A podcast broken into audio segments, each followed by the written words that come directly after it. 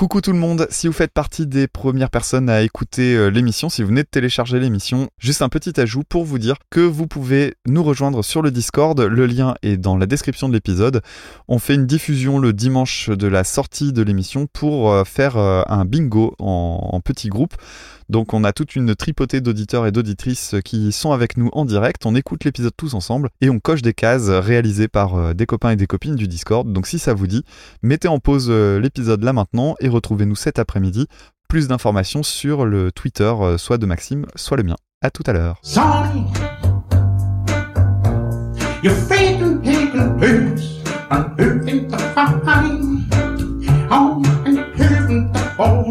I can hurting the. You can the my honey. Sonny, you, I love you. Eh bien bonjour à toutes, bonjour à tous, et bienvenue dans le 17e épisode de Super Cover Battle, le podcast qui classe les reprises musicales à la manière de Super Ciné Battle. Vous écoutez présentement l'épisode de mai, et c'est donc un épisode un peu spécial, puisqu'il y a un an tout pile ou presque, débarquait sur les ondes et dans vos oreilles Super Cover Battle, le crossover musical, avec d'un côté l'intelligence, la finesse, la culture et la modestie, et de l'autre côté, eh ben, le mec d'écoute ça, qui repère sur ton morceau préféré, bah, que la corde du mi grave est accordée un huitième de ton en dessous, et un an de Super Cover Battle, eh ben, ça donne 40 heures de programme, et 40 heures de programme qui, donc depuis un an, mon cher Damien, eh ben, ont fait de moi un homme différent. Ah bon? Il y a un an, très clairement, j'avais pas autant d'écoute sur mon podcast en solo, et ça, tu y es pour quelque chose. Il y a un an, je n'avais pas autant de followers sur Twitter, et ça, tu y pour quelque chose.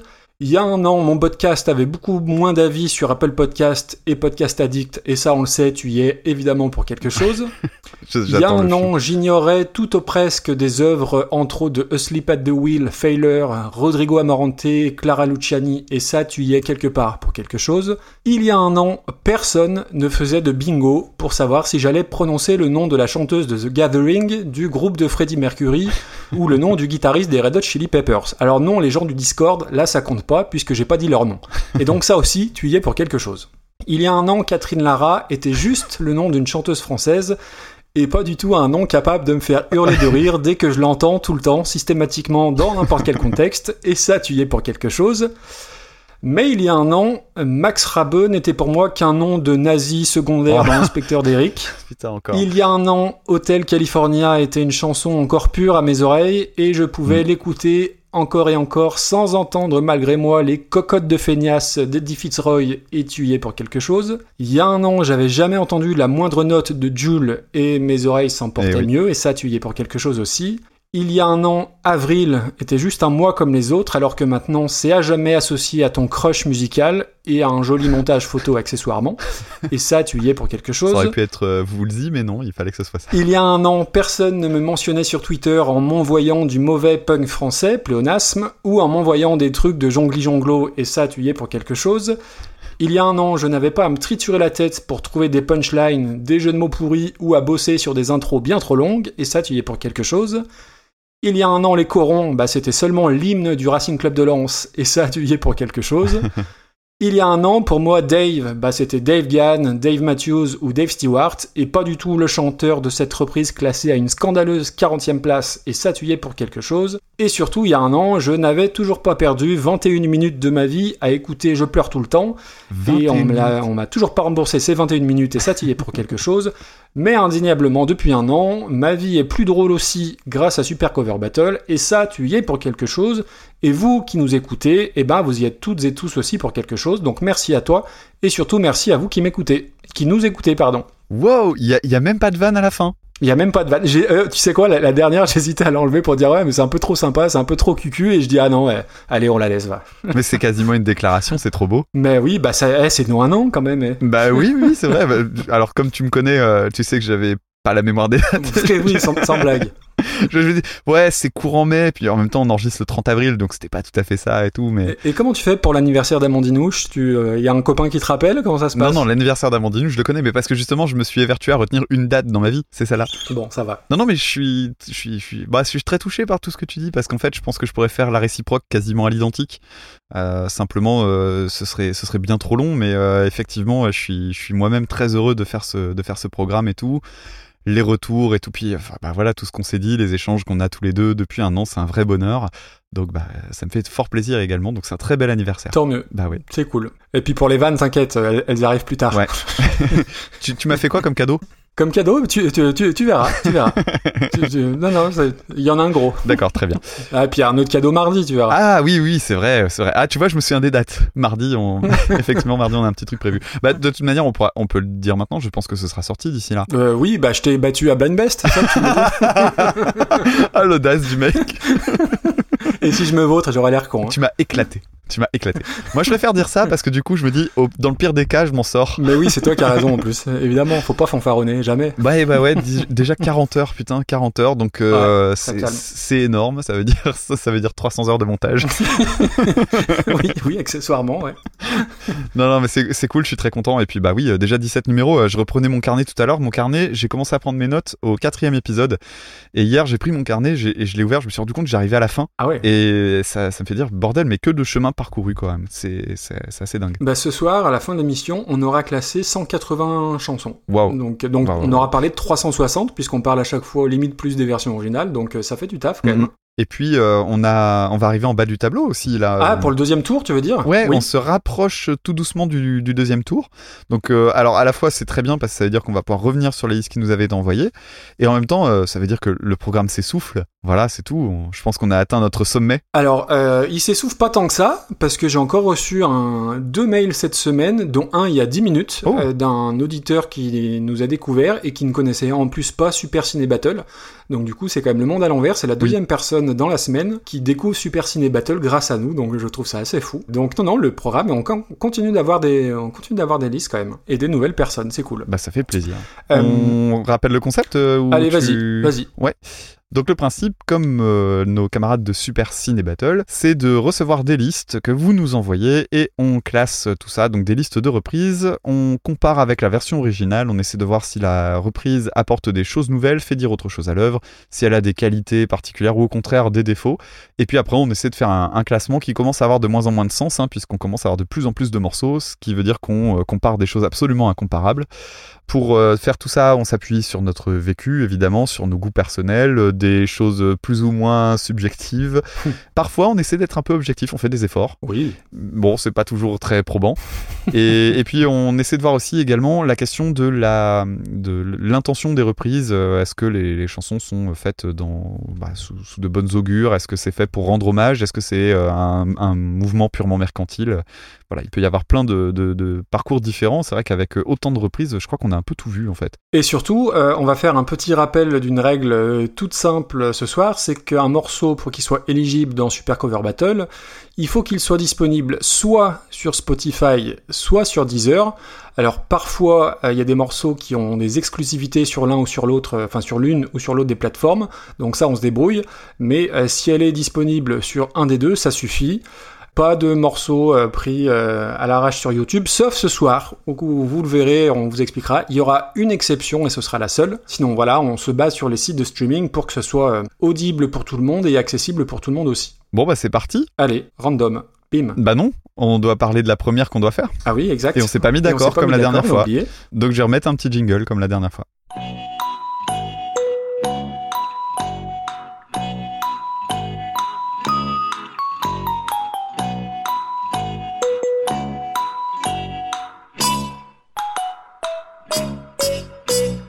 Eh bien, le premier morceau, ce sera la chanson I Follow Rivers, qui était chantée à l'origine par Lickely en 2011, reprise par le groupe euh, anversois Trigger Finger en 2012.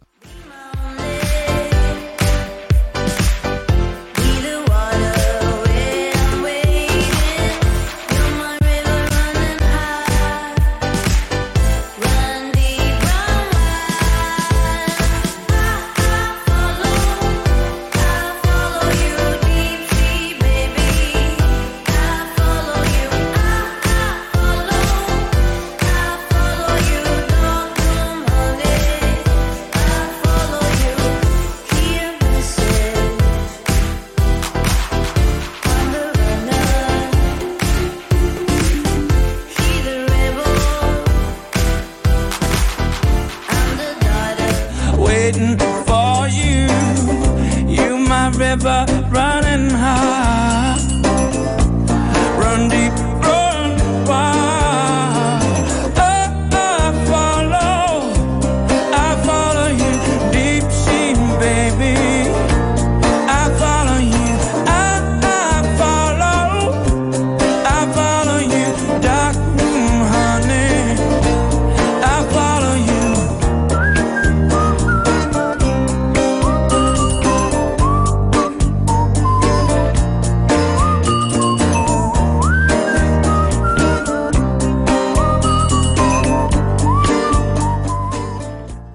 Alors, I Follow Rivers, on va commencer, euh, bah, comme d'habitude, t'as oublié de remercier Séverine, donc merci Séverine. Ah, désolé. Donc, Lee Kelly, de son vrai nom, Lee Lieke Timotej Svensson Zachrisson, voilà, euh, j'avais pas grand chose d'autre à dire sur la chanteuse, donc euh, j'ai noté son nom, son nom complet.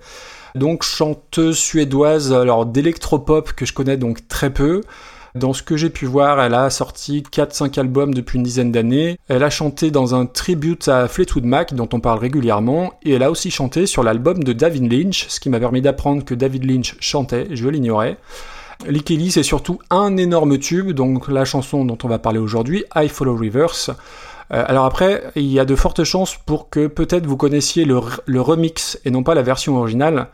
Euh, sachant que c'est vraiment le remix qui a cartonné. Le remix, il est l'œuvre d'un DJ belge qui s'appelle The Magician, je crois. Et en, en termes de chiffres, c'est assez drôle puisque la version de The Magician, c'est 300 millions de vues sur les sites de streaming. Alors moi, j'ai regardé sur Spotify, alors que la, sa vraie version originale, on est sur 100 millions de streams. Ah ouais. Donc trois fois moins. Alors c'est toujours plus que les chiffres faméliques de Véronique Vincent ou de, ou de dont je parlais dans Super Cover Beatles, mais voilà, il y a quand même un, un gros décalage, sachant que l'autre chanson la plus connue, la plus écoutée de Lee Kelly, c'est 74 millions, donc on est encore 2, 3, 4 crans en dessous. C'est quelle version qu'on a écouté nous? Euh, bah moi j'ai mis, euh, bah, dans mon Spotify, c'est la vraie version originale, si c'est ça ta question. Voilà. Ça explique euh, certaines choses par rapport à ce que comment je l'ai ressenti. Alors moi je vais parler de la version originale, les versions remix, bah, comme c'est pas l'original par définition, on va, on va moins en parler, en tout cas pas moi.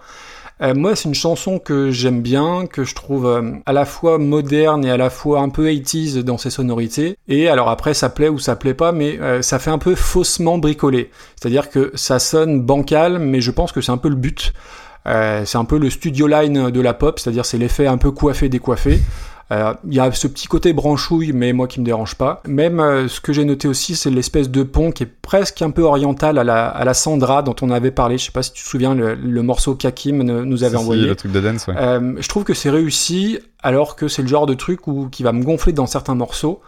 Alors après, moi, j'ai peut-être une préférence pour le remix qui est, beaucoup plus connu, parce que le, remix, je l'associe, on, a dû le- l'entendre dans des pubs, et inconsciemment, quand j'entends cette chanson, je vois des gens danser, euh, un peu transpirant au ralenti, dans des états un peu seconds, donc ça me transporte un peu plus que l'original. Après, si je mets de côté cette habitude et on va dire les, les souvenirs que j'ai de cette chanson-là, je trouve que la version originale, elle est plus intéressante que le remix qui est un peu boom boom, euh, un peu simpliste. Pour le groupe qui reprend, donc le groupe c'est Trigger Finger, c'est un groupe que j'aime beaucoup. Et en plus, oui, alors c'est une reprise euh, que j'ai traitée moi dans un épisode de Reconversion, mais il y a très longtemps, c'était, euh, je crois que c'était dans les dix premiers. Donc c'est un groupe belge, tu en as parlé, qui sont donc d'Anvers. D'ailleurs, c'est assez fou de, de constater la qualité de la scène rock belge. Oui. Ah ouais. Pour un si petit pays, entre guillemets, c'est c'est quand même assez fou. Le nombre de la concentration d'excellents groupes, c'est assez fou. Ils vont opérer dans un style, alors c'est pas forcément toujours facile à définir, mais on va appeler ça du blues rock. euh, un peu à la Black Keys, un peu fiévreux, qui va flirter par moments avec le stoner. Il y a des vraiment super musiciens. Ils ont euh, une énorme réputation sur scène. Alors j'ai jamais eu la chance de les voir en live, mais euh, ils ont vraiment cette réputation-là de groupe, euh, de groupe live. Ils ont fait la première partie des Red Hot, ils ont fait la première partie des Stones. Et ce que j'aime beaucoup, parce que j'ai vu beaucoup de vidéos de leurs concerts, c'est leur classe. Euh, bah voilà, ils sont, ils sont, ils sont pas en tenue de jongli jonglo, hein, ils sont en costard avec des super belles chemises. Le chanteur, donc, qui s'appelle Ruben Block, qui est aussi guitariste et qui joue aussi de la basse, euh, je pense qu'il a 50 ans, pas loin, et il a, alors je sais pas si tu as vu les vidéos, mais il a un vrai charisme entre Ouais, c'est un vieux beau. George Clooney et Sean Connery. Alors oui, il y a un côté vieux beau, mais moi je trouve qu'il je trouve qu'il pète la classe. Et même le batteur, euh, souvent il joue en veste de costard, il garde la chemise, il garde la veste. Je trouve ça, ça m'a, ça m'a fait marrer. Euh, S'il y a un album que je dois conseiller, c'est All This Dancing Around. Euh, je sais pas si tu as remarqué, mais ce soir, j'ai essayé de faire un, un- un petit effort sur la prononciation anglaise. Donc, je vais essayer de tenir ça pendant 3 heures.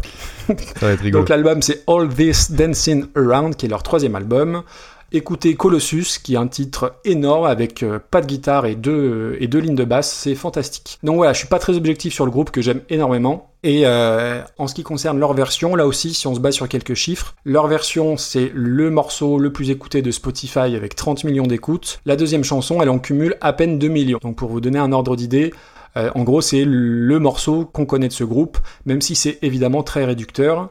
La version que vous avez entendue, c'est une version euh, originale euh, chopée en live sur une radio hollandaise, et c'est assez éloigné de ce qu'ils font habituellement. Mais je trouve que c'est fait avec énormément de classe d'un bout à l'autre. Alors je vais euh, évoquer des, je vais invoquer le fantôme de Micheline Dax. euh, alors Tim, je suis vieux hein, évidemment parce que voilà, il y a ce petit Ouais, sifflement. ça va pas parler à tout le monde. hein. Ça va pas parler à tout le monde, on est bien d'accord. Tu couperas au montage. Non, non, non. Euh, Il n'y a pas grand chose dans l'instrumentation, c'est très dépouillé. Ça part avec une petite boîte à rythme, le fameux sifflement, une ligne de guitare, une ligne de basse.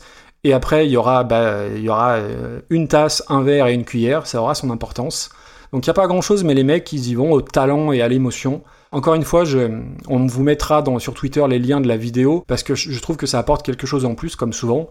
C'est-à-dire qu'ils sont dans un petit studio euh, radio, il y a un petit écran avec un feu de cheminée, les mecs ils sont en costard trois pièces impeccable, avec les boots qui vont bien, vraiment ils ont, euh, ils ont trop la classe. Et moi je trouve que c'est formidable cette version-là. Euh, alors je la connais par cœur, donc après c'est difficile d'être objectif. Ce que j'aime particulièrement, bah, c'est les, les- bah, oui on peut appeler ça des percussions qui sont faites avec une cuillère, une tasse et un verre posés nonchalamment sur une poubelle.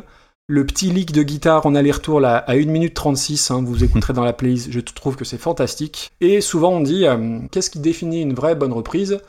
Euh, Là pour moi, c'est on est exactement dans ce cas-là, puisque entre le fait de s'approprier une chanson, de la, simplifier pardon, tout en la rendant bien plus marquante, euh, en l'amenant très loin, c'est ingénieux.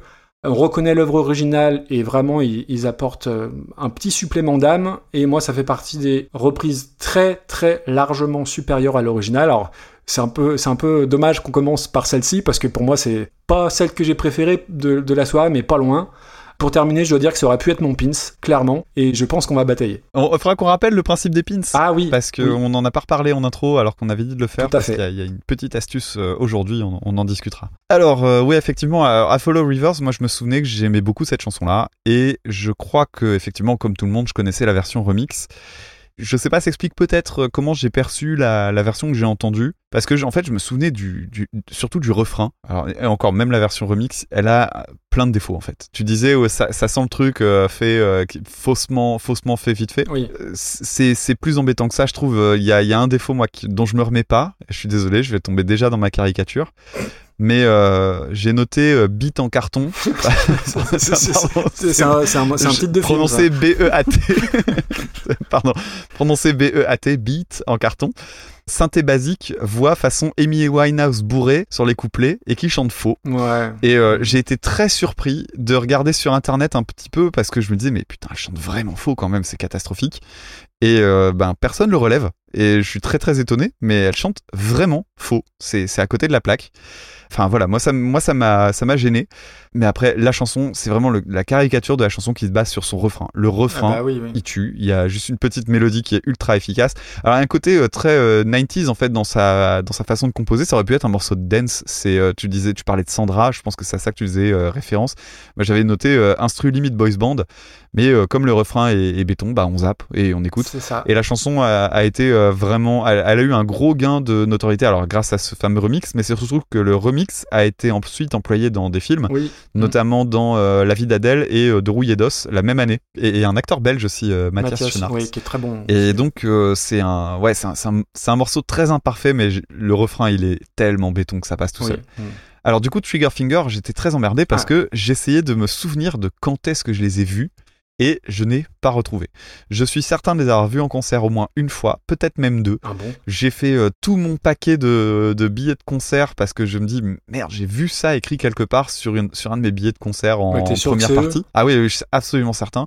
Je crois que je les ai vus en festival Voilà, aussi. Tu confonds, c'est Truck Fighter ou euh, Non, non, non, sinon. Non, non, je, je, je me souviens, et je me souviens euh, m'être fait la réflexion, c'est vachement bien ça, faudrait que je réécoute, et n'avoir jamais réécouté, parce que c'était à la fois vachement bien en concert, et en même temps c'est typiquement le genre de truc qui est pour moi une bonne découverte en concert, mais qui m'a pas laissé une impression suffisamment forte pour avoir envie de, de véritablement euh, me ruer sur le CD, quoi. Et la reprise, bien, je sais pas, j'ai trouvé ça assez. Ça commençait super bien en fait. Ça commençait super bien. Je suis désolé. Euh, le tout début, entre euh, le sifflement qui est super joli, c'est vrai. Euh, la guitare, c'est un, un dobro. Je sais pas si tu vois ce qu'est un dobro. Oui, oui. C'est euh, bon pour celles et ceux qui qui connaissent pas. euh, Moi, au départ, je me suis dit mais merde, c'est un banjo, mais non, les- la façon de, enfin le, le son des cordes, ça correspondait pas. Donc un, un dobro, c'est c'est guitare euh, avec une caisse de résonance métallique sur le devant et c'est un un truc qui justement va donner du coup une sorte de sonorité qui est exactement à la mi-chemin entre le côté métallique que peut donner le banjo et en même temps bah, le son de, de vraiment des cordes avec un petit peu plus de résonance de la guitare. Pas si fréquent d'ailleurs qu'on entend du, du dobro. Bah non non euh, d'ailleurs euh, une enfin tu vois le, le mot dobro moi je me souviens quand est-ce que je l'ai appris? C'est dans une chanson de San Severino Ah oui. tu vois j'avais Mm. toujours vu ces guitares là mais comme j'en ai jamais manipulé et j'ai jamais vu personne en avoir et ben en fait euh, j'ai vu c'était dans Maigrir il dit euh, euh, j'étais mince et fier comme un pied de micro brillant et creux comme un dobro D'accord. voilà et donc c'est comme ça que j'ai connu le mot et ouais donc c'est un dobro mais euh, dès que le chant démarre, ça m'a un peu plus déplu. Je trouvais que le chant était un peu trop maniéré. Cela dit, il y a quand même un avantage, c'est qu'au moins c'est juste, donc ça passait mieux. Donc les couplets c'était bof, mais le refrain était vraiment bien, mais c'est comme l'original en ce qui me Oh. concerne. Alors les percussions sur, euh, le, sur les verres, les tasses, etc., c'est une bonne idée. C'est pas révolutionnaire, mais c'est une bonne idée. Ah bah oui. Ça marche bien. Bah oui. En plus, c'est sympa scéniquement. Moi, ça m'a rappelé. euh, je sais pas si t'as déjà vu ça. Il y a un live de Supertramp qui joue Dreamer, Oui. euh, dans lequel euh, ils, ils font le, le son avec des. C'est des verres en cristal euh, sur lesquels ils font tourner leurs doigts et ça fait ce, ce, ce bruit. Complètement. Et ça m'a rappelé ce côté, euh, le, le côté do it yourself sur, sur scène. ça- C'est vachement bien. Et puis surtout, je trouve que ça apporte quelque chose. C'est pas fait juste, Oui, oui. euh, juste dans le but de tiens, je vais jouer Ouais, c'est ça, ça. tasses, Ça quoi. révolutionne rien parce que c'est pas non plus un truc extraordinaire parce qu'on l'a, en fait, on l'a déjà vu, mais ça, mais, mais ça sonne bien, quoi. Ça marche bien. Donc euh, ouais, c'est une chanson que je trouve euh, que je trouve sympa. C'est alors meilleur que l'original, oui, parce que bah voilà, la chanson de Likely, euh, même si j'aime beaucoup le refrain, c'est une chanson que je trouve trop imparfaite pour vraiment prendre plaisir à l'écouter complètement. Mais j'ai pas non plus trouvé ça absolument incroyable, contrairement à toi. Mhm. Euh, bon, Bagarre bah, y avoir bataille alors. Bagarre, bagarre. Parce que pour alors moi je vais te dire les choses comme telles que je les vois mon euh, Ouais, je la vois top Damien. Non non, euh, pour moi c'est pour moi c'est top 30. Top 30, ça se négocie, Tu vois, on y va par étapes. ça se négocie. Déjà, je pensais pas que ça passerait top 30, donc c'est bon. J'ai dit ça se négocie, j'ai pas dit ouais vas-y. Attends, j'ai pas regardé. Non non, attends, top 30 et je dis des conneries. Le 40 c'est Dave. T'es fou Ah bah oui, non mais non, attends, un peu de sérieux. euh, on est au 17ème épisode, les gens nous prennent au sérieux, Damien, on peut pas dire n'importe quoi. La, la blague Dave, euh, c'est bon. Bon, alors parlons peu, parlons bien. Euh, top 30, d'accord. sauf que Non, non, c'est top 30. sauf qu'en 26e, il y a la bronze et il y a pas moyen. Donc la bronze qui avait repris formidable de Stromae qu'on avait vu la semaine dernière. Enfin, il y a la semaine le mois dernier. Alors déjà, la bronze, chez moi, elle est, elle est 25ème déjà. Bah pourquoi je l'ai en 26 moi? On regarde le même tableau. Parce que tu sais pas lire. Ah mais oui, 20 mais, Eh mais oui. oui, c'est les décalages de cases. OK, 25e. Voilà. Et pour moi, c'est au-dessus de la bronze. Juste au-dessus alors. Juste au-dessus, je sais pas. Déjà, c'est au-dessus de la bronze. Après, qu'est-ce qu'il y a au-dessus? Il y a Small Town Boy par Thomas Bidegain, mais qui est, qui est trop basse. on- je l'ai déjà dit plein de fois. Mhm. Pour moi, c'est au-dessus de Tiken Jaffa Coli. Bon bon bon, et on va se calmer un petit peu parce que En- là en plus, euh, je veux dire, les, les Trigger Fingers, c'est très connu sans être très connu. Donc, je trouve qu'il y a une notion de. ah le fameux de truc de mettre en avance. Tu vois, c'est Mhm. plus connu que Led Zeppelin, que Robbie Williams. Ouais ouais, ouais, attention parce que là tu t'enflammes mon gars, hein, t'es en train de te rapprocher dangereusement du top 10 et faut pas déconner. Non, écoute, regarde, tu sais ce qu'on va faire? Moi, je te propose de la mettre juste au-dessus de Tiken Jaffa Coli. Donc, on est sur une très belle 22e place. Et tu vois, je suis sympa parce que moi, je, je voulais la vendre plus, euh, la, la vendre plus haut. Mais sympa. Ah, mon cul. Suis trop, j'étais trop léger en égo là, trop fin. Bah oui, bien sûr, t'es connu pour ça. T'es- le mec qui accepte le moins la négociation. Et... Dis donc, ouais. ça commence. Très Autant moi j'ai réussi à faire passer des trucs très hauts. Par contre, euh, généralement, je bloque, je- enfin, je bloque assez rarement. hein. Et puis de toute façon, euh, je sais, non, tu t'en souviens certainement pas, mais euh, est-ce que tu te souviens de mon nom du le, le nom du fichier de ma voix que je t'ai envoyé lors du dernier épisode? Non, certainement pas. Vas-y, donne-le. Euh, Bouton Vanina hors du top 40. Voilà le nom de mon fichier. D'ailleurs, tiens, pendant qu'on est dans, le lore et tout ça, est-ce que tu veux bien, puisqu'on est, on vient de classer le premier morceau, donc on va attaquer tous les morceaux euh, qui vont arriver maintenant, on va les prendre euh, par euh, random.org, à l'exception pour les personnes qui arriveraient euh, là aujourd'hui. Euh, à l'exception d'un titre que je me suis mis de côté comme étant mon pins à moi, c'est-à-dire mon chouchou. Alors mon chouchou, ça peut être euh, chouchou positif comme chouchou négatif. Genre je le garde à la Mm. fin pour se marrer ou je le garde parce que c'est une chanson que j'ai vraiment beaucoup aimée ou d'autres raisons d'ailleurs. hein. Mais un morceau que j'ai gardé pour la fin. Tous les autres, on va les, les classer selon euh, random.org qui va tirer le au sort pour nous. Simplement, Maxime, j'ai envie que tu dises aux personnes qui nous écoutent, selon toi, quel est le morceau qui sera mon pins et je vais enlever mon casque pour ne pas écouter ta proposition. Tu enlèves le casque là tout de suite? J'enlève le casque et je le remets dans 15 secondes. C'est parti. On est d'accord que Dave c'est nul? Tu m'entends pas? Bon, il m'entend pas. Alors moi je pense que le pins de Damien, allez, je mise pour euh, Veiller tard, euh, c'est la facilité, hein, chanson de Jean-Jacques Goldman repris par Scheim. Alors ça vous spoil un petit peu le morceau, Attention, mais je vais euh, ça lui permettra de parler en, de long, en large et en travers de JJG. deux, un. Tu peux revenir. Je reviens. Maintenant, ça va être l'occasion de voir si tu avais tapé juste ou si je peux me foutre de ta gueule pendant toute l'émission. Si c'est que ça. Alors, le morceau qu'on va traiter maintenant, c'est le morceau numéro 8, à savoir Brest de Miosec, repris par Nolwenn Leroy. Alors, j'ai pas les dates, parce que t'as pas fait ton boulot. Eh ben c'est 2004 pour la version originale Mhm. et 2010 pour la reprise de Nolwenn Leroy. Ça date déjà d'il y a 10 ans, son album, là? Et oui, Ah la vache. Et donc, merci Séverine. T'as vu? J'y ai pensé. très bien. Ceci n'est pas un manifeste, pas même un sermon, encore moins une messe. Mais il fallait bien qu'un jour je disparaisse. Doit-on toujours protéger l'espèce? Tonnerre, tonnerre, de Brest. Au nom de Dieu, que la pluie cesse. Tonnerre,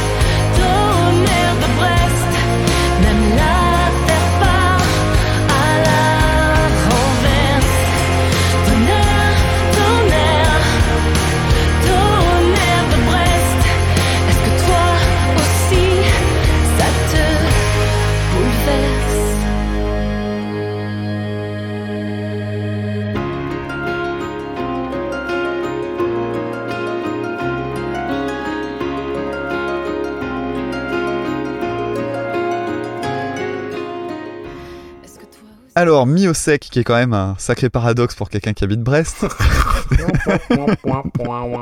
J'avais, en plus, je crois que j'avais déjà fait la vanne. Alors, Miosek, c'est un gars que je connaissais pas du tout, si ce n'est pour une chanson qui s'appelle Les bières aujourd'hui s'ouvrent manuellement, que un superbe groupe euh, a repris, un groupe français qui s'appelle Deportivo. D'ailleurs, euh, il ne me semble pas avoir vu cette chanson parmi les reprises qui nous ont été envoyées. C'est quand vous voulez. C'est quand, c'est quand vous voulez. Je prends donc euh, Deportivo qui avait repris ce morceau-là. Sinon, que dalle. Que dalle, que dalle, que dalle. Je connais sa réputation. Je sais que c'est un, un gars important dans le paysage de la musique euh, française, un peu euh, musique française. La nouvelle scène française. voilà. Ouais, nouvelle scène française. Les, les- tous ces gens qui vont euh, faire euh, Solidays, euh, le, enfin tous les festivals pas très très intéressants. Je dis bien festival, hein, je dis pas de. T'as failli dire festival, on est d'accord Ouais, à chaque fois, c'est un de ceux sur lesquels j'ai un doute. Rappelle-moi ton métier. Euh, oui, oui, en plus, je les enseigne, hein, les mots avec les, les mots en hal. donc, euh, donc oui, voilà, c'est un, un, voilà, artiste que j'ai jamais approché parce que simplement ça ne m'intéresse pas. Euh, la chanson sur, le, sur les villes, c'est un grand classique de l'exercice d'écriture de musique. On pensera à Bruxelles ou Coutances par Dick Hannegarn, Amsterdam par euh, Jacques Brel, Évreux par Delerme, Hambourg par Edith Piaf, Marly-Gaumont par Camille, Toulouse par Nougaro. On pourra en faire plein, plein, plein. Je suis très étonné, cela dit, qu'il n'y ait pas encore de chanson sur euh, Beaujeu, Saint-Vélier, Pierre Jux et Quitter en, dans la Haute-Saône et Mittel Schaffolsheim. Il n'y a pas ça non plus. Euh, c'est peut-être lié au fait qu'il n'y ait pas de célébrité euh, de la chanson qui soit née dans ces deux villes. C'est vraiment regrettable. en cherchant bien. Euh, donc c'est une chanson qui est une chanson euh, bah, assez bateau en fait, hein, de, de pop rock, variétoche, façon Calogero, tout ça. C'est bien fait, ça, vraiment c'est bien fait. Les paroles, euh, je pense que ça peut parler à plein de monde en fait. C'est un, un truc un peu particulier, ces chansons sur les villes, je pense que ça parle essentiellement aux gens, et c'est fait pour ça d'ailleurs, soit qui vivent dans la ville, soit qui ont un, un- rapport à cette ville par rapport à leur vécu, euh, parce que ben, simplement on a fait un Erasmus, on a euh, vécu en coloc là-bas, on a voilà, passé un petit moment. Le fait est que je connais très très bien la Bretagne, euh, Brest un petit peu moins, mais euh, enfin c'est pas une des villes que je connais le mieux de Bretagne du tout. Mais j'ai pas d'attachement particulier, ce qui fait que la chanson m'a pas parlé plus que ça. Mais je vois un peu le côté, euh, tu sais, euh, il, il mentionne euh, c'est la, la rue de Siam et la rue Jean Jaurès, euh, l'avenue voilà, Jean Jaurès. t'as- dû t'en souvenir, celle-ci. Alors, salaud. Alors, l'avenue Jean Jaurès, soit dit en passant, j'ai regardé sur, selon Google Maps, mais les, les Brestois me corrigeront, il n'y a pas Il d'avenue. siège des Républicains. Non, mais il n'y a, il y a pas d'avenue Jean Jaurès.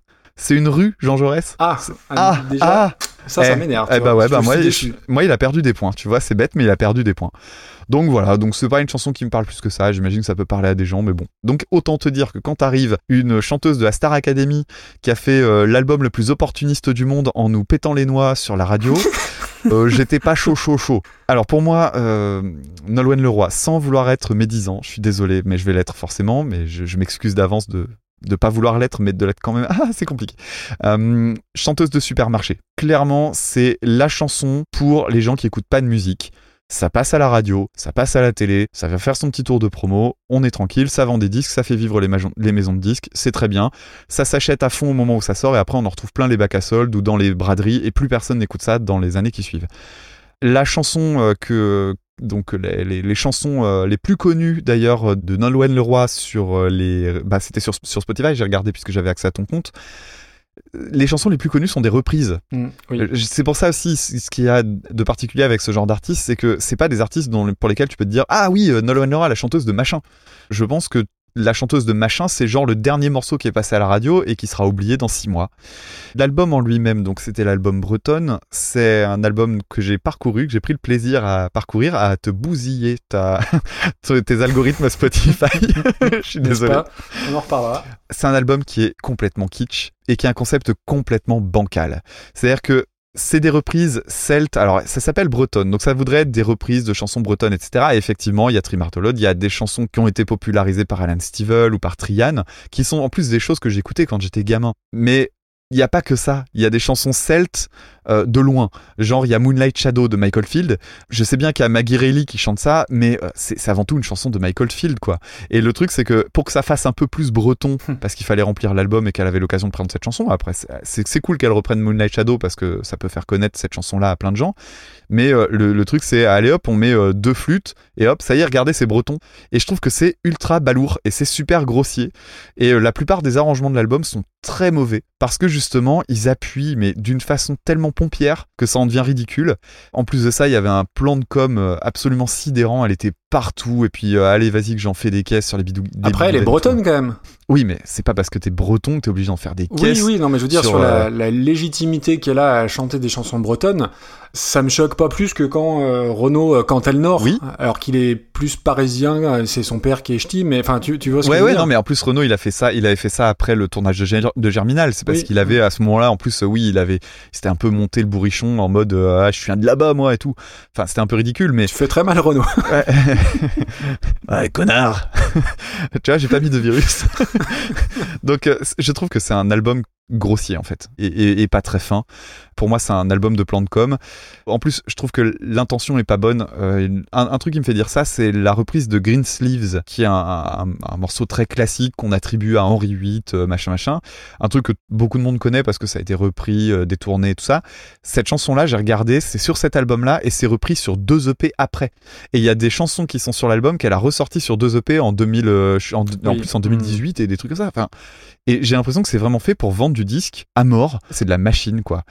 Venons-en à Brest, quand même. oui, Parce que là, je suis en train de cracher mon fiel euh, comme un salopard, mais gros malus sur l'opportunisme. Mais, mais, mais, faut reconnaître que cette reprise-là, en l'occurrence par rapport à toutes les autres sur le CD, c'est une de celles qui sont les plus propres.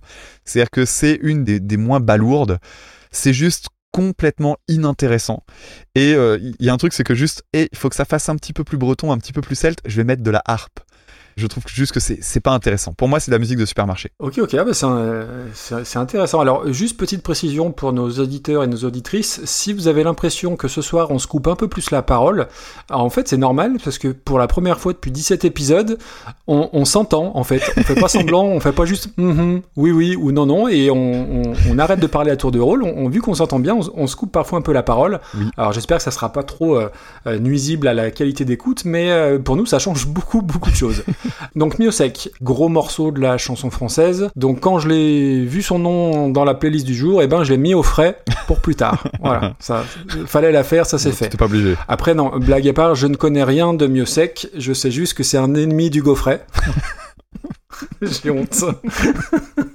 Bon, allez, plus sérieusement, non, euh, je suis toujours très hésitant quand on aborde des, chanteurs français et des chanteurs supposément à texte, parce que moi, les textes, j'y accorde pas forcément beaucoup d'importance, et parfois, la beauté supposée des paroles, eh ben, tout ça peut parfois un peu m'échapper. Alors, quand c'est Sylvie Vartan pour des ou la dépressive de Namur, ça me pose moins de problèmes, bien évidemment. Et après, Miosek, sans connaître aucune note de ses chansons, bah, j'avais lu toujours euh, beaucoup de choses sur lui, et toujours des choses très à son avantage, très dithyrambiques.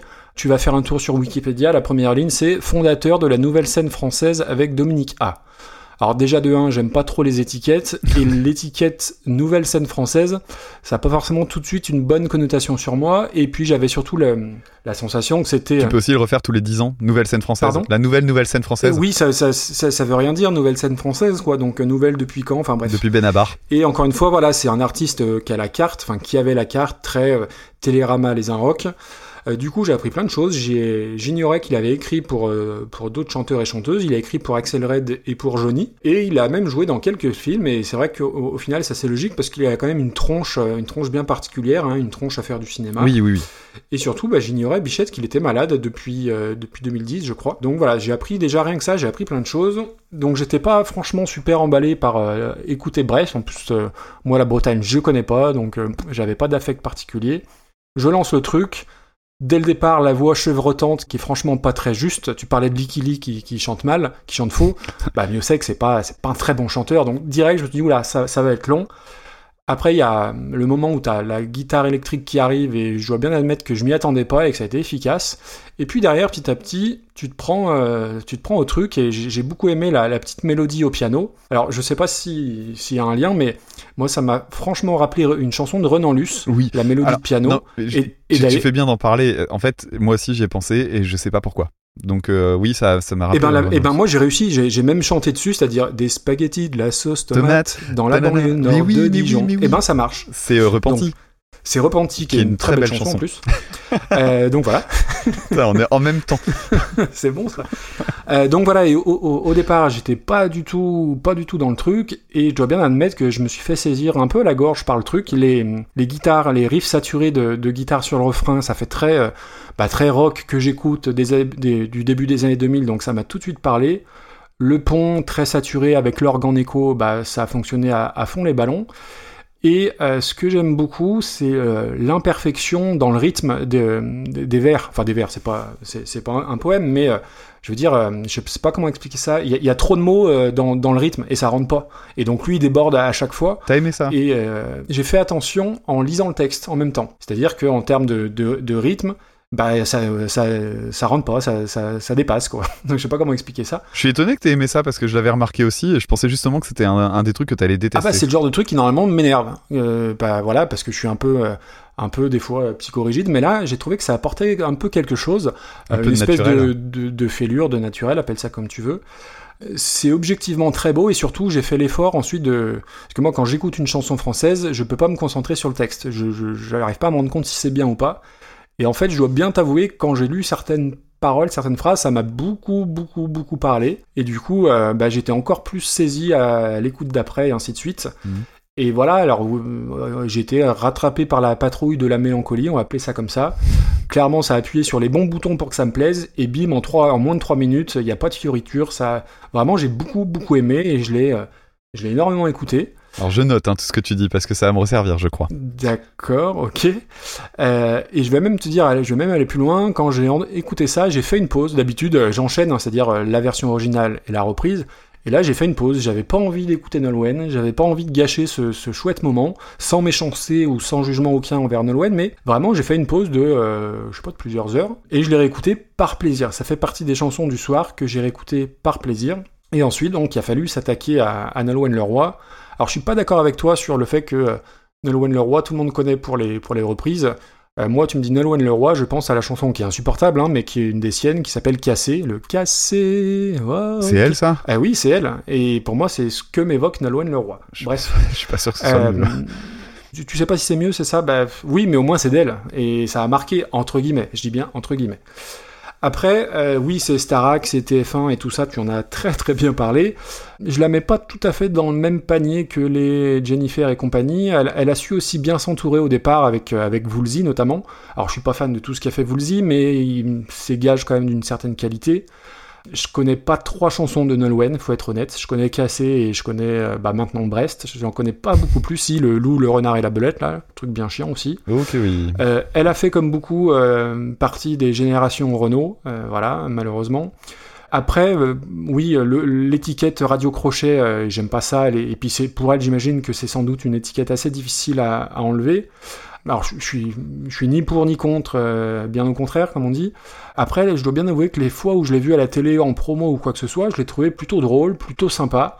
Alors, ça m'empêche pas de pas écouter sa musique, mais voilà, Bah je la mets pas. euh, je serais pas aussi sévère que toi. Bah oui, mais justement, si tu la connais euh, pour la télé, mais qu'elle vient finalement ne rien vendre parce que la musique n'est pas intéressante, c'est compliqué. Oui, mais euh, tu vois, autant Jennifer, je la supporte pas, euh, autant euh, Nolwenn, je serais, je serais plus- beaucoup plus mesuré, s'il faut comparer des, des- des chanteuses de télé-réalité. D'accord.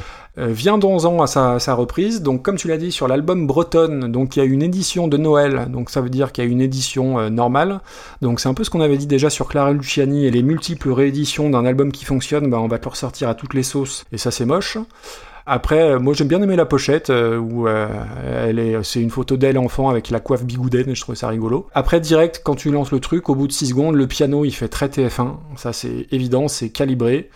Après, avant d'aller d'aller plus loin, j'étais curieux de, voir comment elle allait gérer les bah, justement les phrasés rythmiques un peu bâtards de, de Miosek. Là où Nolwenn Leroy, c'est supposément une chanteuse, on va dire technique entre guillemets. Et au final, bah moi je trouve que elle s'en sort, s'en sort bien. Alors évidemment c'est Nolwenn, donc il y a pas les guitares saturées. La harpe, moi, elle m'a pas dérangé. Elle chante très bien, il n'y a pas de problème, mais euh, vu qu'on est en plein radio crochet, pour reprendre une expression fameuse, moi je trouve que ça sent un peu trop le savon et pas assez la foufoune. Et euh, voilà. C'est c'est quoi cette expression horrible tu connais pas cette expression? Mais Non, c'est affreux, c'est quoi? Euh, C'est euh, André Manoukian qui avait sorti ça et Oh ben, là là. oui, mais je trouve que voilà, Ah, c'est trop carré, c'est trop propre, c'est trop, c'est trop lisse quoi. Et euh, elle apporte pas grand chose à la, à la version originale, mais pour terminer, je dois dire que ça aurait pu être mon pins pour parler de Miosek. Voilà. Ça fait deux fois que ça aurait pu être ton pins, quoi. Oui, Euh, on va pouvoir, euh, on va pouvoir la placer, on va pas se battre parce que perso, m'en fous un peu. Ouais, pour moi, c'est euh, encéphalogramme plat. euh, on met ça alors Attends. Il y, a- rien de catastrophique parce que c'est bien fait. Mais bon. euh, Alors on va regarder quelque chose qui est bien fait et pas catastrophique. Ah oui, mais faut que Euh, ce- aussi qu'on s'en foute. et qu'on s'en fout, qu'on s'en foute. Écoute, euh, si je te dis 140e place là comme ça. Oh, ouais, ouais, ouais, j'étais là aussi, hein, à peu près. Attends, non, c'est bas parce qu'il y a To Die For au-dessus, c'est, c'est, c'est pire. Attends. Ah, puis non, et ça, ça va au-dessus de Max Rabeux. Il est combien, Max Rabeux 128e. Ah non, mais moi, j'allais te proposer un truc juste, euh, juste dans ce coin-là. J'allais te proposer en dessous de Désenchanté par Misanthrope. C'était rigolo d'avoir Nolwenn Leroy près de Misanthrope. Allez, écoute, euh, ça me va. Voilà, pas de baston. Donc ça nous fait une 132e place. Et on remercie Séverine S. Et euh, je suis désolé si j'ai eu l'air euh, méprisant, mais en fait, dans la musique, même s'il y a énormément de choses que j'aime beaucoup, même des trucs pour lesquels tu te fous un peu de ma gueule, et d'ailleurs t'es pas le seul, hein, ça se fait allègrement. Par contre, la, la musique standardisée euh, de télévision, c'est vraiment quelque chose qui me hérisse un peu le poil, franchement. Ah, puis on va en reparler ce soir du coup. Ou c'est possible. Que dit Random? Alors la chanson suivante, ce sera Light My Fire des Doors en 1966, reprise par Shirley Bassey en 1970.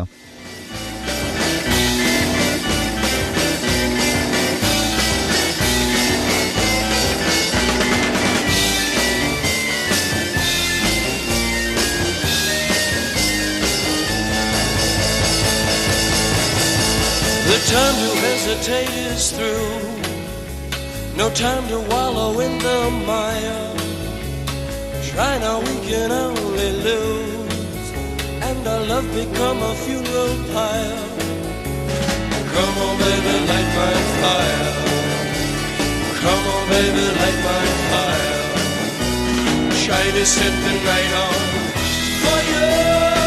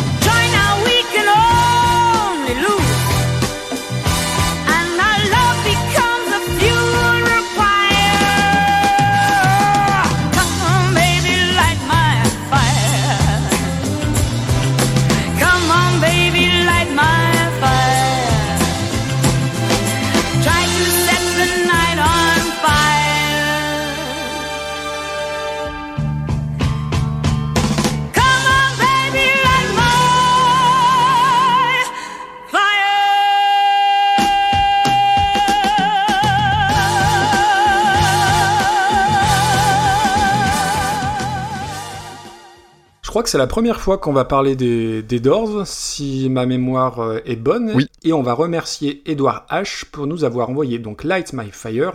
Alors les Doors, gros gros groupe évidemment. Alors moi il y a une période au lycée où j'ai énormément écouté parce qu'outre le fait que bah, que j'aimais bien la musique, c'était super stylé d'écouter les Doors parce que le culte de Jim Morrison, maudit. Hein. le poète maudit, la culture du ouin, j'ai ouah, que c'est anticonformiste et qu'il était transgressif et patin couffin.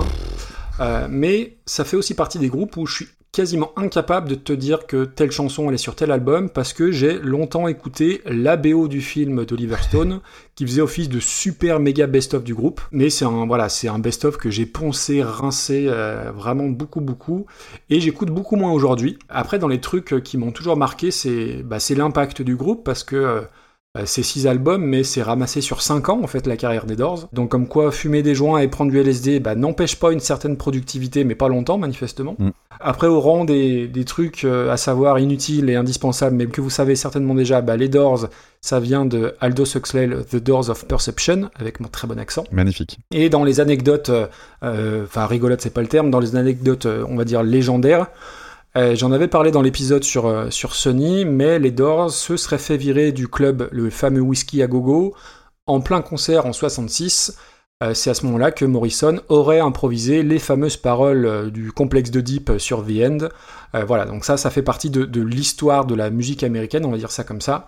Après voilà, sur le, sur le groupe, j'ai pas grand chose à dire, tout a été dit, et je suis quand même franchement revenu du mythe de Jim Morrison, parce que voilà, euh, la culture populaire a embelli un peu le personnage, et je pense qu'il est un peu plus nuancé que ça. Après, musicalement, ça reste très très bon, notamment Light My Fire, moi c'est une chanson que je pense que c'est la première chanson que j'ai connue des Doors. Alors j'ai vérifié, elle est sur leur premier album. Dans la playlist, quand on la diffusera sur euh, Spotify, on a mis la vraie version, c'est-à-dire la version de 7 minutes, puisque je crois que sur le best-of, c'était une version éditée de 3 minutes, où il n'y avait pas toute la partie avec le solo d'orgue, et c'est très très dommage, parce que moi c'est vraiment euh, la version de 7 minutes que je kiffe. Le truc imparable, c'est le premier coup de caisse claire, c'est le truc que tu reconnais euh, parmi mille. C'est comme le, premier accord de Hard Day's Night des Beatles, c'est tu sais que c'est ça, tu sais que c'est les Doors. Moi j'adore ce morceau, j'adore l'orgue, euh, d'ailleurs qui est un peu la marque de fabrique hein, du groupe. Quand tu écoutes au casque, la spatialisation des instruments, c'est super agréable. Les breaks de batterie et façon fanfare, je kiffe. Je pense que ça fait partie des morceaux avec un orgue que je préfère au monde. Alors sur la version de, de 7 minutes bien évidemment. Le long solo d'orgue enchaîné avec les parties de guitare à la Santana, c'est fantastique. Le petit dialogue euh, guitare-batterie à la fin qui va retomber, bim, sur ses pieds sur la mélodie principale, c'est fantastique, indéniablement. Il y a un vrai côté hypnotique et stupéfiant dans cette chanson, même sans prendre de produit, hein, bien évidemment. Donc j'imagine un peu l'impact de, de ce truc-là euh, dans les années 60, euh, le Summer of Love, etc.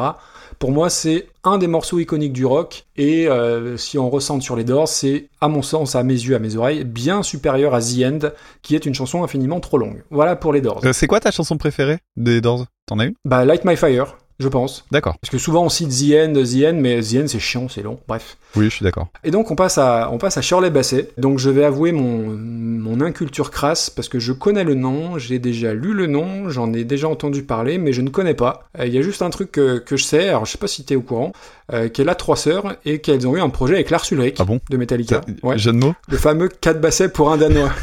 Putain, je m'en doutais. Alors si, si Oui, c'est vous avez moins de 40 ans, vous avez pas la ref, désolé. Exactement ce que j'allais dire. Juste en train de dire, il va faire une référence avec le chien. Euh, voilà, bref. Euh, blague, à, blague à part, la seule vraie question, et j'ai envie de savoir si parmi les, nos nombreux auditeurs et auditrices, vous le savez, répondez-moi, est-ce qu'elle a chanté avec Joe Cocker? Moi voilà, c'est un truc que je voudrais savoir. Mais quel, mais quel génie. Euh, non, alors pour de vrai, je la connaissais pas, je l'imaginais américaine, elle est britannique, et j'ai un peu halluciné quand j'ai vu euh, sa carrière.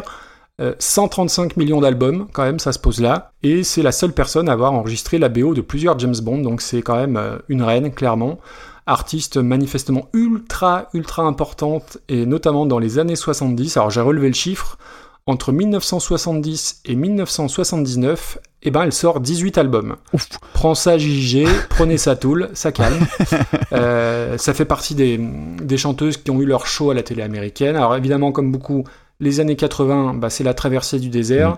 Euh, le pire est arrivé, c'est-à-dire qu'elle a dû chanter avec Alain Delon, ce qui est quand même, ce qui est quand même terrible.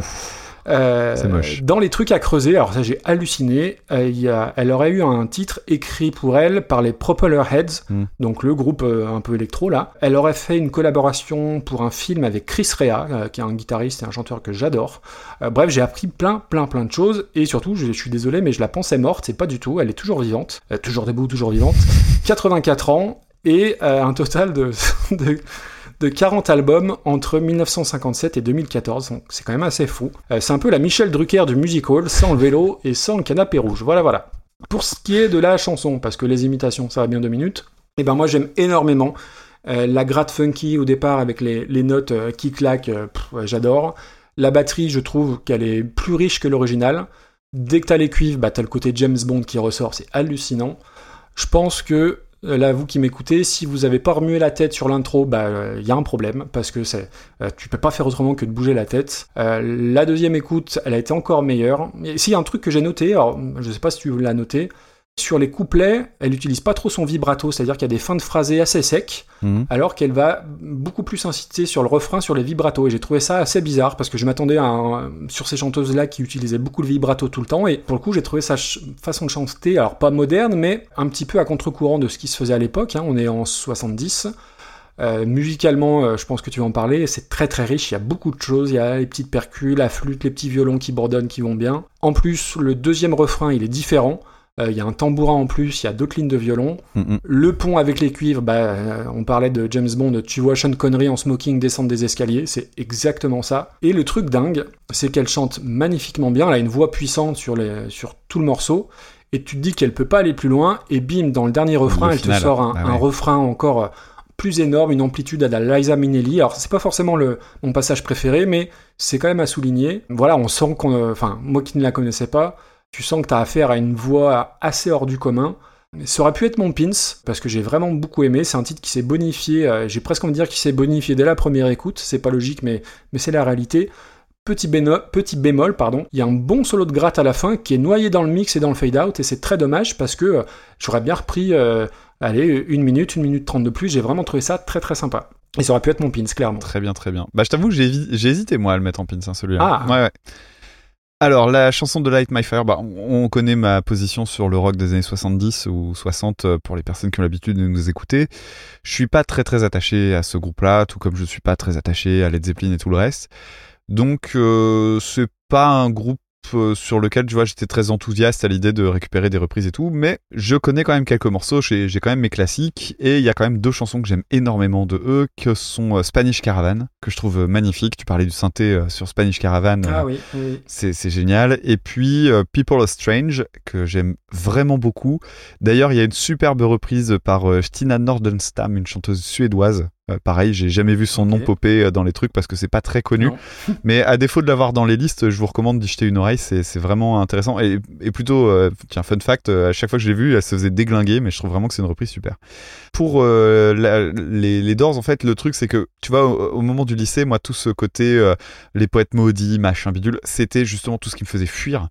Et euh, je, je- je détestais ce côté prétentieux, en fait, qui me gonflait Pourtant, passablement. t'as fait un bac littéraire aussi. Ouais, j'ai fait un- mais, mais justement, j'ai- là-dessus, je faisais vraiment exception, quoi. C'est évidemment qu'autour de moi, j'avais des gars qui adoraient ça, et en fait, moi, ça m'a toujours fait chier. Et c'est même pire que ça, c'est qu'en fait, ça m'a fait perdre du temps. C'est-à-dire que les Doors, j'ai découvert beaucoup plus tard parce que par opposition, bah presque de principe, un peu conne, hein, mais tout comme c'était très con de me montrer les Doors comme étant le truc qu'il fallait pas louper parce que c'était absolument Mhm. formidable, alors que, mais non, c'est bien les Doors et tout, et ça fait partie de tous ces groupes fondateurs, mais bon, euh, aujourd'hui, quand j'écoute, euh, moi je suis quelqu'un qui a grandi, euh, qui est né en 86, euh, j'ai pas le même rapport aux Doors Ouais. que les gens qui sont nés dans les années 60, quoi, donc c'est tout, je relativise beaucoup plus. Mais euh, du coup, ouais, j'ai perdu du temps et c'est des morceaux que j'ai découverts après. Et Light My Fire, bon bah c'est une chanson très connue que j'aime bien, mais sans plus. Alors d'ailleurs, j'étais très surpris de découvrir cette version de 7 minutes parce que euh, j'ai, alors pour la petite histoire, j'ai accédé à la playlist Spotify de Maxime pour gagner un petit peu de temps sur la mienne Mhm. parce que j'avais des galères pour accéder à un morceau. Et euh, je sais pas trop d'ailleurs sur Deezer si c'est rangé de la même manière, mais euh, moi je, il me semblait que Light My Fire ça durait 3 minutes et effectivement il y a bien la version de 3 minutes euh, que tout le monde connaît. Et en fait la version de 7 minutes, toi tu l'as adorée et en fait moi je l'ai pas aimé parce que je trouve au contraire que la version de 3 minutes est parfaite. La joie, rabat joie. Alors en fait, le, le, le riff d'intro, il tue. euh, Il y a l'alternance, euh, le couplet qui est mineur, le refrain qui est majeur. C'est sympa. Mais à- quand arrivent les solos, toi t'aimes bien. Le solo de clavier, il est ultra répétitif. En gros, c'est une impro, mais elle est pas inspirée. Le mec joue toujours dans les mêmes. euh, Attends, attends, attends, eh oh, je suis vraiment sérieusement. C'est une gamme assez basique en fait, hein, et il joue toujours dans le même registre. Il va jamais euh, s'échapper vachement dans les aigus, faire des trucs, des gros changements d'intensité. Et il y a plein de moments où il répète sa ligne, et je trouve ça très chiant. Alors c'est le côté euh, rock psyché, machin, oui, euh, si t'es bien dans le truc. et- Non, non, je m'ennuie quand j'entends ça. Ah, le mec, il est capable d'écouter 6 minutes de je pleure Allez, tout le temps, mais allez, par contre, les allez, sur allez, 7 je- minutes, on ça n'écoute pas, blablabla. Mais quand arrive la guitare, ah ah ah, c'est pire. Parce que quand arrive la guitare, t'as- c'est bourré de fausses notes. Et quand je parle de fausses notes, Oh. je parle bien de fausses notes. C'est-à-dire que quand tu écoutes, c'est des notes loupées. Il fait des rattrapages qui sont vraiment des rattrapages foireux. Alors, en gros, il se prend pour un jazzeux, c'est-à-dire je fais une fausse note, mais c'est pas grave, je vais continuer. Sauf que la règle d'or, quand tu fais de, quand tu fais du jazz et tout ça, c'est la répétition. Tu te plantes, tu fais une fausse note, t'appuies dessus. Tu te dis, bah c'est pas grave, je vais l'assumer à mort, et c'est ça qui donne le côté euh, un peu piquant et tout ça. Que là, moi, tout ce que j'entends, c'est ah, c'est un peu comme le, le solo de Nirvana euh, quand il reprend euh, The Man Who Sold the World et que t'entends le gros pain de Mmh. de Kurt Cobain. J'entendais que ça. Je me disais, ah, putain, il dit, eh oui, il Ouais, va être ça, c'est toi, c'est ton, c'est ton oreille qui naturellement. mais en fait non. Mais non, non, non, non. ça. Je pense sincèrement que en fait le truc c'est que le morceau est très ancien, il est culte et donc du coup on remet pas en question ces trucs-là. Mais je suis désolé, si tu les écoutes en contexte et que tu te demandes comment le mec les joue, ce sont des pains. C'est pas dramatique en Ah oui, soi, mais c'est- des pains. C'est là la différence entre toi et moi, c'est que et c'est pas une critique, hein, attention, c'est que toi tu écoutes en essayant d'analyser comment il la joue et moi j'entends j'ai- des fausses notes, J'écoute. Mais non, moi, c'est tout, j'entends des fausses notes. J'entends des fausses notes, j'entends des loupés. Oui, bah, parce que t'as une oreille surdéveloppée. C'est un sonar. une oreille, un- Bah, vous pouvez les entendre, les fausses notes, vous allez voir. Bon, bref, donc du coup, je me suis dit, bah, c'est pas grave, je vais réécouter la version de 3 minutes, et par contre, la version de 3 minutes, je l'adore. Alors, c'est vrai qu'il coupe tout, et le côté, euh, du coup, la partie solo, elle arrive un peu comme un cheveu sur la soupe, mais, euh, mais elle passe vraiment bien. Je trouve qu'elle est beaucoup plus intense. C'est-à-dire, le moment où le chant revient, je trouve que quand il revient sur la version longue, il, revient avec beaucoup d'intensité, mais ça vient de nulle part. Alors que dans le, dans la version de 3 minutes, ça fait comme un, une montée progressive, et c'est logique. Petit fun fact d'ailleurs, en écoutant l'une euh, derrière l'autre, il y a une différence de pitch. Je sais pas si t'as fait gaffe, mais en fait, elles sont pas tout à fait, elles, elles s'alignent pas complètement. Ah, moi j'écoute à chaque fois que la version de 7 minutes. D'accord. euh, Bon bah écoute, sache que la, la version en fait, il y a une différence de quelques battements par minute. Il y en a une qui est à 130 et l'autre qui est à 126. Et euh, le truc intéressant, c'est que c'est dû à un au pressage en fait. C'est-à-dire que c'est au moment des. Alors je, je sais pas dans quel moment de la production c'est arrivé, mais c'est quelque chose dont ils se sont rendus compte plus tard. C'est-à-dire que les versions de pressage ne correspondent pas aux versions d'enregistrement. Alors je sais plus dans quel sens ça se fait. Est-ce que c'est plus rapide ou moins rapide Mais du coup, il y a un décalage et ça s'entend vraiment quand tu écoutes les deux côte à côte. Alors du coup, la version de Shirley Bassey, Eh, pareil. eh, eh oui. Je connaissais pas euh, vraiment Shirley Bassey, si ce n'est de nom. Et Oh là là, ce groove à la guitare, les premières secondes, et puis même le son de la guitare, bordel Comme dirait Jules, c'est le son de la gratte. c'est c'est génial, génial, génial. Et puis après, bon, bah t'as tout dit. Euh, les cuivres sur le couplet 1 avec les violons, boah, l'énergie de malade que ça débarque. Oh, Et puis, euh, le truc qui est malin, c'est que cette, euh, cette partie-là, donc le groove de l'intro, en fait, c'est réutilisé au moment du break et c'est réutilisé au moment de l'outro. Et au moment de la fin du morceau, en fait, quand on arrive euh, sur la fameuse note tenue, elle tient une note, donc euh, on est sur le couplet, on est sur le refrain euh, majeur. D'ailleurs, le refrain qui est beaucoup plus en retenue Mm. par rapport aux couplets qui sont beaucoup plus intenses, je trouve. Et le, le refrain, lui, est assez, un peu plus conventionnel, on va dire. Et quand elle tient cette fameuse note finale, je m'étais dit, ah non, ils vont pas, non, s'il vous plaît, faites pas cette erreur de finir sur la note, sur le, le truc jazzy. Oui. Sais, euh, finir sur l'accord majeur, tada, bam. Et en fait, c'est, non, s'il vous plaît, faites pas ça, faites pas ça. Et non, à ce moment-là, moi, en tête, en fait, j'- la première fois que j'ai entendu, sans déconner, j'anticipais, j'avais envie d'être l'arrangeur et de dire, allez, et vous me remettez le Et là, quand il revient, j'ai eu un tel plaisir d'entendre exactement Ah, ce que je classe. voulais entendre. C'était un énorme bonheur.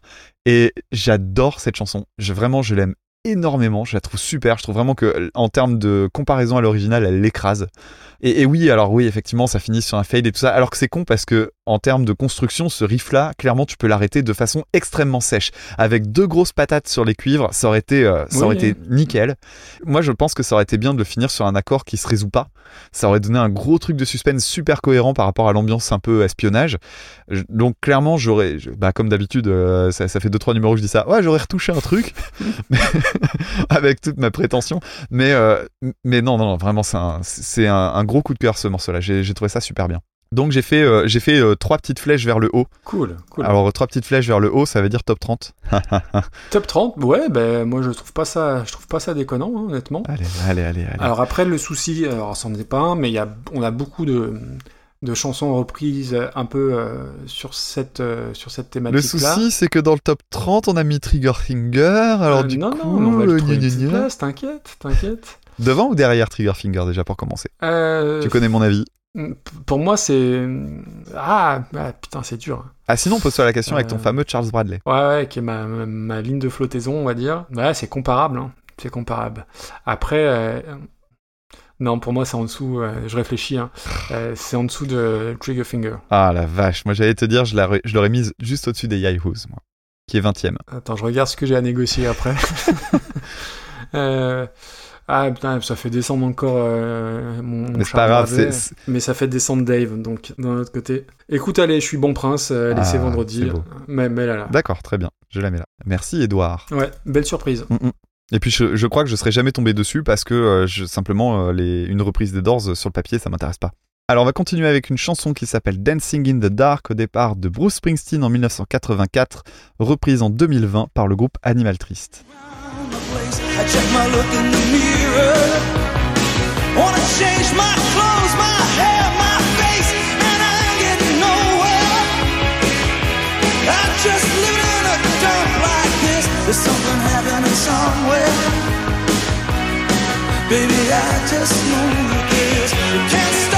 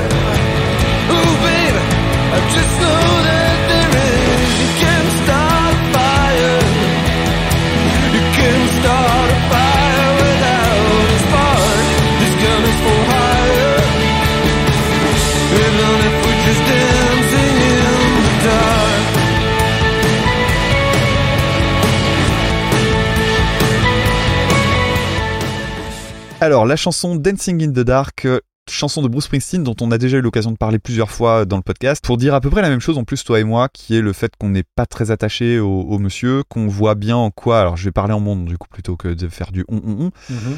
Mais euh, monsieur dont je vois l'aura dans la culture américaine, euh, je vois aussi beaucoup de gens qui l'adorent et qui euh, m'ont plusieurs fois dit qu'il fallait absolument que j'écoute Springsteen et tout ça. Et en fait, j'ai j'ai eu l'occasion d'essayer vraiment, vraiment, vraiment en me disant, allez, je passe à côté de quelque chose, allons-y. Et je me souviens avoir écouté un live, alors je sais plus lequel, mais un, un live dont on me disait en gros, c'est un super bon live, euh, c'est comme un gros best-of, ça dure, en plus il durait super Ah oui, longtemps oui, il fait des concerts euh, fous. très bonne prise de son, machin, tout ça. Donc j'ai dit, allez hop, j'y vais. Et en fait, je m'étais complètement ennuyé et je voyais pas l'intérêt en fait pour moi. J'entendais du bon rock FM euh, sympatoche et tout ça, une, une très belle voix, ça, ce serait très con de dire le contraire. Des mélodies vraiment plutôt sympathiques, mais rien qui me bouscule tant que ça en fait. J'entendais de la musique américaine de radio. Et voilà, alors je, je suis comme tout le monde, hein, j'aime beaucoup la chanson de Philadelphia, euh, ce genre de truc. Euh, je connais Born in the USA. Ouais, chialade, ouais. Ouais, oui, effectivement, euh, je connaissais Born to Run, ce genre de truc. Dancing in the Dark faisait partie des chansons que je connaissais, mais euh, comme ça, de loin. Je sais qu'il est important par rapport à la question des paroles, le fait qu'il porte une, une parole des petites gens, etc., etc. Je, vois vraiment tout ce que ça porte, mais j'ai jamais été vraiment marqué. Je suis jamais tombé sur la chanson qui me donnait envie de tout dérouler. Donc euh, voilà. Dancing in the Dark, elle s'en est un peu rapprochée. Disons qu'elle m'a permis de me dire ah, non, il y a quand même des chansons vraiment bien et j'aime bien euh, Dancing in the Dark, elle est très cool. Et euh, l'autre lien que j'avais avec Bruce Springsteen, c'est Steven Van Zandt Bah oui. qui n'est autre que Oui. Silvio Dante dans Les Sopranos. Et quand du coup tu vois Silvio jouer de la guitare, c'est- énorme. Voilà. Alors je pense qu'il y a deux écoles. Il y a ceux qui connaissaient Springsteen et qui l'ont vu faire le con dans Les Sopranos, et il y a ceux qui l'ont vu imiter euh, They pull me back in.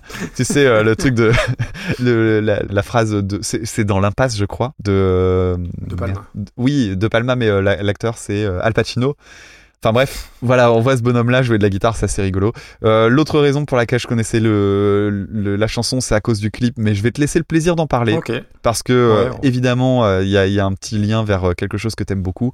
Le seul truc que je veux dire, c'est que le film est lui-même filmé par le clip est lui-même filmé par De Palma, Exact. dont je viens de parler pour ce cher Al Pacino. C'est une chanson qui est à double sens, mais un peu par accident. Je sais pas si t'as fait attention aux paroles, si tu les as lues. Oui. Parce que, en fait, quand j'ai écouté, je me suis rendu compte que, peut-être par déformation, parce que je savais qu'il y avait quelque chose à aller chercher de ce côté-là, j'ai écouté les paroles. En plus de ça, il a un, il a un anglais très très clair. Donc c'est très facile de comprendre ce qu'il dit. Et euh, très rapidement, bah, c'est ça qui m'a interpellé. Et au départ, moi, je l'ai comprise comme une chanson sur, euh, sur un prolo qui veut changer de vie. Alors que pas du tout. Et en fait, c'est non. pas du tout l'histoire que ça raconte. Mais ce qu'il y a de marrant, c'est que je suis pas le seul à le penser comme ça. Il y a plein de gens qui la voient comme une chanson à double sens. Et de fait, aujourd'hui, c'est un peu ce qu'elle est devenue. Alors que c'est pas du tout ça. L'idée, c'est que la chanson peut être comprise de cette manière, mais au départ, c'est parce que Bruce Springsteen avait fini son album et c'est sa prod. Alors, je sais plus qui est le, personnage derrière, mais tu, auras sans doute le nom. Lui avait dit, mais non, mais nous, il nous faut un single. Et lui, ça le faisait chier. Et donc, il a fait une chanson sur euh, la réaction par rapport à la commande, le côté, le métier d'artiste en mode, euh, allez, euh, faut faire faut faire du single, quoi. Et, et ce qu'il y a de marrant, c'est que c'est une chanson qui réagit à la commande d'un single et c'est devenu un single qui est devenu un de ses plus grands succès. C'est un énorme paradoxe. C'est ça. Donc voilà, c'est une chanson qui a, je trouve, pris de la patine. C'est-à-dire que ça a un peu vieilli quand même. Clairement, les synthés, Ah oui. euh, mais pourtant, je trouve que ça passe pas mal. Alors, j'aurais peut-être pas dit ça il y a 10 ans, et je sais pas si c'est le revival des années 80, tout ça qui font ça, mais je trouve que ça vit pas trop mal en fait aujourd'hui. Et, et je l'ai dit, hein, le chant est super, la ligne de chant elle est superbe, la voix est superbe. Bon, il y a un solo de sax à la fin euh, et un fade out. C'est les années 80. C'est les années 80. Ça, on aura d'autres occasions d'en parler.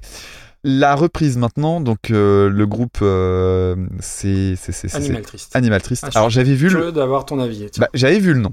Alors pour quelle raison j'en sais rien parce qu'en fait c'est vraiment pas un gros groupe. Donc euh, groupe Rouennais, euh, je franchement j'avais vu le nom popper quelque part parce que le nom m'avait interpellé. Pour être tout à fait honnête, je suis désolé si vous nous écoutez les gens, je, je trouvais que ça faisait vraiment euh, nom de, de groupe français branchouille quoi. C'est pas grave. Allez hop, on laisse ça de côté, on écoute. Il y a que deux membres, enfin non pardon, il y a pas que deux membres, mais il y a deux membres qui viennent Non. de la maison Tellier. Groupe dont on a déjà parlé et qu'on avait très bien classé. Ils avaient repris, c'est Killing in the Name of, je crois, qui est très bien Ouais, placé. Et euh, bon, alors, chanson proposée par le label, t'en parleras. Évidemment, c'est euh, aucun sponsorat euh, là-dedans, c'est bien entendu. Et c'est surtout ultra risqué, parce que ça veut dire qu'ils peuvent se faire déglinguer. Mais heureusement, non, parce que, en tout cas, pas de mon côté. Il y a une assez longue intro presque un peu trop longue à mon goût, mais il y a une très belle voix. Et euh, bah, dès qu'arrive la fin du, du, premier refrain, euh, l'instrumental qui se développe, et là ça pète. La voix devient plus intense, t'as une batterie qui est plus dense, euh, qui utilise beaucoup de tomes, l'instrumental qui s'étoffe avec du synthé, ça redescend sur, une, sur la même structure que l'intro, et puis ça remonte sur la, la phrase, c'est Starving Tonight, I need some, some action, et à ce moment-là, bim, ça redécolle. C'est super bien arrangé, il y a une belle guitare lead, c'est vraiment c'est un, c'est un un bel exemple de, de construction réussie, je trouve. Ah, Et franchement, pour un groupe français aussi, il y a le fameux truc de euh, est-ce que ça chante bien en anglais? Est-ce que c'est capable de passer derrière Bruce Springsteen qui m'avait impressionné par son chant? Et oui, archi oui, j'étais très impressionné en fait. Vraiment. bon. Je trouve que c'est une très très bonne reprise. Ok, super. Et en plus qu'il la met vraiment au goût du jour. Là, en l'occurrence, elle sort, euh, bah tu vois, c'est une chanson très récente, hein, 2020. T'as presque l'impression que c'est l'original en fait. C'est super bien, super cohérent. Parfait, parfait. Euh, je reviens deux minutes sur, euh, sur le boss, sur Bruce. Alors, euh, une idole de plus qu'on va un peu égratigner, parce qu'effectivement, on t'en a parlé. Moi, j'ai pas d'affect particulier. Pour moi, Springsteen, ça s'est longtemps résumé à We Are the World, dont, dont je parle souvent. Oui. Born in the USA et la BO de Philadelphia. Et puis, quand j'ai commencé à, à m'intéresser aux, aux pionniers du rock de, en- en- sous toutes ses facettes, j'ai écouté deux albums qui étaient supposément... des albums de référence, donc c'est Nebraska et The Ghost of Tom Joad. Et ces deux albums qui m'ont laissé complètement insensible. Alors, euh, je le dis souvent, mais je dois pas être assez euh, lettré, américain ou, intelligent pour capter l'essence du truc, mais je, je conçois que je comprends que ça plaise. De deuil de quatre garçons dans le podcast, je crois aime beaucoup Springsteen. euh, enfin, même d'autres podcasteurs musique en, en parlent très souvent. Euh, moi, je, je, je, je passe à côté. C'est comme ça, c'est pas, c'est pas très très grave. Et alors oui, la chanson Dancing in the Dark, je la connaissais, mais je la connaissais donc grâce à Friends, parce que je savais que Courtney Cox, donc Monica, jouait dans le clip, et j'avais pas revu le clip depuis très très longtemps, et j'étais persuadé qu'elle était là tout le long du clip, mais en fait non, Non. tu la vois euh, 24 secondes à la fin quand elle monte sur scène, et c'est à peu près tout. Donc du coup, j'étais très déçu dans le clip de, de, de pas assez voir Courtney Cox, mais bon bref, c'est pas grave. Dans les fun facts, on retrouve la chanson, je sais pas si tu le savais, euh, dans un épisode de Tonnerre mécanique, avec la ref. l'apparition d'un- d'une autre star, le boss des cheveux poivre et sel et de la capsule Voluto, George Clooney, Oh. qui a joué dans Tonnerre mécanique et donc en fond sonore Dancing in the Dark. Donc clip, tu l'as dit, réalisé par De Palma. Au niveau du clip, regardez-le, encore une fois, ça apporte beaucoup de choses. Euh, je pense que dans le clip, euh, toutes les années 80 peuvent Ouais. être résumées à un geste de la part de, de Bruce Springsteen. C'est cette espèce d'enchaînement de déhanché à la Johnny, Ouais, ouais. Avec un claquement de doigts horizontal. Voilà. C'est pas très radiophonique, mais visualisé. Et toutes les années 80 sont résumées dans ce geste. Et le pantalon taille haute. Et le pantalon taille haute, évidemment, avec le saxo à la fin et le fade out, tu en as parlé. Voilà, c'est moi c'est une chanson qui me laisse un peu indifférent. Alors c'est pas nul, hein. C'est supposément un classique de la musique, mais je suis pas du genre à me dire bah tiens, qu'est-ce que je m'écouterais? Je vais m'écouter Dancing in the Dark. Non, ça, ça n'arrive pas chez moi. Et du coup, j'aime plus l'histoire de la chanson que la chanson en elle-même. Alors, t'as tout dit et t'as très bien dit. Et ce qui est fou, voilà, c'est que c'est un peu le, monnaie de, Pink Floyd, c'est-à-dire que Pink Floyd, ils ont fait une chanson pour dire, bah, on est un peu contre le système, et et les sous et tout ça. Et bah, une chanson qui s'appelle Monnaie avec des bruits de tiroir caisse. Ils ont raflé le pactole, c'est leur chanson la plus connue. Et ben Springsteen, c'est son meilleur single sur son album ayant euh, eu le plus de succès, donc c'est toujours, euh, c'est toujours assez fou. Donc voilà pour, euh, pour le boss. Donc pour Animal Triste, oui, du coup, c'est l'occasion de, de faire un petit point. Il n'y a pas de, oui, de, sponsoring hein, de, la part du label. Comment ça s'est passé? En fait, moi, j'ai connu le, le groupe grâce à, à Freddy du podcast de l'Entrepode, qui avait tweeté le morceau, puisque c'est un groupe rouennais et Freddy et l'Entrepode sont rouennais. Il avait tweeté le morceau en me, en me mentionnant sur Twitter. Et donc, le boss du label, euh, donc Jean-Christophe, est tombé là-dessus. Il a écouté un de nos, épisodes, il m'a envoyé la chanson en me disant bah voilà, vous- j'aimerais savoir ce que vous en pensez dans le cadre de l'é- de l'épisode de l'émission. Et parallèlement, donc je l'ai écouté et j'ai écouté l'album et c'est un album moi que j'ai chroniqué pour Album Rock. Alors je vais je vais réussir à être objectif hein, mais c'est l'album j'ai beaucoup beaucoup aimé, c'est un de mes albums préférés de, de 2020. Donc la difficulté ça va ça va être d'évoquer la chanson tout en laissant de côté le reste de l'album que je connais vraiment très bien parce que j'ai encore bah, je l'écoute très très régulièrement. Et surtout, quand j'avais chroniqué le disque, je trouvais ça assez culotté de sortir en premier single. Alors c'est entre guillemets facile, c'est-à-dire euh, Ouais. euh, en termes de clics et tout ça, voilà, la reprise d'un titre du boss, c'est entre guillemets, c'est un appât facile, mais c'est aussi sacrément casse-gueule parce Bah oui. que euh, des reprises de Springsteen, je suis pas persuadé qu'il y en ait beaucoup. Donc voilà, donc du coup j'avais un petit peu peur de ça, et bien souvent les reprises, euh, voilà, c'est des reprises pour faire une reprise. Et là, quand tu écoutes l'album, sachez-le, écoutez-le, euh, la reprise s'intègre parfaitement dans le décor, dans l'ambiance générale de l'album.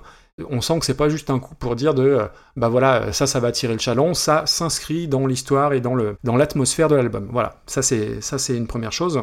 Alors moi, j'aime beaucoup effectivement l'intro. euh, tous les petits bruitages qui apportent un peu une petite touche de, moderni- de modernité, pardon. T'as les nappes de synthé qui arrivent et la ligne de guitare à la The National, qui est un de mes groupes fétiches du moment. Euh, moi, j'aime beaucoup la voix, et tu disais très justement des Français qui chantent en anglais, bah, souvent ça s'entend. Euh, je trouve qu'il n'y a pas de, difficulté d'accent. Je trouve que ça fait très très bien le, truc. Il a une voix entre, euh, bah, entre le Bono de la bonne époque, parce que oui, il y a eu des bons trucs dans YouTube, et Bruce Springsteen en termes de, tessiture. Je ne compare pas. hein. J'essaie juste de, placer sur le, sur le spectre des voix. Et je trouve qu'il y a une, une progression, une espèce de, de gradation dans l'intensité que n'a pas la version originale, qui est un peu saxo et, et, et quoi, on va dire ça comme ça. Mm. Et il y a quelques défauts que j'aime bien, c'est-à-dire que à 1 minute 45, t'entends distinctement, alors j'imagine que c'est fait exprès, euh, certaines respirations du chant. Donc c'est des tout petits détails insignifiants, mais moi que je trouve que, bah, qui apportent quelque chose. Euh, même les claviers euh, s'intègrent très bien, c'est vraiment très bien fait. Le pont est pas incroyable, mais euh, tu retombes sur la petite ligne de guitare du début et, clairement ça fait le job. Et alors après il y a un tout petit détail que j'aime bien aussi, à la fin t'as des petits synthés un peu années 80 qui sonnent presque comme un, alors pas un sample mais un peu comme un hommage à la VO et je trouve que tout ça est très très solide, très moderne, très respectueux de l'original bien évidemment et clairement je trouve que c'est une reprise qui est supérieure à la version de Springsteen et pour terminer je dois bien dire que ça aurait été mon pins, clairement. c'est combien de fois que tu le dis là? Euh, peut-être trois fois, quatre fois, je sais pas. Et, et du coup, j'étais très. Je pensais que t'allais pas aimer parce que euh, effectivement, le, le côté Animal Tree, ça fait très euh, groupe branchouille, machin, euh, torturé et, et- et tout ça. Non, mais c'est que le nom. j'avais très peur que t'aimes pas parce que moi, ça avait été un de mes, un de mes coups de cœur de 2020, l'album. Il y a huit chansons et euh, franchement, écoutez-le, il s'appelle Animal Triste et c'est super bien. Et c'est à l'image de la reprise. Puis en soi, c'est pas un mauvais nom, parce que tu vois, ça a marché. Non. Moi, je m'en suis souvenu. Enfin, tu vois, c'est con. Alors, avec un gros a priori au départ, mais, euh, mais c'était un tort. Bon, super. Bon, bah, on va. Ah, dis donc, on a que des classements hauts ce soir. Bah oui, Alors, on a l'impression. Pour moi, si tu veux mon avis, et en plus, oui, on a la maison Tellier qui est bien, qui est bien classée. Où est-ce qu'il est, la maison. Tellier, d'ailleurs? Il était vraiment Ah, haut celui-là. hein. Ah oui, oui, mais ça a dû. dé- euh, Ah ouais, dixième. Ouais, ouais, non, non, il, il est resté très haut, je me souviens. Euh, Vas-y, commence et, et on ajustera. Oh là là là là. Pouf, pouf, pouf, pouf. Ouais, je dirais entre 30 et 40, ça me semble pas mal. Dans tout ce coin-là, c'est quand même des trucs très propres. hein. Hum, tu trouves pas ça meilleur que euh, So You Say You Lost Your Baby? C'est vrai qu'elle était cool. Elle était cool, celle-là. Et est-ce que c'est pas mieux alors euh, Dancing in the Dark? Si, euh, mais ça, ça, ça volera pas beaucoup plus haut, mais, euh, mais c'est déjà bien. C'est déjà franchement On pas mal. regarde les, les le fameux, le fameux bonus petit groupe français, machin, machin. Ouais, non, et puis même intrinsèquement, pour moi, c'est mieux que la bronze. Ah, Alors, non, sais là, tu je serais pas d'accord. Par contre, on situe par contre, Ok. QAQ, ça, ça, me- ça me choquerait pas. Eh ben écoute, si tu si c'est non négociable pour le mettre au-dessus, on le met juste en dessous. Ok. C'est-à-dire quand même au-dessus de Singing in the Rain par Jamie Cullum, qui était quand même un Ouais, gros gros je truc. hein. c'est- pas cher payé. Ah, De toute façon, je pense vraiment qu'à partir du moment où tu arrives dans le top 30, euh, Oui, oui, ça, oui. ça devient. Ça- n'empêche, euh, Rouen, euh, c'est The Place to Be, hein, entre La Maison Tellier, 10ème, et Animal Triste, donc du coup 27ème. Franchement, On attend les groupes valenciennois. il y, en- y en a? J'en sais rien. Euh, Ils jouent avec des cadettes de bière. c'est à mon tour d'être méprisant. Oui, oui, c'est moche. Alors, je vais non seulement le mettre au montage, mais je vais le doubler. On va le réécouter, Bah on va le réécouter tout de suite au ralenti. bon, j'ai fait le tirage au sort si tu veux. Vas-y. On va parler maintenant, ou tu vas parler, puisque c'est toi qui vas commencer. On va parler de la chanson Running Up That Hill de Kate Bush en 1985, reprise par le groupe First Aid Kit en 2018.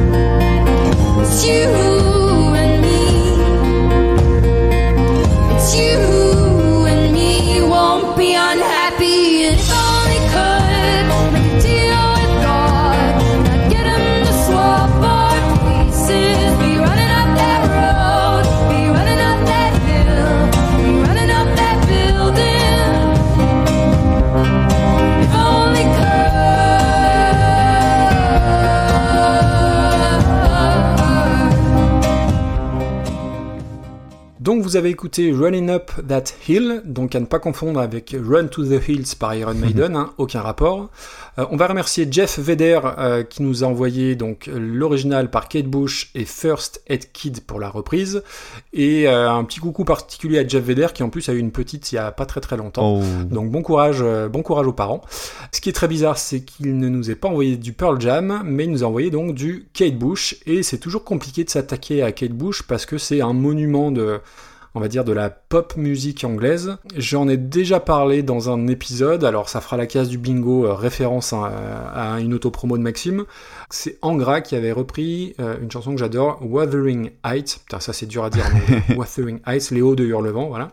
Et donc Kate Bush, pour moi, pendant très longtemps, ça a été uniquement en babouchka, donc on avait en 45 tours, le point 45 tours, et avec cette pochette qui m'avait toujours intrigué, où elle est euh, allongée sur le sol avec un violoncelle à côté dans une position euh, assez équilatérale, enfin c'est très, très très bizarre.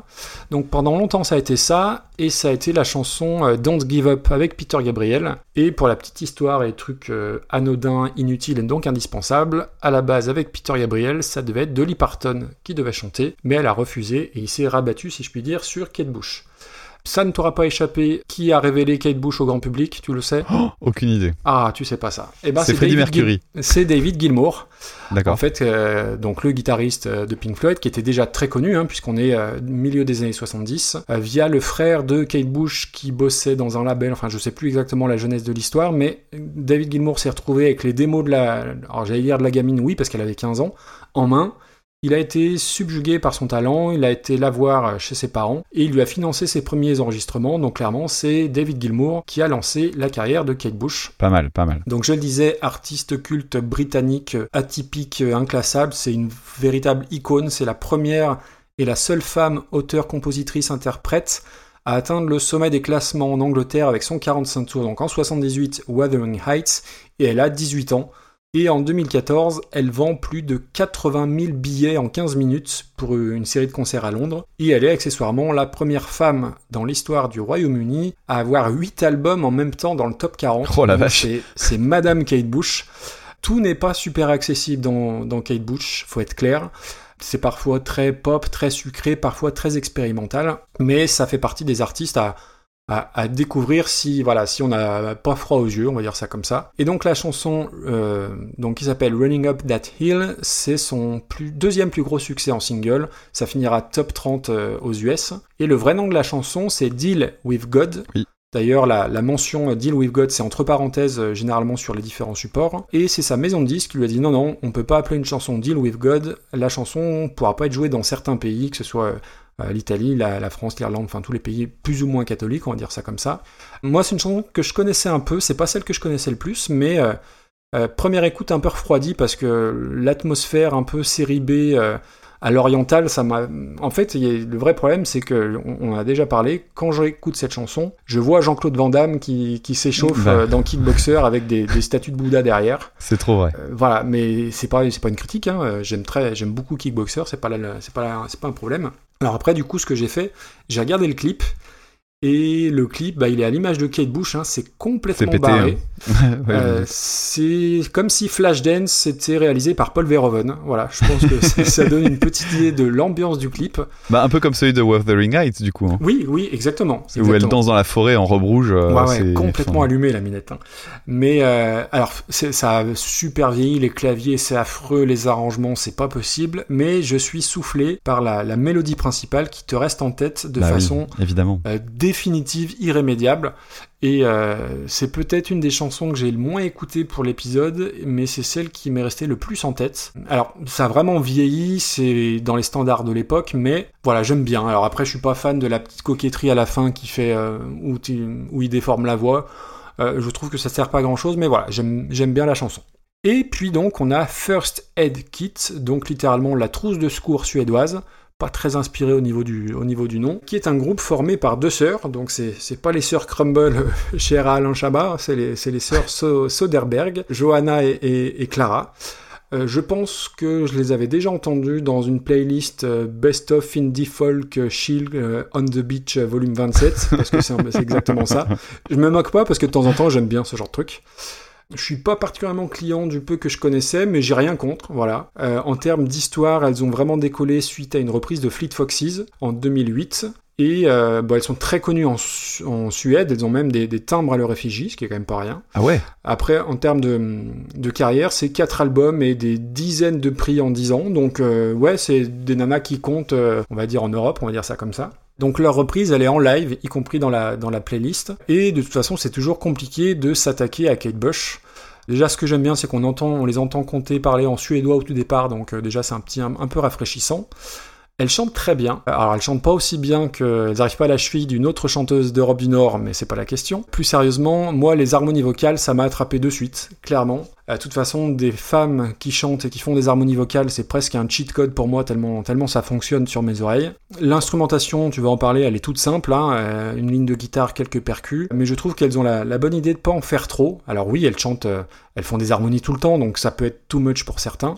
T'enlèves les affreux effets des années 80, j'ai presque envie de dire que c'est un peu meilleur que l'original. Et en plus, je l'ai écouté plusieurs fois, elle s'est beaucoup, beaucoup bonifiée au fil du temps, même si je suis à peu près sûr que c'est le genre de truc qui va passablement t'ennuyer, je l'ai noté dans mes notes. Mais moi, euh, pour terminer, je pense que ça aurait pu être un de mes pins. C'est ton running gag, évidemment. Il y en a et je, je suis sûr qu'il y en a que une pour lequel tu le diras pas. Juste pour me faire chier. Alors, pour Kate Bush, ouais, je suis un peu comme toi. Tu, alors, j'aime beaucoup euh, Wuthering Heights. euh, Putain, tu Ring Up moi, That hein. Hill. Hein. J'avais euh, eh, licence d'anglais, mon gars. Euh, Running Up That Hill, c'est un, c'est une chanson que, euh, que que je connaissais bien, mais en fait, je m'en souvenais finalement pas dans cette version-là. C'est assez bizarre. Je sais pas euh, si j'ai entendu une version refaite ou si au contraire je connaissais une reprise, mais la mélodie est tellement catchy Ah oui, que quand tu écoutes la chanson, tu as l'impression de la connaître par cœur. Euh, mais Kate Bush, oui, en dehors d'un best-of que j'ai écouté il y a quelques, il y a, bah, il y a quoi, il y a un an, un an et demi, je crois, au tout début des super, ouais, un peu avant les, le super cover battle, je crois. Bah, j'ai trouvé ça cool.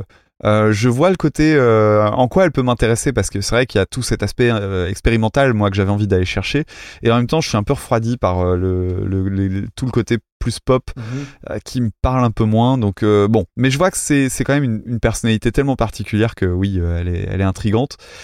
Et cette chanson-là, euh, Running Up That Hill, c'est euh, typiquement le, le genre de chanson, tout comme euh, bah, Babushka dont tu parlais, où je, où je parle de pop intelligente. Ouais. C'est-à-dire que c'est très pop et en même temps c'est c'est suffisamment léché pour te dire ah c'est vraiment quelque chose de particulier quoi. Le truc, c'est que cette chanson-là, je suis pas, je suis comme toi, je suis pas hyper fan, c'est répétitif. Le truc de synthé euh, qui fait euh, le, rythme du galop, c'est ça devient chiant en fait au bout d'un moment. Mais le refrain est beau et euh, les paroles sont sympas. C'est un sujet sur euh, les différences hommes-femmes et tout ça. Les, paroles sont chouettes hein, si vous avez l'occasion de les lire. Elles sont, elles sont vraiment pas mal. C'est sur l'incompréhension entre les hommes et les femmes. En gros, c'est le deal with God, ce serait d'inverser, de se mettre à la place des hommes et des femmes parce qu'il y a des incompréhensions quasiment qui seraient consubstantielles du, du genre en fait.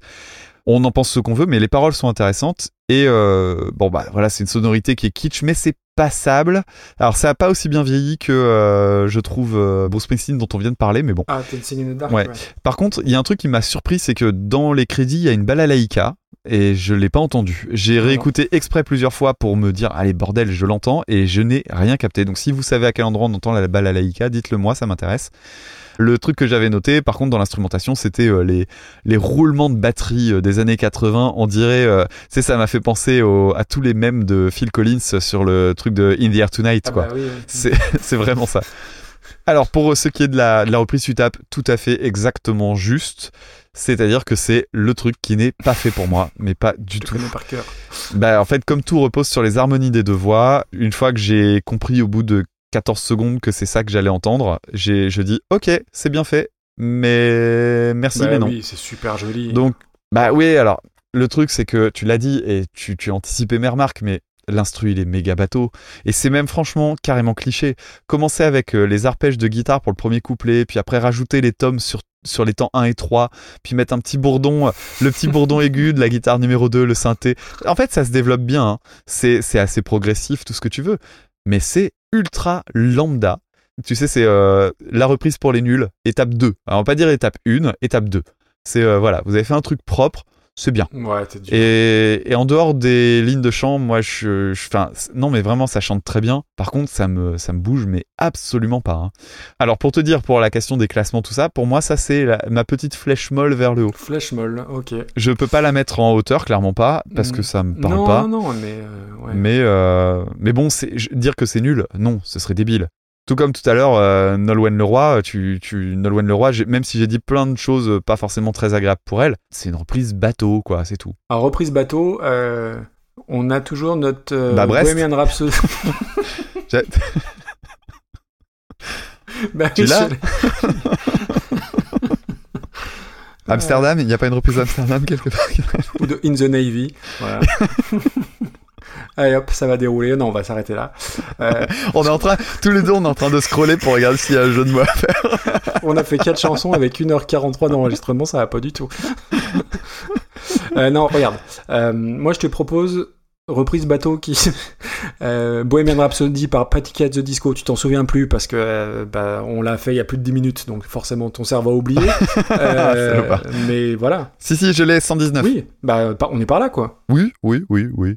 Eh, pour être sympa, je te dis, je regardais même un peu au-dessus. Oui, oui, on peut regarder, euh, on peut regarder au-dessus. Bah, tu, tu vois, tu as Got My Mind Set on You, je sais que ça passera au-dessus pour toi. Ouais, clairement. Même Shadowplay, c'est pour moi c'est. Pour moi, c'est au-dessus des mots bleus de Bachung par Chris- euh, de Christophe par Bachung. Putain, on va remonter, elle va finir à 20ème, tu vas. Enfin, c'est au-dessus de Landslide des Smashing Pumpkins. Ok. C'est au-dessus des, des Ukrainiens là. Euh, là, je deviens un peu moins catégorique. Ça, moi, j'aimais bien. Non, regarde dans le truc un peu, euh, un, un peu gnangnan, euh, Creep Ah, de Creep. Damien Rice, euh, je pense qu'on est pas mal là. Allez, au-dessus de ça. Donc on est 77ème. Entre Boys Don't Cry par Grantley Phillips et Creep par Damien Rice. Alors, on va continuer, on va changer assez drastiquement d'ambiance. tu vois ce que je veux dire Je pense que tu regardes au même endroit que Euh, moi. bah, Il y a plusieurs ambiances différentes. hein. On va parler de la chanson, enfin, on va parler du thème du film Rosemary's Baby, composé par Christophe Comeda en 1968, repris par Fantomas en 2001.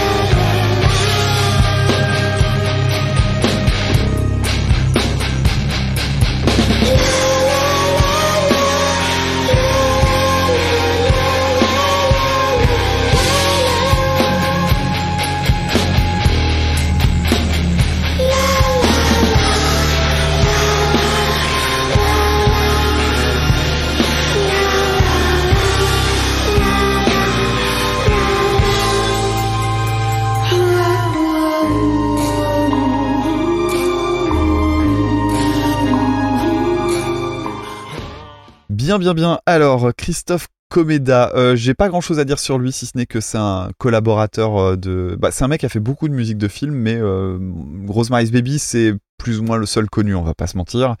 Le film en lui-même, il y a peut-être un petit peu plus de choses à dire, même si je l'ai pas revu pour l'occasion. Pour une raison toute simple, c'est que euh, j'ai pas envie de regarder du Polanski pour le moment. Tant qu'il est vivant, ça m'intéresse pas. Alors, c'est quand même un film assez particulier par rapport à la question de la carrière de Polanski, parce que c'est un film qui date de 68, c'est vraiment les débuts de sa carrière. Donc c'est avant les affaires euh, de viol, c'est avant sa cavale, c'est aussi avant la mort de Sharon Tate. Du côté de Mia Farrow, qui est l'actrice principale et qui est aussi Mhm. la voix qu'on entend sur la chanson, c'est également avant des périodes très compliquées de sa vie, à savoir euh, les déboires avec Woody Allen, qui, pour le rappel, a fini par épouser euh, sa belle-fille adoptive et qui a été accusé aussi de viol euh, de sur bah, son autre belle-fille. Génial, Ambiance. le grosse ambiance. Et puis euh, sur le sur le tournage du film, euh, Mia Farrow qui était en couple avec Frank Sinatra, bah, Frank Sinatra il a fait une une crise, il voulait qu'elle joue dans un autre truc, elle a refusé et du coup il lui a balancé les papiers du divorce pendant le tournage. Sympa. Sachant que le film en lui-même est déjà assez dark. euh, je sais pas si tu l'as déjà vu toi? J'ai pas vu. Non, non, Tu connais le pitch, j'imagine. Euh, Même pas. Même pas Non. ah bah, Alors c'est un film d'ambiance. Et en gros, euh, ça raconte euh, Mia Farrow qui emménage dans une maison, il y a des voisins un peu bizarres, et euh, un soir, elle rêve qu'elle se fait violer par un démon. Elle se, au, au petit matin, euh, en fait, son mari lui dit, son conjoint, je sais pas trop, lui dit, ah non non, mais t'inquiète, le viol, en fait, c'est moi. Et euh, elle, euh, elle est enceinte. Ah bah ça va, et... Ouais, bah, ça passe. Et enfin, tu vois, le, le, le- pitch sordide. En plus, franchement, quand tu sais le, le- la Ah suite bah oui, de la vie de. Polanski, c'est super bizarre. Alors c'est adapté d'un bouquin, hein, soit dit en passant. Et en fait, euh, l'histoire c'est que euh, les voisins, ce serait, euh, ils feraient partie d'une secte occulte, etc. Et tout le film repose sur le fait que le, le bébé serait l'antéchrist, quoi. Jusqu'au bébé, j'ai l'impression que tu me parlais du film Le Locataire que j'ai vu il y a pas très longtemps de Polanski et qui a l'air un peu dans les mêmes, dans les mêmes ambiances. Bref. Bah voilà, en tout cas, en tout cas, c'est un- c'est un- vraiment un film très connu de cette période-là. Je l'ai vu quand j'étais ado euh, parce que euh, quand je regardais euh, tout ce qui était film un petit peu bizarre, celui-là il remontait très facilement. Donc c'est un film qui a une aura de mystère euh, par rapport à bah, les personnes impliquées, euh, l'ambiance sur le tournage qui avait l'air d'être assez merdique, le film en lui-même qui, tu sais, il y a, il y a des trucs un peu particuliers. Il y a des gens qui se sont convaincus que, euh, qui arrêtent pas de dire ouais non mais en fait on voit le visage du bébé, etc. Alors qu'en fait non, ce genre de choses. Enfin bref, il y a tout un truc autour de ça. Et la musique, que dire si ce n'est que elle correspond parfaitement à ce genre d'ambiance. C'est un truc ultra bancal. En fait, en gros, c'est une berceuse, hein, c'est une petite Mhm. valse à trois temps. Il y a la voix euh, toute. euh, Alors, j'aurais même pas envie de dire mignonne en plus de Mia Farrow parce que même là, je trouve que c'est inquiétant. Non, oui, c'est pas le terme. ouais. Ouais, voilà. Et derrière, t'as des dissonances. Il y a un truc bizarre. Il y a la, soni- y a la sonorité euh, un, un peu genre clavecin qui fait un truc bizarre. On utilise euh, le xylophone pour évoquer l'enfance. Alors c'est un peu cliché, mais ça marche super bien. C'est à la fois beau, c'est triste, c'est malsain. Enfin, je trouve vraiment que c'est une super composition pour le film. Et ce qu'il y a de, fort, c'est que je la trouve écoutable hors contexte. Mais c'est dans, c'est dans la musique d'ambiance, quoi. J'ai l'impression aussi que c'est une euh, inspiration. Alors j'ai noté inspiration évidente, mais à mon sens. Je sais pas pourquoi, j'ai pas creusé le sujet, mais j'ai l'impression que c'est une inspiration pour euh, Badalamenti, Mm. qui était euh, le compositeur des musiques de Twin Peaks. Je trouve qu'il y a une, une filiation dans le côté inquiétant là-dedans. Alors Fantomas, je vais pas faire un laïus de 15 ans dessus parce qu'on en a déjà parlé. C'est un groupe que j'aime beaucoup parce que c'est euh, un des groupes de Patton et c'est un des euh, donc de Mike Patton, chanteur euh, protéiforme de notamment Face No More, mais surtout de Mr Bungle pour moi. Euh, Le Director's Cut, c'est cet album sur lequel ils avaient euh, repris euh, que des musiques de films de façon, bah voilà, Fantomas, c'est-à-dire qui mélange à la fois de vrais hommages parce que c'est c'est généralement assez fidèle et en même temps ça part très souvent dans le métal bruitiste. Tiens, rappelons-le, hein, le guitariste du groupe c'est euh, Buzz Osborne dont on a parlé il y a Ah, pas très Melvins, longtemps oui. puisqu'il fait partie des Melvins. Et puis le batteur c'est Dave Lombardo qui était le batteur de Slayer. Bon, c'est pas un groupe de tendre, hein, clairement. Et on avait déjà classé la musique de Twin Peaks, dont je parlais il y a deux secondes avec euh, Badalamenti. La reprise qu'ils font, en fait, elle suit un petit peu le canevas de cet album-là. Donc on reste sur quelque chose de très fidèle, il va y avoir des explosions. On commence par un piano miniature, donc qui n'est pas tout à fait le même instrument que celui qui était utilisé sur la, sur la version originale, pour évoquer justement ces sonorités d'enfance. On a un peu le même gimmick finalement. Les guitares dans les graves, elles ont un... j'a- J'adore le son des guitares sur ce, sur ce morceau-là en particulier. Et le contraste est ultra fort. Elles sont super euh, lourdes et en même temps le son est très chaud. Je, je sais pas, j'ai l'impression que dans le design sonore des guitares, ça correspond parfaitement à l'ambiance qui correspond à la chanson de, Rosemary's Baby, l'original. La voix de Patton, je crois qu'à ce moment-là, il y avait, je, crois que c'est le moment où Mike Patton avait la voix la plus euh, à la fois voluptueuse et euh, bah peut-être le sommet en fait après euh, la période Mr Bungle et tout ça je pense que le début des années 2000 c'est le moment où au niveau de la voix il était vraiment au top de chez top et euh, bon voilà il y a le passage d'histo qui part dans tous les sens euh, très ambiant euh, inquiétant il y a un, un break à un moment donné avec des cris de bébé alors ça c'est le moment que je trouve un peu cliché quand même enfin moi je, je- je l'aime bien Dans la thématique, ouais. Ouais, sur cet album-là, ça faisait partie de celles que je préférais écouter et j'avoue que à la réécouter là maintenant, je pense que je change d'avis en fait. C'est c'est une chanson que j'ai peut-être trop écoutée tout simplement. Il y a juste un petit truc que toi, tu- je sais que ça généralement tu tiques sur le fait de rajouter des choses dans les chansons. Oui. Et il y a une dernière partie, il y a un, un- un ending Et euh, tu vas dire, oui, mais à quoi ça sert ce truc-là? En fait, je sais pas si t'as fait gaffe aux paroles, mais euh, les paroles à la fin, qui donc ne sont pas présentes dans la version Ah originale, c'est What have you done to its eyes Et en fait, c'est une phrase de Mia Farrow dans le film qui euh, demande par rapport au bébé What have they done to, the, to uh, Oh, its eyes Ou c'est l'inverse. Je crois que c'est What have you done pour Mia Farrow et What have they done pour Mike Patton. Donc voilà, c'est plus aujourd'hui ma préférée de l'album, donc euh, vous pouvez continuer à envoyer des chansons de cet album, il n'y a pas de problème. Mais, euh, mais euh, ouais, c'est une chanson que j'aime bien. Eh ben, on va remercier ton frère hein, qui nous a envoyé encore du Fantomas. non, non, c'est pas du tout. Mon frère, je crois même pas que mon frère sache qui est Fantomas. Non, non, on va remercier Julien qui nous a envoyé ça. Donc Christophe Comeda, bah, c'est pas son vrai nom. Euh, je l'ai noté pour la vanne. Enfin, pour la vanne, non, c'est pas drôle, mais j'ai rien d'autre à dire sur lui. Il s'appelle Christophe Trinsky. Ne réglez pas vos, vos appareils, c'est normal. Trezinski, Ah oui. donc il y a, il y, a deux- y a deux voyelles et tout le reste c'est des consonnes. Donc oui, compositeur polonais, pianiste, jazzman, et je crois qu'il a travaillé avec Polanski sur le bal des vampires aussi. Si mes notes sont bonnes, il me semble. Donc oui, moi j'ai pas vu le film, donc sorti de son contexte, bah moi ça marche pas. Donc enfin voilà, c'est très intrigant, très sombre. Les petits la la la au début, ça m'a ça m'a fait penser à Avec le temps. Oui, c'est vrai. Sans, sans Monsieur Catherine Lara. Euh, alors, je dis Monsieur Catherine Lara, qui est pas de, d'Esbrouf, c'est en référence à une vanne sur l'épisode 10, pour celles et ceux qui découvriraient l'épisode aujourd'hui. Oui, et il Voilà. faut écouter la vanne pour comprendre le pourquoi du comment. C'est pas, c'est pas aussi maladroit Voilà. que ça en a l'air quand on le sort du Exactement. contexte. Donc du coup, j'ai pas vu Rosemary's Baby, donc euh, j'imagine que ça perd sa force et moi ça m'emmerde un peu. C'est très sombre, très déprimant. J'imagine qu'il faut pas écouter ça un samedi matin d'octobre dans la zone industrielle de Châteauroux parce que j'ai décidé de changer, de, de laisser Dunkerque et les Dunkerquois tranquilles. Mais encore une fois, quand tu l'entends et que tu sais que Fantomas a repris la chanson, tu vois exactement toute la folie qu'ils vont pouvoir y mettre. Et clairement, bah, ils en mettent de la folie. Alors, euh, dès les dix premières secondes, c'est bien plus flippant avec le petit piano, tu en as parlé, que l'original. Euh, moi, j'aime beaucoup aussi le- l'entrée de la guitare. Je trouve qu'elle a un son en plus euh, très Tool, très System Down dans ces, dans ces tonalités-là. Au niveau des la la la, bah oui, Mike Patton fait franchement plus peur que Mia Farrow, il a pas de doute là-dessus. Tu sais que ça peut partir à tout moment et quand ça part, bah ça part pour de vrai, hein, les mecs ils rigolent pas. Au niveau du mix, j'ai trouvé presque dommage que la batterie soit un poil en retrait par rapport au reste. C'est très gras comme son. Ouais, ouais, ouais, mais euh, je trouvais que la batterie, on l'entendait pas, pas assez, surtout que c'est Dave Lombardo derrière, donc c'est quand même pas un tendre. Après, voilà, le, riff de guitare, euh, enfin les murs de guitare, c'est super efficace. L'alternance euh, passage calme et passage hurlé, j'ai trouvé ça super intéressant. Alors, euh, les cris des bébés, tout ça, moi je trouve que ça, ouais, ça rajoute un truc, ça m'a pas posé plus de problèmes que ça. Je me posais effectivement la question des, sur, sur les paroles, je comprenais pas pourquoi euh, ils avaient rajouté ça, donc tu m'en as donné euh, l'explication. Et ce que j'aime beaucoup, c'est la fin, qui est ultra abrupte. Tu vois, on parle souvent, euh, je dis souvent les fade out, les fade out, c'est pas très original. Là, ça se termine vraiment. tu rentres dans un mur, quoi. Et je trouve que ça apporte encore un peu plus de, de puissance au morceau. Après, la limite de ça, c'est la durée de vie de ce genre de morceau. Et est-ce que moi, j'irais écouter ça spontanément?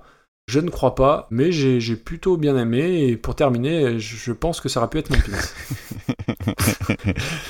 Alors la question c'est, euh, on avait déjà classé euh, la reprise de Twin Peaks qui Eh était bah oui. 70e. hein, je viens de regarder. Euh, pour moi, c'est un peu meilleur. Oui, je suis, euh, je suis du même avis. Pas franchement beaucoup plus, mais. Tiens, bah, voyons voir. Il y avait la reprise des Melvins par Dog Fashion Disco en 58e. Je préfère la reprise de Anaconda, perso. Ah oui, moi aussi. Oui, oui. Eh ben écoute, on va viser au milieu. Et il y a Face No More entre les deux. Putain, c'est drôle ça. Ah, c'est ouais, c'est c'est étonnant. Moi, je te propose de mettre ça juste au-dessus de Feeling Good par Euh, ouais, je l'aurais mise encore un petit peu au-dessus, mais euh, ça passe, ça passe. 68ème place. Je pense qu'il y a une reprise de cet album qui peut aller Que au-dessus, ton frère a envoyé. peut-être.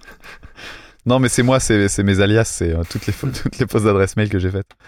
On va maintenant parler de la chanson numéro 6 de notre ah, liste. bah c'est- je pensais que ça allait être ton pins. Ah, D'accord, donc tu t'es fait Ouais, eu. Je me suis fait, je me suis fait eu. Bah du coup maintenant ouais, ok. Bah, de toute façon il en reste plus beaucoup donc. euh, Donc vous savez de quoi il s'agit. On va parler de la chanson Veillez tard de Jean-Jacques Goldman.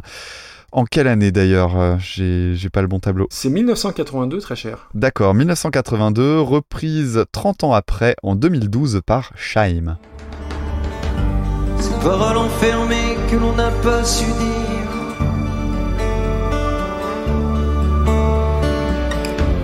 Des regards insistants que l'on n'a pas compris. Des appels évidents, ces lueurs tardives.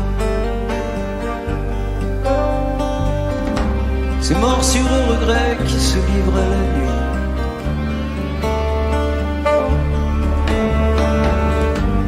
Solitude digne au milieu des silences.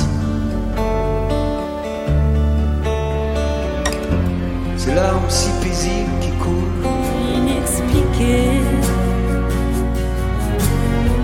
Ces ambitions passées, mais auxquelles on repense. Comme un vieux coffre plein de vieux jouets cassés.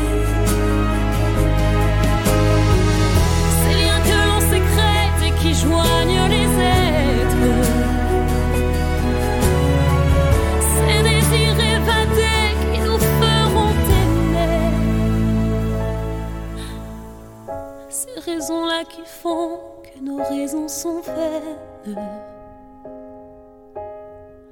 Ces choses au fond de nous qui nous font veiller tard.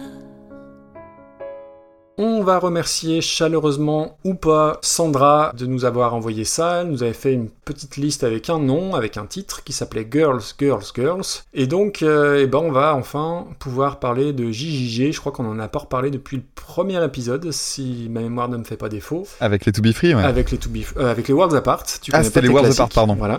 Ouais, pardon. Et puis, bah, je vais commencer par ne pas remercier euh, Gubalda, donc Julien Baldacchino, puisque par sa faute, Coucou Julien. je me suis souvenu d'une chanson de Jean-Jacques Goldman. Alors, non pas que j'aime bien, mais qui est réussie. Euh, non, en vrai, je l'aime bien, et je l'ai même réécoutée plusieurs fois, et cette chanson, c'est Nuit, donc de Fredericks euh, Goldman Jones. Euh, après, je l'aime aussi pour le son de guitare très Chris Rea dans l'idée. Mais voilà, j'avais oublié cette chanson qu'on avait en 45 tours, et je l'ai réécoutée plusieurs fois, je le dis, mais c'est... Ouais, bah j'aime bien, voilà. Après, il faut aussi rétablir euh, une vérité postée euh, cette semaine sur les réseaux sociaux. C'est-à-dire que Damien avait besoin d'écouter une certaine version donc de, de la chanson de Kate Bush qui n'était pas sur Deezer. Moi étant sur Spotify, je lui ai gentiment prêté euh, mes codes, donc avec euh, donc une adresse, un mot de passe, tout ça Je te remercie Euh, encore. pour pouvoir bah, travailler dans de bonnes conditions et qu'on parle de la même chose et pour pas se retrouver avec euh, un popcorn's gate, on va dire ça comme ça. Euh, et ce petit enfoiré et donc euh, a fait un screenshot donc de, de, de mon algorithme et qu'il a mis sur les réseaux sociaux en disant bah voilà en gros il a écouté Goldman. Et je vais vous expliquer la vérité parce que les Français doivent savoir. euh, oui, si dans ma liste des albums écoutés il y a un l'album de Jean-Jacques Goldman, c'est pour une bonne et simple raison c'est que qui est-ce qui s'occupe de noter toutes les dates de sortie des chansons? Eh ben c'est Bibi. Et donc pour connaître la date de sortie de l'album euh, de Jean-Jacques Goldman, il faut ouvrir l'album. Donc j'ai ouvert l'album pour voir Parce 1982. que Wikipédia, ça suffit pas. Ben non, mais je suis, je suis sur Spotify, donc autant rester sur le même truc, tu vois, optimisation de, de, de l'organisation, ça non plus, tu connais pas manifestement. Bref. Et euh, monsieur a profité euh, de, de ça pour me vanner sur, euh, sur Twitter, donc j'ai comme dans l'idée que... Mais, Maxime, me- il n'y a, me- y a pas de honte à écouter Jean-Jacques Goldman. Vraiment, faut que tu l'acceptes. Il a pas non, de mais honte. surtout que c'est que ça va bousiller mon algorithme Spotify maintenant, et, ça, et clairement ça m'emmerde. Ce qui va bousiller ton algorithme Spotify, c'est la demi-heure que j'ai passée hier à écouter plein de morceaux de, Nol- de Nolwenn Leroy pour m'assurer que j'allais pas juger à l'emporte-pièce. J'ai plus écouté de Nolwenn Leroy que de Jean-Jacques Goldman. elle, elle est pas sur Deezer, Nolwenn Leroy. Comme toi, j'ai optimisé mon truc, j'étais sur Spotify. Ah, l'autre, comme un chat, il retombe sur ses pattes. Bref, donc voilà pour le, pour le scandale de, de Goldman. On va parler de Goldman. Alors, je n'ai rien contre l'auteur, je n'ai rien contre le compositeur, mais incontestablement, ça n'est pas un bon chanteur. Alors, tu vois, je trouve qu'il a une voix euh, aiguë, on dirait qu'il a pas, euh, pas fini de, de muer. À, à tout moment, euh, j'ai l'impression qu'il va nous dire Euh, Je veux un scooter C'est pas possible. Alors, tu Et peux- on fait ces attends, reproches-là tu- depuis les années 70, tu, quoi. tu peux pas bitcher à juste titre sur Billy Corgan et me dire que Jean-Jacques Goldman est un bon chanteur. Ah, tu vois, j'ai. Voilà. mis la chanson ce soir, on était à table, et donc avec madame et mes enfants, j'ai dit, bah, on a écouté deux, trois chansons dont on allait parler ce soir. Mais ils ont peur de toi. Je mets, non, non, mais c'est pas mes enfants, c'est ma femme. J'ai même noté. Je mets la chanson, donc Veillez tard de Jean-Jacques Goldman, et je lui dis, bah, Damien, il adore Jean-Jacques Goldman. Elle me fait, oulala, mais ouais, il aime, il aime pas les gens qui chantent bien, en fait. Oh là là là là. Et, du coup, je Bah, noté. tu lui diras que j'ai repéré tard, des attends. fausses notes euh, chez Lickely alors que tout le monde s'en fout, et chez les Doors. Voilà, alors plus sérieusement, euh, la chanson Veillez tard, j'ai veillé tard pour bosser sur les coups du morceau et je peux pas dire que la musique est bonne. Oh non, franchement, Oh euh, ça, ça- ça commence au, Ça saxo, donc déjà ça commence très mal. Bon, c'est la faute des années 80 et Goldman y est pour rien. Mais non, sa voix, elle est, elle est pas agréable à l'oreille. J'ai l'impression qu'il peut désaturer à tout moment. J'ai limite envie de lui proposer de la ventoline. c'est affreux. La musique de série B avec les saxos, avec les bruitages, c'est pas possible. C'est pas franchement mieux quand il y a l'entrée des percus et là, des petites castagnettes. Franchement, gros gros moment de solitude parce que j'ai rien à dire dessus. Non, non, non, Après, j'ai- t'as- lu le texte, bordel de merde. Oui, oui, oui, je, je vais y venir. On- euh, put your gun down. en lisant le texte à tête reposée, effectivement, c'est très très bien écrit. Moi, il y a quatre vers que je retiens. Ces solitudes dignes au milieu des silences, ces larmes si paisibles qui coulent inexpliquées, ces ambitions passées mais auxquelles on repense, comme un vieux coffre plein de vieux jouets cassés. Objectivement, c'est très très très bien écrit, c'est très beau. Après, il n'y a pas de mal à Ned Cotter, en fait, sans forcément être chanteur, tu vois. Ah, tu vas dire ça, mais sauf qu'après tu vas dire qu'il a écrit Aïcha pour Raled et que t'aimes pas Aïcha. Non, non, il n'y a, y a- a pas de mal à, à juste écrire les chansons sans les chanter. Tout, euh, tu vois, euh, analogie avec le foot pour le bingo. Il n'y a pas de mal au foot, ça n'est qu'un passeur et pas un buteur. Et quand Goldman se prend pour Marco Van Basten, eh ben ça marche pas. Il devrait se contenter d'être un Laurent Batles ou un Benjamin Nivet, c'est déjà pas mal. Les références parleront à ceux qui connaissent un peu le foot. Et j'ai écouté la version live que tu m'as envoyée euh, en DM euh, là hier soir. Elle est moins ringarde parce que c'est 2002, mais oui, le texte est très très très très beau, encore une fois, hein, je le redis, mais le, reste ça marche pas, la, voix ça marche pas. Donc voilà pour Jean-Jacques Goldman, bien évidemment tu vas faire 20 minutes dessus, hein, et, et c'est ton droit le plus entier. Passons à, à Scheim. Donc Scheim, de son vrai nom Tamara Marthe, c'est dommage parce qu'en soi Tamara c'est un joli prénom et en plus c'est très bon sur des blinis. Euh, bon voilà, Scheim, pff, euh, je la connais parce que les télécrochets et je la connais aussi et surtout pour son slam euh, raté qui avait fait le tour, euh, Ah qui oui, avait fait le ah bah oui, buzz. évidemment. Euh, J'ai découvert pour l'occasion qu'elle était actrice. Bon, on se détend, hein, c'est dans Profilage sur TF1. Elle a chanté d'abord, je crois, avec le, le fameux Camaro qui est devenu son, son mentor, son producteur. Giga Elle a fait 874 reprises. Elle a fait les premières parties de Christophe Martichon qui est le vrai nom de Christophe Mahé, ça aussi la France doit le savoir. Et elle a même chanté avec Gérard Lenormand et le petit prince de la reprise, Michael Bublé. Donc elle a quand même un, un gros palmarès entre guillemets, et elle a sorti déjà 8 albums. Après voilà, musicalement c'est tout ce que je déteste. Donc autant dire que Scheim qui reprend JJG, j'ai l'impression d'assister de nouveau aux ogres du barbac qui reprennent les berrues. J'y vais mais j'ai peur, et j'ai pas envie surtout. Ah. Donc la chanson Veillez tard, c'est 2012 on a dit, je sais plus. Et c'est issu de Génération Goldman, Et oui, donc cette fameuse mode des disques hommage aux artistes disparus. Euh, quel salopard. euh, elle, elle- elle chante bien, mais elle fait des vibes. Mais elle chante mieux que Goldman, ce qui est pas un immense exploit en soi, mais il y a bien trop de vibes pour ma part. C'est chiant, mais c'est très bien fait, hein, c'est bien exécuté, les violons sont chouettes, tout ça, c'est ultra calibré, c'est bien foutu. Petit détail, les, les voix doublées par moment, c'est joli. Il y a rien qui dépasse, c'est très TF1 style, hein, vraiment. Mm, mm. Et pour les gens qui n'écoutent pas de musique, c'est ce que tu disais tout à l'heure pour Noël Owen, je, bah, je, rejoins, je te rejoins un peu là-dessus pour Scheim. Pour les gens qui ne vivent la musique qu'au travers des, des pubs TF1 et du prisme TF1, je comprends que ça puisse marcher. C'est fait pour, c'est fade. Ouais, c'est oui, c'est fade, c'est lisse, il n'y a pas d'aspérité, il n'y a rien, c'est bien fait, quoi. C'est voilà. Globalement, moi, ça me laisse complètement indifférent. Ça me révulse moins que Salut à toi, euh, je dois le dire. Mais ça m'ennuie, tout comme la version originale, au-delà du texte, encore une fois. Donc, euh, elle n'est pas inférieure à la version originale, parce que bah, elle s'est un peu mieux chantée que Goldman. Et pour terminer, je dirais que non, ça aurait pas pu être mon pins. Comment, Putain, tout ça pour ça. comment dire que. comment- Et là, t'es dégoûté. Tu l'as vu arriver dès T'es le t'es hein. dégoûté parce que tu te dis. Merde, j'aurais tellement aimé qu'il la garde en pin, j'aurais pu faire ma blague pendant tout l'épisode. Bah voilà. T'imagines si elle était, si elle avait été tirée en deuxième? Bah, J'aurais changé mon plan, mes plans, c'est pas grave. Bon, évidemment que non, je suis pas d'accord avec toi. Goldman est un très bon chanteur. Non, mais non, non, non. Si, Non, non. il a une, non, non, Non, il a une, je suis désolé, il a une jolie voix. J'ai jamais compris les personnes qui lui faisaient le procès sur le ouais, chant. mais c'est pas. ouais, mais si, on est, si pas. on est 80 Je- millions à le dire, c'est qu'à un moment donné. euh, non, non, non, on a non, je comprends, je- non, non, je comprends qu'on puisse dire qu'il a une voix nasillarde et que ça plaise pas. Mais je suis désolé, c'est, c'est pas un mauvais chanteur du tout. Même, même ma mère, qui est euh, la fan, euh, enfin, pas la fan, c'est pas une fan, mais ma mère, dont c'est le chanteur préféré, Ah bah tout s'explique. euh, reconnaît évidemment. Donc ma mère reconnaît que effectivement c'est pas un... elle dit euh, oui c'est vrai c'est pas un excellent chanteur. Mais mais, mais, mais si si c'est un très bon chanteur pour moi et il a une voix que j'aime bien qui sort un peu de l'ordinaire et tout ça. Moi, moi, j'aime beaucoup la voix de Goldman.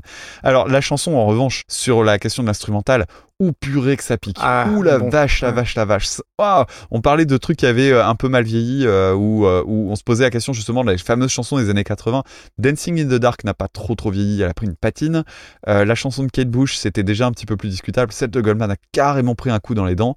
Ça a extrêmement mal vieilli. C'est pour ça que je t'ai invité à écouter la version de 2002, Mhm. donc qui est la, je crois que c'était d'ailleurs la dernière tournée de Goldman ou peut-être l'avant-dernière, qui est vraiment un, un instru- une façon de l'instrumentaliser qui est très différente avec euh, en gros, le, le saxophone qui est vraiment pénible sur euh, l'enregistrement de 82 est remplacé par euh, Michael Jones qui joue euh, au bottleneck. En- Donc en termes de texture, ça change quand même vachement de choses. Sauf que là où la, la chanson était finie, ils remettent un saxophone. Bon, même si le saxophone me gêne pas quand il est utilisé comme ça, c'est pas génial. Et en 2002 déjà, je trouve que c'était un peu kitsch. Mais la version live est, est meilleure quand même. Je trouve qu'elle vieillit mieux. Mais les paroles, bordel, les paroles, mais qu'est-ce qu'elles sont belles. Alors, t'as juste cité euh, un, un petit passage du, du texte, mais en fait, le sujet, c'est sur toutes les pensées qu'on a avant de dormir. Et euh, bah ouais, voilà, sur tous les petits échecs, les, les, les petits moments de doute qu'on a. Et je- franchement, quand tu lis ça, mais oh là là, quel talent d'écriture, Oui, quoi. oui, c'est joli, oui, oui, je, le reconnais. Alors c'est euh, l'album euh, JJG. Normalement le vrai nom c'est minoritaire, mais la maison de disques voulait pas que ça s'appelle comme ça. Mais bon, du coup c'est comme ça qu'il est connu quand même. Dessus il y a quand même Quand la musique est bonne, Comme toi, Mm. Au bout de mes rêves. Ah ouais, que, que des chefs-d'œuvre, génial. T'as un album préféré de un, Goldman euh, bah, un album que j'aime le. Bah, euh, non, mais euh, il y a même pas de question à se poser. J'ai pas d'album préféré ni d'album détesté. Je n'écoute pas. Je, alors je connais ces chansons parce que je les ai subies comme, comme 70 millions de Français. bon alors Mais non. Je... pour être tout à fait honnête, il y a euh, Jean-Jacques Goldman a son euh, samedi soir sur la terre pour moi. Et- et il est- Mais par contre, il est pas sorti. c'est Non ça non c'est l'album En passant.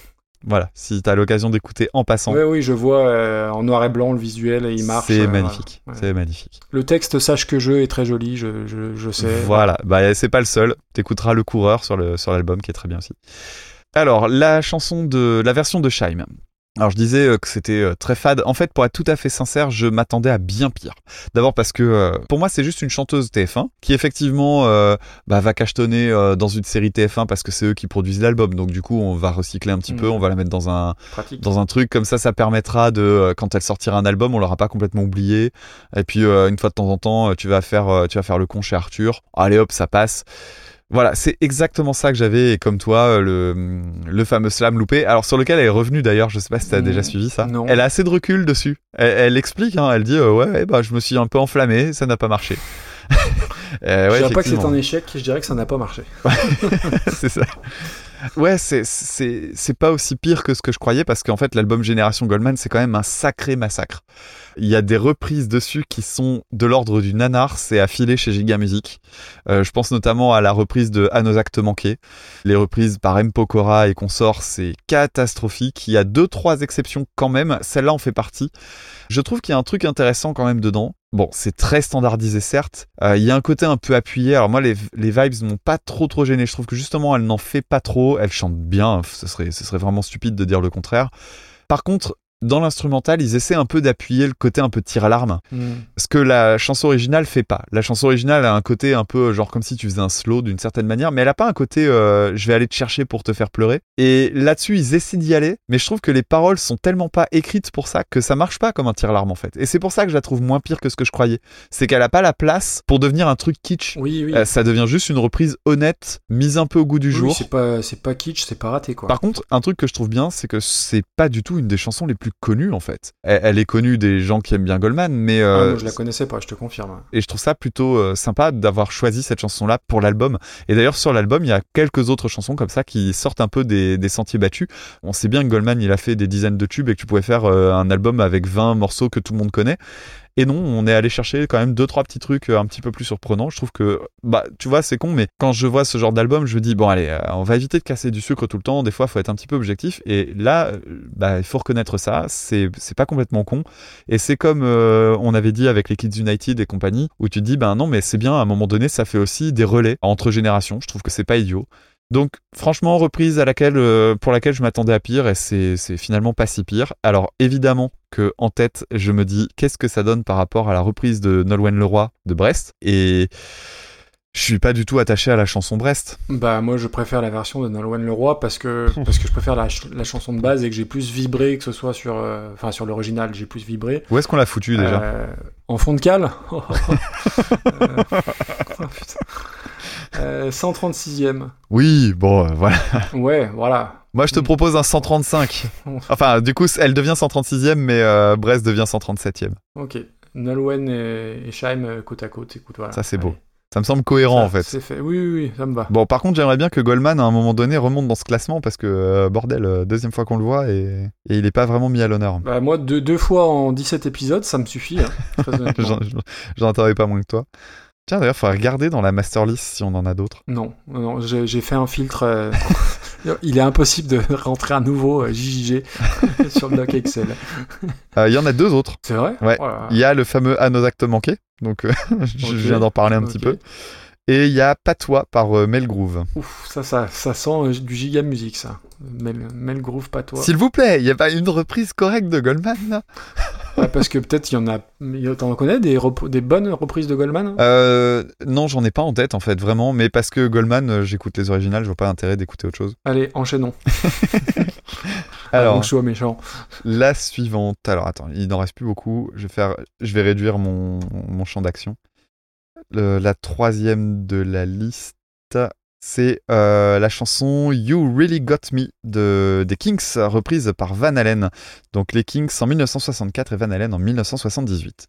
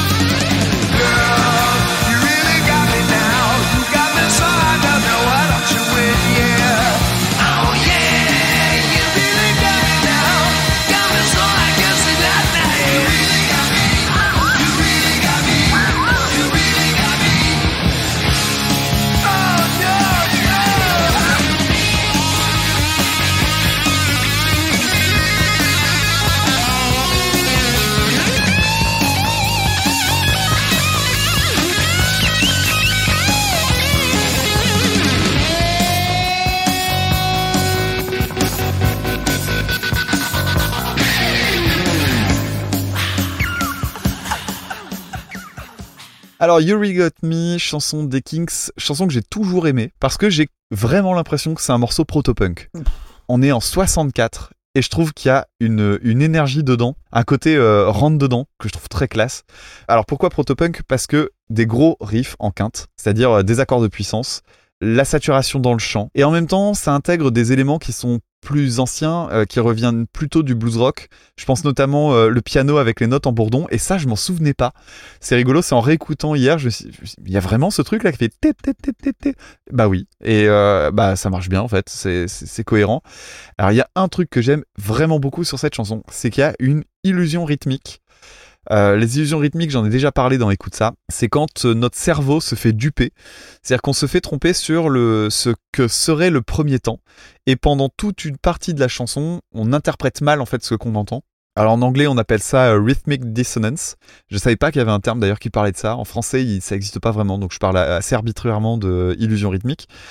Euh, le principe, c'est qu'en fait, les cinq notes de départ, le ta-da-da-da-da, et ben ce truc-là, la première note qu'on entend, nous euh, très euh, naturellement, on a envie de dire, bah c'est le premier temps. Hmm. En fait, le premier temps, il est sur la deuxième note. Et le truc, c'est que quand la batterie commence avec son pas, là, on se remet, en- on se recale en fait. Et euh, le truc curieux là-dessus, c'est que je me disais, mais si j'étais batteur, je serais vraiment dans la merde parce que je serais incapable de le lancer. Mais vraiment incapable. Moi, l'illusion rythmique, elle marche même quand je la connais, même quand je sais comment ça marche, j'arrive pas à tomber dessus. Tant et si bien que hier, j'ai passé 5 minutes à foutre le morceau sur, euh, sur FL Studio pour euh, le couper et euh, prendre la première ligne de guitare, c'est les premiers accords, et les glisser sur le moment où il y a la batterie pour m'assurer que le groove était le même. Parce que j'avais vraiment l'impression que le groove n'était pas le même. je l'entends pas de la même manière. Et ça, ça me sidère que même en le sachant, je me fais encore avoir. C'est horripilant. Quand je parle d'illusion rythmique, c'est parce que c'est pour faire référence aux illusions d'optique, où même quand tu sais, tu peux pas faire autrement que voir ça. Ton cerveau se fait avoir. Oui, oui, oui. Euh, D'autres euh, chansons sont connues pour ça. euh, je pense à la chanson Rock'n'Roll de Led Zepp, euh, où on se fait avoir sur le premier temps de la batterie, ou le, la chanson One by One de Foo Fighters, qui est en fait pas tout à fait une illusion rythmique, mais qui, en fait, je- si tu vois le, le thème principal, le ta-tin, ta-ta-tin, ta-ta-tin, en fait, le chant Oui. est super dur à caler. Parce que, le, en gros, l'impact de temps fort, il est sur, quand t'entends le, les paquets de trois notes, là, le temps, il est sur, le, sur celle du milieu. Et je sais jamais comment il fait pour chanter en même temps. Et ça, que- question de noob euh, total, mais c'est- volontaire de la part des, des groupes et des musiciens Ouais, je pense même, je pense même que à ce moment-là, t'es fier de toi. Tu fais ah, D'accord. ah ouais, ouais, moi je pense vraiment que ce genre de truc c'est fait pour et c'est même pour ça que pour moi c'est des petits bonbons quoi. C'est des gros gros plaisirs. Mais en fait c'est pas Ok. compliqué. La chanson You Really Got Me, le truc de batterie là pour le début, c'est tellement chamboulant que je, je ne vois pas comment tu peux avoir ça spontanément. Il y a que dans, euh, je sais plus dans quelle chanson de, de Metallica, je crois que c'est Master of Puppets, où il y a un truc complètement merdique du genre une mesure en euh, 15 sur 16 ou 17 sur 16. C'est-à-dire que en gros, euh, tu peux pas écrire correctement la mesure et c'est dû au fait qu'il s'enregistrait sans métronome et du coup il y a une espèce de rythme merdique. Ouais, c'est la faute de Lars Ulrich. Non mais en fait c'est la faute du groupe entier, c'est-à-dire que ils, ils merdent au moment où ils... c'est pas qu'ils merdent au moment où ils enregistrent, c'est juste que la façon qu'ils ont d'intégrer leur rythme dans leur chanson est un truc euh, qu'ils ont fait en, en répète et du coup c'est un truc décalé quand tu essaies de le coucher sur papier ça marche pas. Il y a quelques dixièmes de seconde qui font que ça ne rentre pas dans la mesure et il faut euh, traficoter les chiffres. Donc je pense vraiment que au contraire du truc de Metallica, ça c'est vraiment fait exprès. Alors dans la version de Van Halen, juste rapidement, mais euh, Van Halen, évidemment en tant que guitariste, je ne peux que dire que j'aime beaucoup Van Halen. Euh, J'aurais bien fait la vanne de dire que je déteste ça, mais non, c'est pas possible. Euh, en plus, euh, ce pauvre homme, il est mort il y a pas longtemps, et évidemment toute la, scène hard rock, metal et compagnie, c'était une vraie perte. En plus, il paraît que c'était apparemment c'était un gars très sympa et tout ce que tu veux. C'est une chanson d'enfance, euh, la chanson You Really Got Me. Je savais pas trop pourquoi d'ailleurs, parce que je crois qu'en plus je confondais euh, les, les deux versions, parce que j'étais vraiment euh, vraiment minot quand j'entendais ça. Mm. Et en fait, je- j'aimais bien le. Je pense que mon père avait l'album qu'on devait avoir sur cassette audio qu'on écoutait en bagnole, et ça devait être donc cet album-là qui est le premier album de Van Halen. Van Halen en tant que groupe, hein, avec David Lee Roth et tout ça. Les quatre premiers titres, c'est juste un début d'album de, de malade. Running with the Devil, Eruption, You Really Got Me et Ain't Talking About Love. T'écoutes ces quatre chansons-là, t'as toutes les expérimentations de Van Halen, et là tu te dis, le mec il arrive et euh, c'est un, un jeu de bowling euh, dans le, la pratique de la guitare et tout ça. C'est vraiment une révolution de, de modernité en fait. Et rien que pour ça, ça vaut le coup en tant qu'objet culturel. Tu sais, c'est genre dans l'histoire de la musique, à ce truc-là qui arrive et qui bouscule tout. Ouais, ouais. Euh, et, et c'est juste dû à un mec avec sa guitare. Alors non, Van Halen n'a pas inventé le tapping. hein. Le tapping, c'est une technique comme une autre qui existait déjà bien avant lui. Simplement, c'est lui qui l'a utilisé à ce point-là, qui en a fait un gimmick de jeu, qui va euh, pousser le truc jusqu'au bout. La légende voudrait que euh, au départ, il, euh, il jouait ses, ses solos, etc., ses interventions dos au public pour éviter qu'on lui pique en fait son, son, son petit son petit gimmick, un petit peu comme les bah tu vois les, les stand-uppers qui surveillent les gens qui ont des calepins dans les dans les salles. tu vois, bah, c'est un peu la même idée. Donc il, il faisait un peu gaffe à ça parce que c'était son truc, mais bon voilà, c'est une technique un peu à part. Alors je suis même pas sûr qu'il y en ait sur. euh, Si y en a en plus sur le solo de sur le solo de You Really Got Me. Alors il y a juste un petit truc que je trouve un peu moins bien que la version ori- d'origine, c'est que justement cette petite illusion rythmique, il l'a il l'a fait tomber à plat en fait, parce qu'il fait des allers-retours pour euh, lancer le truc, pour donner un petit peu de un petit peu de dynamisme. Et le problème, c'est qu'il le fait avant le temps 1 et, euh, et en plus à la fin, avant de, que la batterie arrive, il fait durer sa note. Et je trouve que ça pète en fait le, le, le truc. Par contre, le morceau en lui-même, c'est une grosse démo technique. T'as des harmoniques sifflées, t'as du tapping, du tapping avec des slides, c'est-à-dire qu'en gros il vient taper les notes sur son manche avec euh, la main droite et il fait glisser la note jusque vers ses micros et ça, ça, ça fait plein de sonorités curieuses pour l'époque, c'était assez moderne. Il y a un passage où, alors j'ai noté kill switch, en fait c'est pas vraiment un kill switch, c'est-à-dire qu'en gros il coupe le signal de son micro, donc ça fait des micro coupures, chose qu'on connaît chez Tom Morello de Rage Against the Machine. Bah, je, je me souvenais pas qu'il y avait ça dans cette, dans cette chanson-là et je me dis, wow mais la vache, rien que dans ce morceau-là il y a déjà un espèce de concentré assez impressionnant. Bon voilà, c'est un mec qui a inspiré des milliers de guitaristes, euh, tous les guitares héros. C'est une reprise qui est fun. Voilà, c'est pour moi c'est du fun en bar. C'est une, c'est une très bonne reprise. ouais. Du fun en bar. Eh ben, Ouais, du fun en bar. Ça, bienvenue dans les années 84. Allez, allez, c'est les fun en bar, euh, c'est parti. tu l'as écrit Je l'ai Ah, écrit en toutes lettres. Ah, tu, tu pourras le couper au montage, hein, si tu veux. Non, non, non, non, on va rajouter nos. euh, Non, non, j'assume tout, moi. Euh, eh ben, écoute, très bien. J'ai juste coupé au montage le, le, le moment où tu m'as dit que t'aimais vraiment beaucoup Goldman, mais que t'allais euh, juste après dire des saloperies dessus parce qu'il fallait que tu Ah, restes les- crédible. Les gens sont pas dupes, tu sais. Non, non, là je l'ai coupé au montage. Je suis pas inquiet. Euh, déjà, par contre, tu couperas pas au montage le fait qu'une fois de plus, t'as oublié de remercier Sébastien, donc qui nous a envoyé Aujourd'hui, j'ai fait l'effort, je l'ai dit deux fois. Ouais, euh, je sais pas si on n'a pas oublié quelqu'un. Est-ce qu'on a remercié euh, Séverine pour I Follow Rivers? Je suis pas sûr. Donc Séverine, euh, Nostra. Non, parce qu'il y avait deux culpa. Séverine. Il y avait deux Séverine, donc je suis- pas sûr, j'ai un petit doute. Bref. C'est de ta faute. Hein. Euh, Revenons sur, euh, sur You Really Got Me. Donc les Kings, euh, pour resituer un peu, un des groupes anglais ultra connus euh, des années 60-70, quoique un peu sous-coté, je trouve, quand on parle des, des meilleurs groupes anglais, on va dire les fondateurs, on parle de Led Zepp, on parle des Stones, tout ça, on oublie souvent de, de parler des Kings. C'est un des groupes euh, de ce qu'on a appelé la, la British Invasion. En, en gros, après 64, quand les Beatles sont, sont arrivés aux US, il y a eu toute une déferlante de groupes anglais qui ont débarqué dans le sillage des Beatles, dont les Kings, qui étaient un des premiers groupes de ce genre-là. Au final, je connais assez mal. Je crois qu'ils ont sorti plus de 30 albums. Oh la Euh, vache. je connais pas tout, euh, loin de là, mais euh, ce que je connais, j'aime beaucoup. Et ça fait partie des, trucs importantissimes qu'il faut que je creuse un peu plus. Surtout qu'au-delà de, de la musique, il y a tout plein d'histoires que moi j'aime, auxquelles je suis très attaché, c'est-à-dire l'histoire du groupe, les reformations, les séparations, les échecs, tout ça, tout ça, entre en plus euh, entre des frères, hein, Ray Davis et Dave Davis, si je dis pas de bêtises. Après, dans ce que j'ai pu lire pour l'épisode, le truc un peu, un peu triste, c'est que là où, euh, quand tu prends les Beatles, il y a énormément de chutes de studio des années 60, ce qui fait qu'il y a eu des anthologies version 1, 2, 3, des compiles ressortis, parce que tout a été très bien conservé. Et ben pour les Kings, euh, il y a quasiment rien qui est resté. Ils ont beaucoup expérimenté en studio, mais a priori, il y a beaucoup de, matériel qui aurait été détruit ou perdu, donc c'est quand même un peu, un peu dommage. Et d'ailleurs, je crois qu'en ce moment, il y a un documentaire sur Arte qui retrace un peu l'histoire des Kings, que j'ai pas encore vu, mais qu'il faudra que je rattrape dans, la semaine. Et puis les Kings aussi, moi j'aime bien, il y a une autre chanson que j'aime bien qui est bientôt, enfin bientôt j'en sais rien, mais que je prévois euh, pour recoversion. Je n'en dis pas plus, mais euh, voilà, c'est un groupe que vraiment que j'aime bien. Et donc You Really Get Me, dans l'ordre d'écoute pour l'épisode, je suis passé de Nolwenn Leroy aux Kings. donc c'est quand même un grand écart assez technique. Alors vaut mieux ça dans ce sens, hein, je pense. C'est peut-être parce que t'as un kink pour euh, Nolwenn Leroy. Oh, joli, dis donc. Hey, Oh là là. Improvisé. Des deux ânes, tu rempiles Non, non, mais c'est improvisé, t'as vu Non, non, mais bravo, bravo, bravo. Donc voilà, You Really Get Me, c'est le morceau numéro 1 des Kings. Très rock, très agressif pour l'époque. hein. Pour rappel, on est en, en 64 et c'est la preuve qu'on peut faire un morceau culte avec un riff d'une simplicité extrême. Ah oui. Et puis ce que j'aime beaucoup, comme dans tous les morceaux cultes, il y a une histoire derrière par rapport au son que de, de guitare très distordu de, de Davis. Il l'a obtenu, alors c'est peut-être la légende hein, qui, qui dit ça, Ouais, je crois. en lacérant le haut-parleur de son ampli avec une lame de rasoir, et ce qui donnerait ce son si caractéristique. Et par rapport aussi au morceau, euh, il y a une rumeur sur le fait que le solo aurait été fait par Jimmy Page, donc de Led Zepp. Pour rappel, Jimmy Page, avant Led Zeppelin, c'était un énorme musicien de studio qui a joué à, à peu près avec tout le monde. Ray Davis, il a reconnu que Jimmy Page, il l'a peut-être joué sur la deuxième prise, mais que c'est la troisième prise qui a été utilisée sur le disque. Et la légende voudrait même que ce soit John Lord, donc de Deep Purple, qui jouerait du piano. Alors ça, j'ai pas réussi à savoir euh, si c'était vrai ou pas. Faut dire, il y a, il y a une note en bourdon. Toujours est-il que le, le morceau aurait inspiré Pete Townshend des Who, et clairement, moi, quand j'entends ce morceau, bah, j'entends les Who, euh, clairement. Après, pour parler plus précisément de la chanson, bah voilà, t'as- elle dure 2 minutes 13, t'as un riff, du tambourin, et le reste appartient à l'histoire, j'ai envie de dire.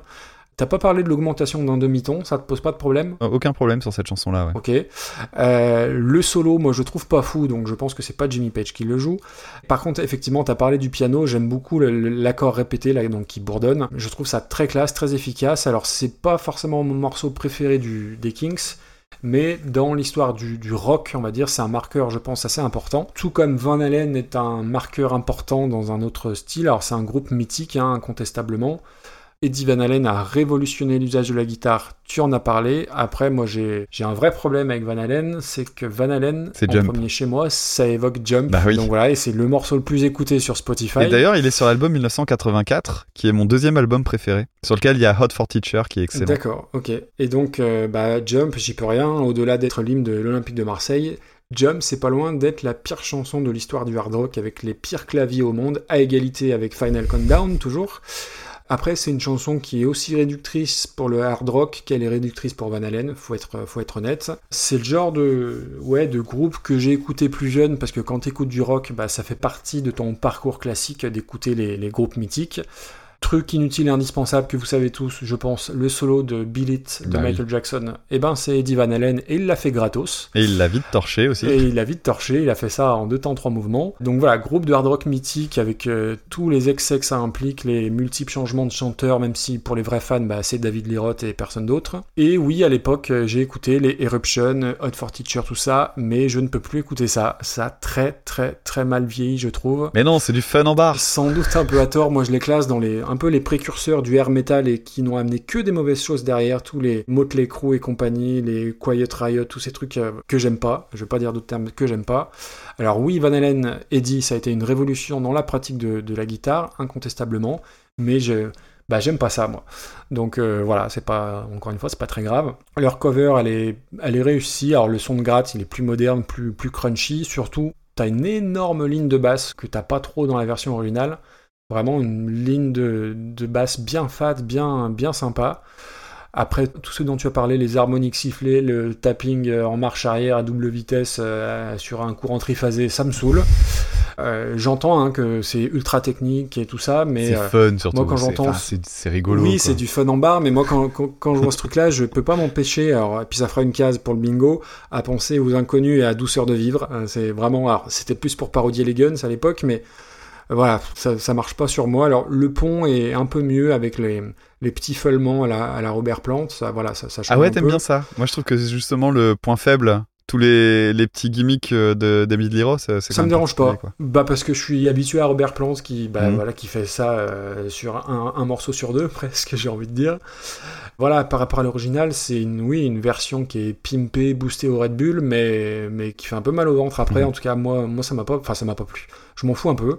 Et je sais qu'elle est très très appréciée parce que c'est un standard et beaucoup même peut-être pensent que c'est Van Halen qui a fait ça. Euh, c'est une chanson que j'aurais aimé à 15 ans, mais je suis un, un vieux boomer qui suis et ça me passe totalement totalement au-dessus maintenant. Donc non, euh, oui c'est c'est bien mais pas top quoi. Alors, en termes de classement, tu vois ça où? M'en fous. Euh, Alors, si tu t'en fous, j'ai un truc non, à te non, proposer. Vas-y, vas-y. Euh, juste au-dessus de Sweet Child of Mine par Sheryl Crow. Ouh, c'est trop ça. Ouais, attends, Euh, elle est où Cheryl Crow? 72. Ah non, non, c'est trop, euh, Damien. Bah alors, je te laisse euh, jauger un petit peu en dessous. Euh, J'ai dit un petit peu. Je vois pas ton curseur, ça m'inquiète. scroll, scroll. Euh, Ah bah attends, euh, Another Brick in the Wall par Korn. bah moi je préfère la version de Korn. Justement, c'est ce que je voulais savoir. Ouais. Euh, on l'a mis où Jeff Beck? Dans le genre guitare héros euh, Ah, c'est bien meilleur que Jeff Beck. Ouais, je suis pas sûr. hein. Oh, si, si, si, si, si, C'est incontestable. Donc conteste pas. Je le retrouve même pas. Il est 117ème. Écoute. Ah ouais, il est vachement bas, il est vachement bas. Bon, tu accepteras qu'on peut pas la mettre au- en dessous de Avril Lavigne, faut pas déconner. Attends, où qu'elle est Avril? 103. Oui, non, non, non, t'as raison. On peut pas mettre ça au-dessus. Tu vois, non, non. Faut savoir raison garder. C'est, meilleur. En dessous de Starlight, ça te va? Ouais. 94. Ouais, écoute, euh, ça me paraît un bon compromis. C'est un compromis. Moi, je l'aurais mis au-dessus. hein. Mais oui, euh, oui, j'imagine bien. ça, ça va.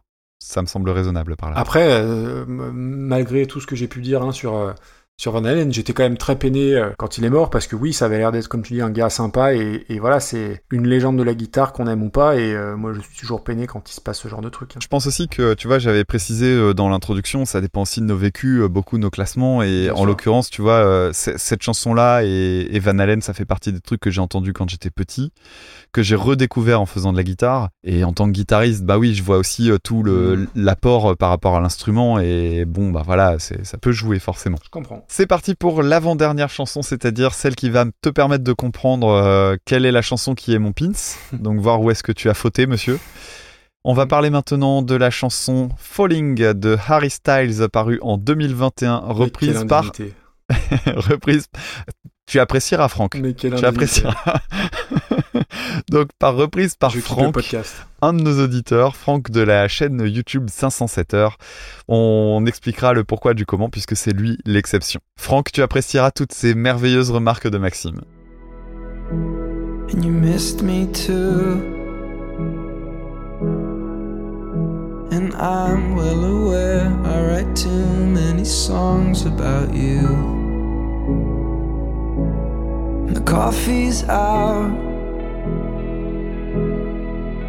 at the Beachwood Cafe. And it kills me cause I know we've run out of things we can say. What am I now? What am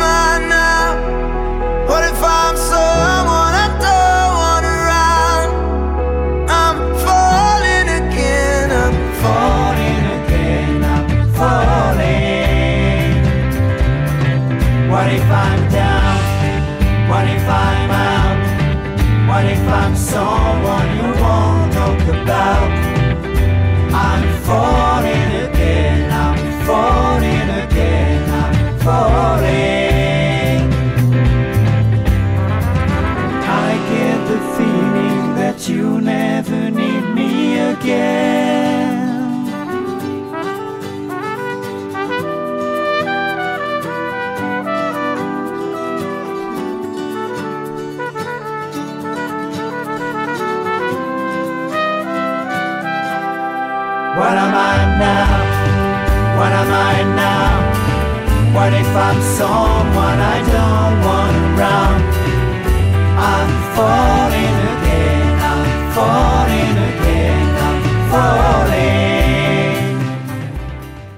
Donc on arrive à cette fameuse exception à la sacro-sainte règle du morceau qui doit être sur Spotify ou sur Deezer. En l'occurrence là, il ne l'est pas, mais pour une très bonne raison, et c'est une exception qui n'aura lieu qu'une fois, à moins que vous fassiez toutes et tous l'effort de, de ce qu'a fait Franck, et ce serait pas mal.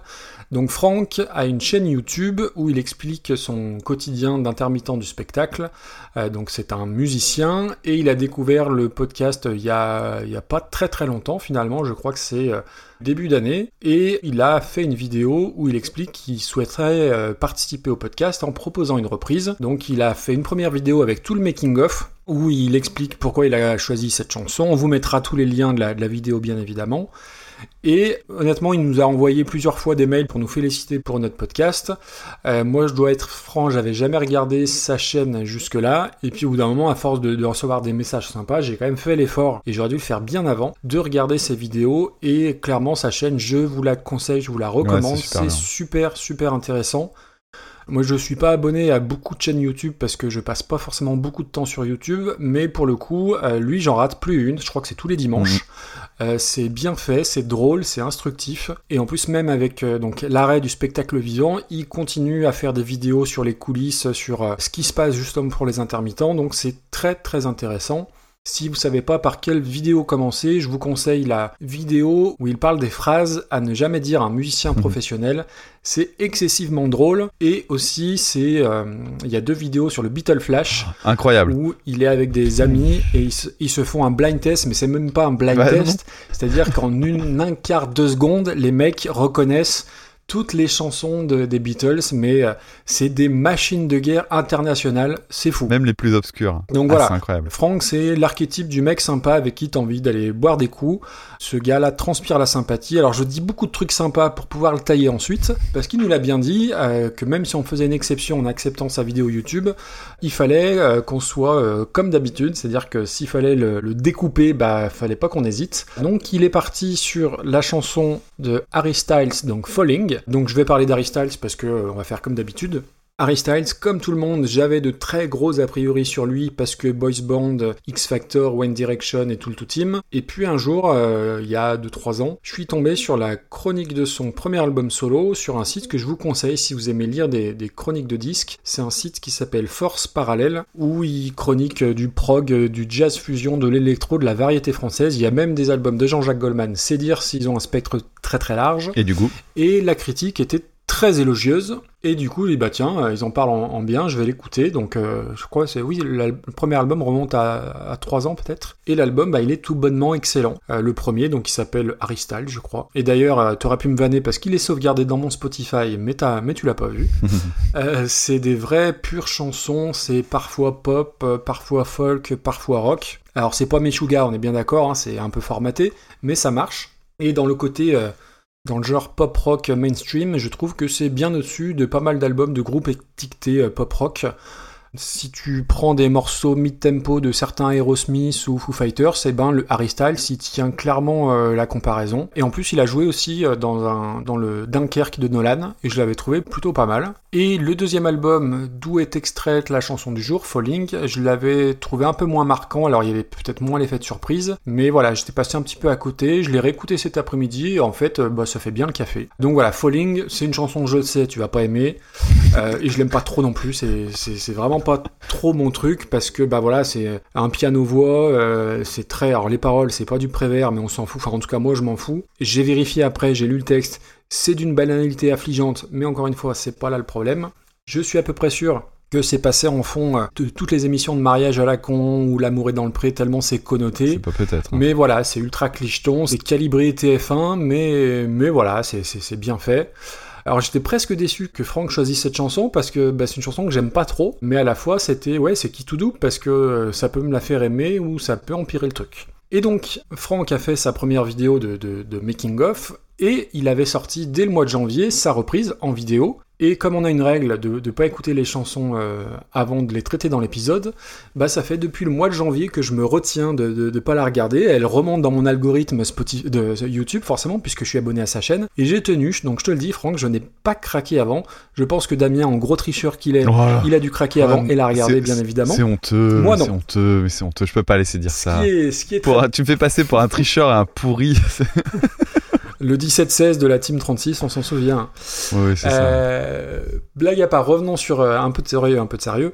Euh, ce qui est drôle dans sa vidéo de, de making of de préparation, il dit plusieurs choses. Il dit qu'on déteste les fade out et la modulation d'un demi-ton. Donc le gars a bien cerné le les, les deux personnages Ouais. et il vise. Alors la, la vidéo, elle remonte à quand même pas mal de temps. Il dit si on est dans les 40 premiers, ce serait top. Donc on va voir. C'est chaud.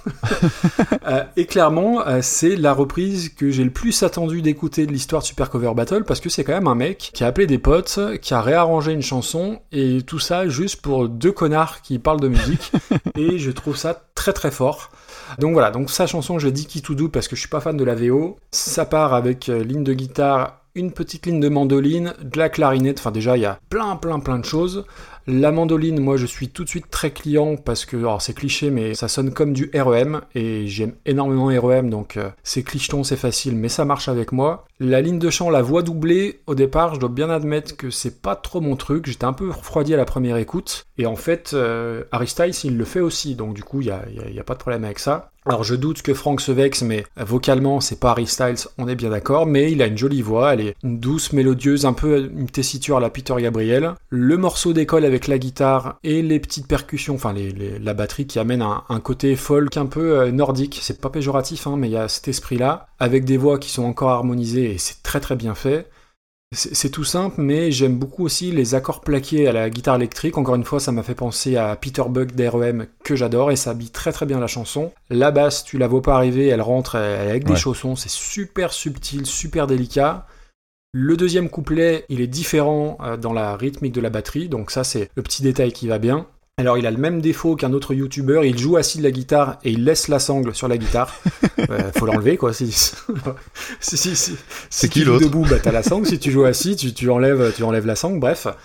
Après le deuxième refrain, il y a un truc que j'aime bien à 2 minutes 26. Vous regarderez au niveau du, du timer. Il y a encore des petits allers-retours à la guitare, à la REM. Moi, ça m'a vraiment, vraiment euh, fait penser à ça. Dommage que le mix la mette pas plus en avant, cette petite interlude là, mais c'est pas très grave. Le pont avec la trompette, alors je m'y attendais parce qu'il en parle dans la, vidéo du making of, mais encore une fois, c'est amené avec beaucoup de subtilité. Euh, j'aime pas la ligne de chant du pont, mais il n'y est pour rien parce que j'ai- j'aime pas celle de la VO non plus.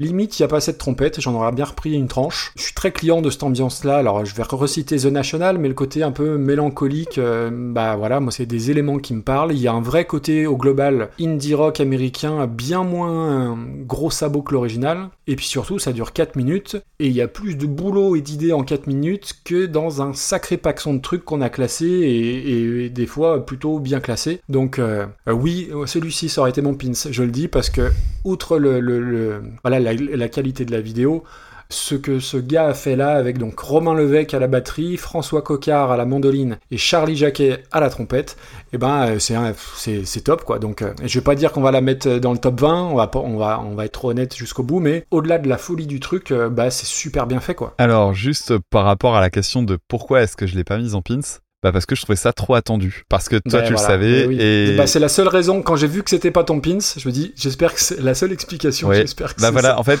c'était trop attendu. Je pense aussi qu'il y a un côté, euh, allez, ça va faire plaisir à Franck de se rendre compte qu'on en parle, euh, genre ah ça y est, c'est ma chanson. Et donc ça me faisait plaisir de la mettre là. Mais effectivement, Mm. elle avait tout pour être en pins, ne serait-ce que pour l'intention. Et Franck, on te remercie oui. encore infiniment pour ça. Et on aurait pu avoir une reprise qui nous foutait mal à l'aise. On n'est pas à l'abri de ça. On, C'est le risque, oui. on a rempli un contrat, Maxime et moi, qui est de dire, bah non, mais euh, si à un moment donné ça doit nous arriver, bah on dira ce qu'on a à dire, euh, parce que c'est la crédibilité de l'é- de l'émission qui veut ça. Euh, même si on a bien arrêté d'être crédible depuis bien longtemps, on le sait bien. Mais il y a des endroits où on essaie encore de chercher quelque chose. C'est ça. C'est comme tu dis, hein, c'est une émission euh, dans laquelle il y a un connard et euh, un amateur de Goldman. Euh, alors la chanson, la chanson de ce fameux Harry Styles, pour moi, c'est un nom que j'ai vu et en fait, je j'avais même pas percuté que c'était un des mecs de One Direction. Et One Direction, c'est le nouveau boys band, enfin nouveau boys band non, ça c'est plus nouveau, ça a 10 ans maintenant et Oui. et voilà, mais c'est un truc à côté duquel je suis complètement passé. J'ai demandé à mes élèves tout à l'heure s'ils connaissaient, euh, pff, jamais entendu pour eux. Ah bon? Et Ouais, et je leur ai demandé en même temps, mais oui, mais c'est quoi les trucs à la mode? Euh, euh, Moi, euh, j'aime bien YouTube. Euh, Mais c'est quoi ces élèves que t'as? Mais t'as des, é- des, des élèves de 45 ans encore doublés? Qu'est-ce que c'est ce bordel? J'ai pas compris. Non, mais je pense. j- alors, j'ai une, élève qui est aussi la fille d'une collègue qui m'a dit, mais un, un peu en, en- en me regardant, genre, je vais dire une connerie. Moi, euh, j'aime bien euh, Michael Jackson, mais euh, bah, Michael Jackson, euh, putain, un truc à la mode. Excuse-moi, mais je veux bien. C'est vachement bien, Michael Jackson.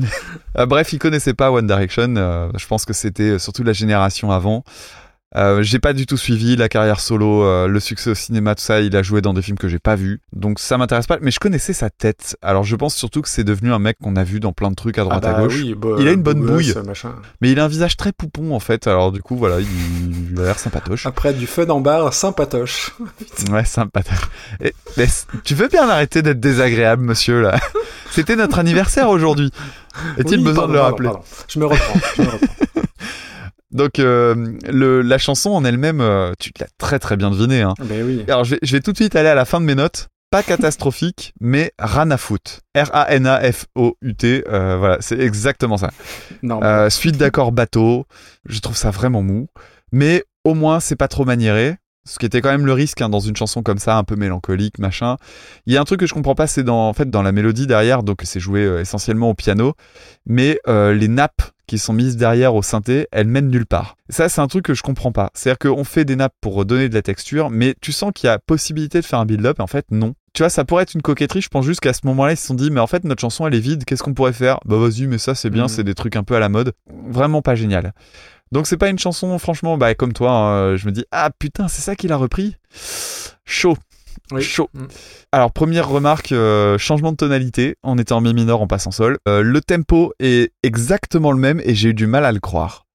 En fait, le ressenti est extrêmement différent. Alors, les Oui. deux chansons sont à 110, mais pourtant, euh, ça n'a rien à voir. C'est-à-dire que la chanson d'Harry Styles a l'air beaucoup plus lente. Alors, en fait, ce qui se passe, c'est juste que euh, dans la version de, de Frank et ses copains, les battements sont faits en double croche, et euh, dans la version de Harry Styles, au mieux, le piano joue une mélodie en croche, mais la plupart du temps, en fait, les accords sont plaqués sur les noirs. Donc, en gros, c'est comme si on avait l'impression que le tempo était divisé par deux. Et c'est juste que le, la façon de battre les, les accords euh, avec les instruments à cordes, bah, ça va emmener le truc de façon beaucoup plus dynamique, mais en réalité, le tempo est exactement le même. J'ai superposé les chansons, ça passe.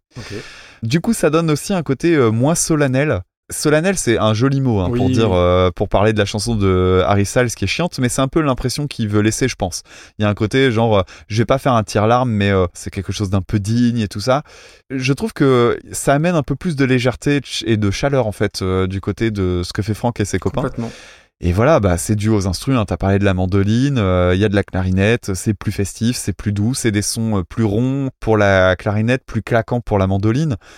J'avais un petit bémol moi sur le sur la production de la chanson, mais bon bah c'est du c'est du homemade, hein, donc c'est pas très étonnant. Ben voilà, oui. Sur les instruments, tout ça, ça passe bien. D'ailleurs, je voyais le, le gars qui a enregistré la mandoline. Alors, j'ai pas re-regardé le making of, mais il me semble qu'il enregistre avec un genre un Tascam ou un truc comme ça. Et je me dis, la vache, pour un enregistrement aussi à l'arrache, sa mandoline, elle sonne vachement bien. Là où je trouve que ça sonne peut-être un peu moins bien, c'est sur le chant, mais c'est pas au niveau de la voix. Moi, j'ai j'ai trouvé plutôt cool la voix de la voix de Franck.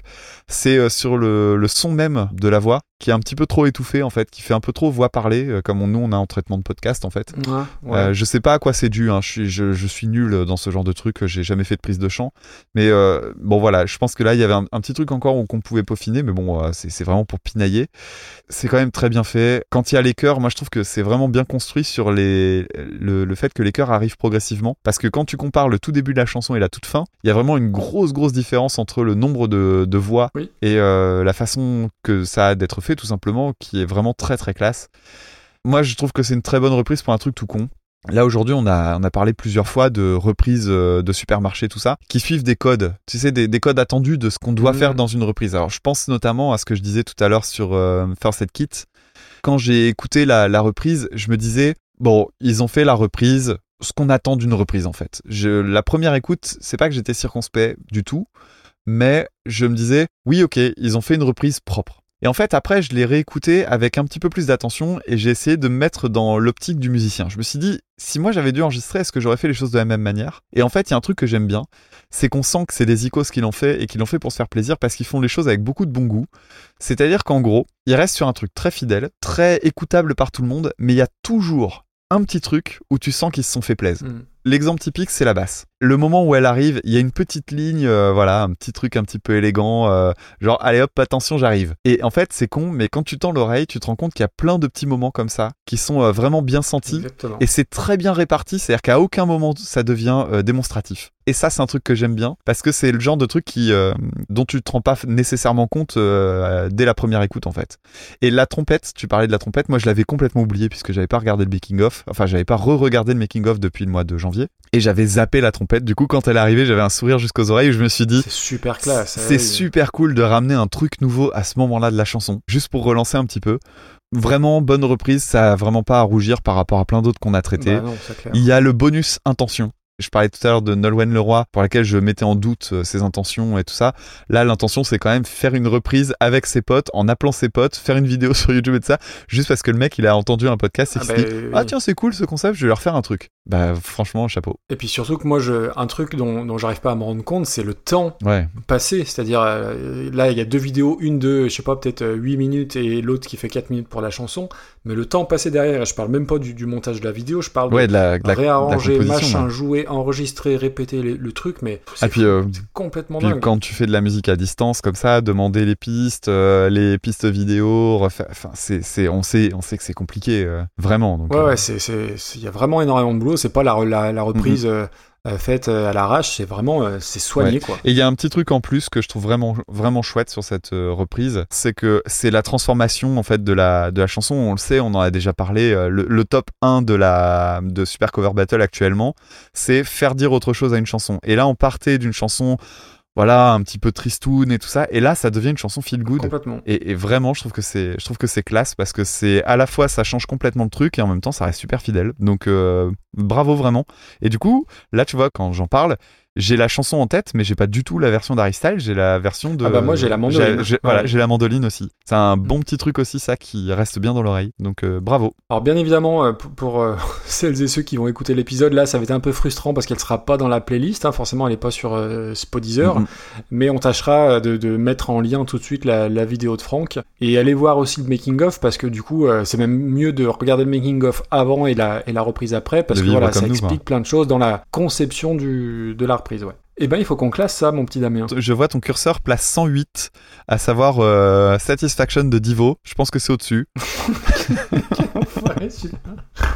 Eh Franck, c'est pas vrai. hein. Non, mais, euh, ah, dis-moi que ton curseur est pas dans la case euh, D euh, Si, 109. si, mais alors mon curseur, mon curseur, euh, j'arrive même plus à parler. Mon curseur, oui, mais ma flèche, elle va être dans ta gueule si tu continues.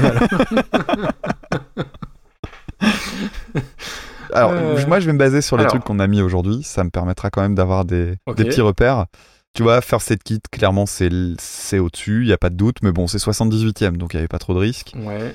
Et en fait, euh, bah, je regarde, il y a pas grand-chose entre ça et la suivante, c'est Animal Triste quand même. On passe de 78 à, soi- à 28. Ah oui, pour les morceaux d'aujourd'hui, ouais. Ouais, Oui, pour les morceaux d'aujourd'hui, c'est balèze hein, quand même. Alors, il y a Salut à toi des ogres de Barbac. Bah, comment dire que c'est au-dessus, hein Que la version de Franck est au-dessus, hein, mais enfin, il y a même pas, il y a même pas photo. Ouais, c'est parce que les ogres de Barbac auraient Oui, dû être oui, plus hautes, on le sait. Non, parce qu'il y avait un gros boulot d'arrangement aussi sur cette chanson-là. Mm, la, vois, ouais.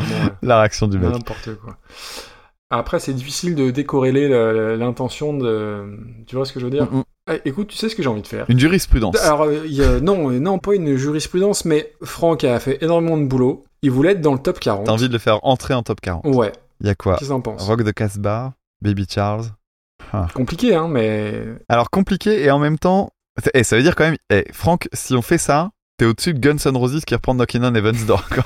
Ah, mais il, il est, il, est, il est au-dessus de David Bowie, il est au-dessus de Nick Cave, donc je pense que De ça, ça, ça lui fera plaisir. ah, tu vas pouvoir rouler des épaules, hein, parce qu'il y en a, il y en a qui auraient bien aimé y être. Hein. Écoute, ouais, moi je, moi je veux qu'on le fasse rentrer dans le top 40. Après, ça peut être euh, 39-40. Hein, mais- Alors dans ce cas, je te le propose en position Ah, eh 40. ben, écoute, ça, ça me va. Pour le clin d'œil, je trouve que c'est cool. Ce qui est quand même franchement pas mal parce que la, la chanson de départ euh, était pas très intéressante. Ah, super. Parce que c'est aussi euh, le truc des, des chansons qui sont en, en haut du classement, c'est aussi souvent des chansons dont le titre d'origine est un grand morceau, quoi.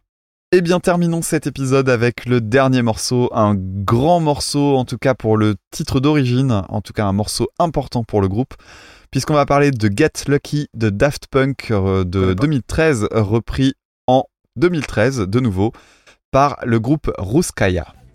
We're up all night to get lucky. We're up all night to get lucky. We're up all night to get lucky.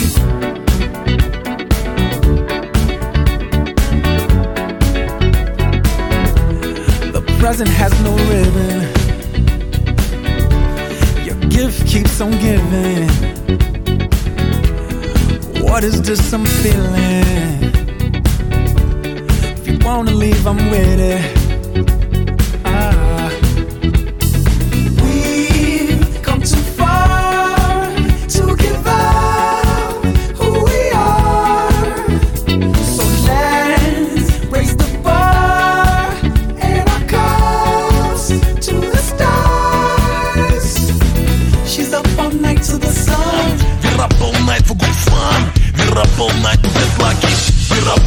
To get lucky. Up all night to get lucky. Up all night to get lucky. Up all night to get lucky.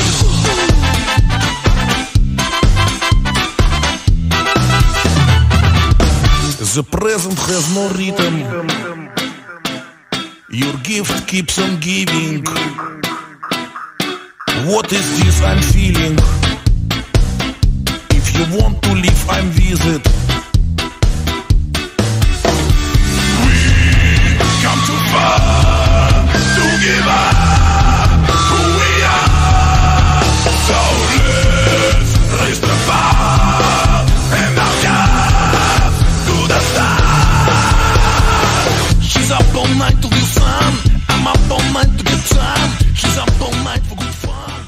Alors, Get Lucky, chanson du fameux groupe qui s'est euh, arrêté récemment et pour lequel on a fait euh, tout un, tout un cinéma. Et j'ai cru qu'ils étaient morts, moi, quand ils ont arrêté. Ah, C'est-à-dire? Ah, bah, que les gens étaient morts. Les deux Daft Punk, j'ai cru qu'ils étaient morts, littéralement. Ah, t'as cru qu'ils s'étaient vraiment fait sauter en ah, fait ben, non, non, mais quand j'ai vu les, les, les C'était réaliste. hein. torrents de, de réactions, de machin, tout ça. Ouais, ouais, ouais. Ouf, voilà, bref. Non, mais en plus, enfin, je veux dire, pour être tout à fait honnête, quand ils ont sorti Random Access Memories, j'ai vraiment eu l'impression que c'était un album posthume en fait, parce que euh, au moment de la sortie, ça avait à la fois euh, beaucoup de logique dans la continuité du groupe, en même temps, ça avait tellement plus rien à voir avec la comparaison du premier album. Tu sais, il y avait moins le côté électro et tout Mhm. ça, et je me disais, finalement, quand t'écoutes même euh, Get Lucky, tu te dis, mais ils font plus de musique eux. Et, euh, j'avais l'impression qu'ils étaient arrivés au bout d'un truc. Donc quand ils ont annoncé la fin de leur truc après 5 ans de, de hiatus, je me dis bah ouais, euh, no shit Sherlock quoi. Mhm. Ça reste un groupe qui était euh, important sur euh, au niveau de la bah, de- voilà de la scène française euh, et surtout dans le rayonnement mondial. Donc oui, ça fait toujours un petit truc, mais bon, un, un groupe qui s'arrête, c'est pas non plus un drame. Oui, En oui. plus, ils sont assez jeunes pour faire de nouveaux trucs euh, derrière. Le, le plus important étant qu'ils se quittent en bons termes. Du coup, tout leur univers de robots, de trucs de machin, ça reste. En plus, ils ont fait leur fin euh, de façon un peu cryptique et tout. Enfin, vraiment, tu sens les mecs, les, les génies du marketing. Ah bah voilà, c'est ce que j'ai noté. Génie in marketing. Ouais, et ils sont malins. Et bah, moi, c'est un groupe que j'aime bien. C'est pas mon groupe préféré au monde. Ils ont fait des chansons géniales. Mais vraiment, c'est un groupe à part. Ils ont réussi ça dans leur carrière. C'est vraiment un groupe à part. Cela dit, Random Access Memories, je me rends compte, je crois que je l'ai jamais écouté en fait euh, dans son entièreté. Je connais des morceaux qui sont pas d'ailleurs forcément les morceaux radiophoniques. Mais je crois que j'ai jamais euh, pris le temps de me dire allez j'écoute euh, d'un bloc tout l'album. La seule fois où je me suis vraiment plongé à fond c'était euh, pour le, premier album que j'ai chroniqué dans mon épisode. vous comprendrez quand vous écouterez les bloopers. Mais oui j'avais fait la- l'analyse du premier album euh, sur de Daft Punk donc je l'avais creusé à mort qui est quand même un album très techno. C'est le truc qui m'avait fait vraiment creuser à fond Daft Punk mais euh, je je suis pas le, le plus gros fan du groupe. La chanson en elle-même, euh, Get Lucky, quand elle est sortie, pareil, c'était le morceau qui m'a fait découvrir euh, Pharrell Williams, comme énormément de Français. Oui. Mm. Sachant que j'ai eu un, un truc très ambivalent avec lui, c'est qu'au moment où il a sorti ça, quelques semaines, quelques mois après, il faisait la chanson Blurred Lines avec ce gros con de Robin Thicke. Ce mec-là avait fait donc la chanson Blurred Lines, qui est quand même une chanson dans laquelle il dit c'est un peu flou euh, quand on couche avec quelqu'un sans son consentement ou qu'on force un peu le truc.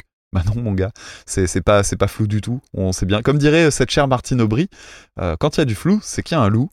Euh, voilà. Et bah non Martine mais Aubry cité dans Super Cover Battle. J'y pense souvent à cette phrase là quand même. Et puis, et puis là, là, en plus, la chanson, l'autre problème, euh, plagiat d'un morceau de Marvin Gaye, en plus. Ouais, plagiat de Marvin Gaye, clip ultra putassier avec des nanas à poil. Enfin, il y, a- y a rien qui va, il y a rien qui va. Et Robin Thicke après qui fait une prestation lamentable avec Miley Cyrus qui, enfin, bref, c'est ridicule. Pas vu ça. Ne, ne cherche pas. Cherche pas. Mais Pharrell Williams, ouais. Et d'ailleurs, Pharrell Williams, il, il s'est désolidarisé de la, chanson de Robin Thicke euh, suite à justement tout le pataquès euh, qui a eu lieu bien après, puisque la chanson a quand même eu un énorme succès. Euh, donc voilà, découverte de Pharrell Williams, qui m'a l'air d'être un bonhomme en tout cas assez euh, atypique, euh, que ce soit en termes de look, en termes de, de voix, de chant. Et en plus, il a visiblement du nez pour savoir avec qui collaborer.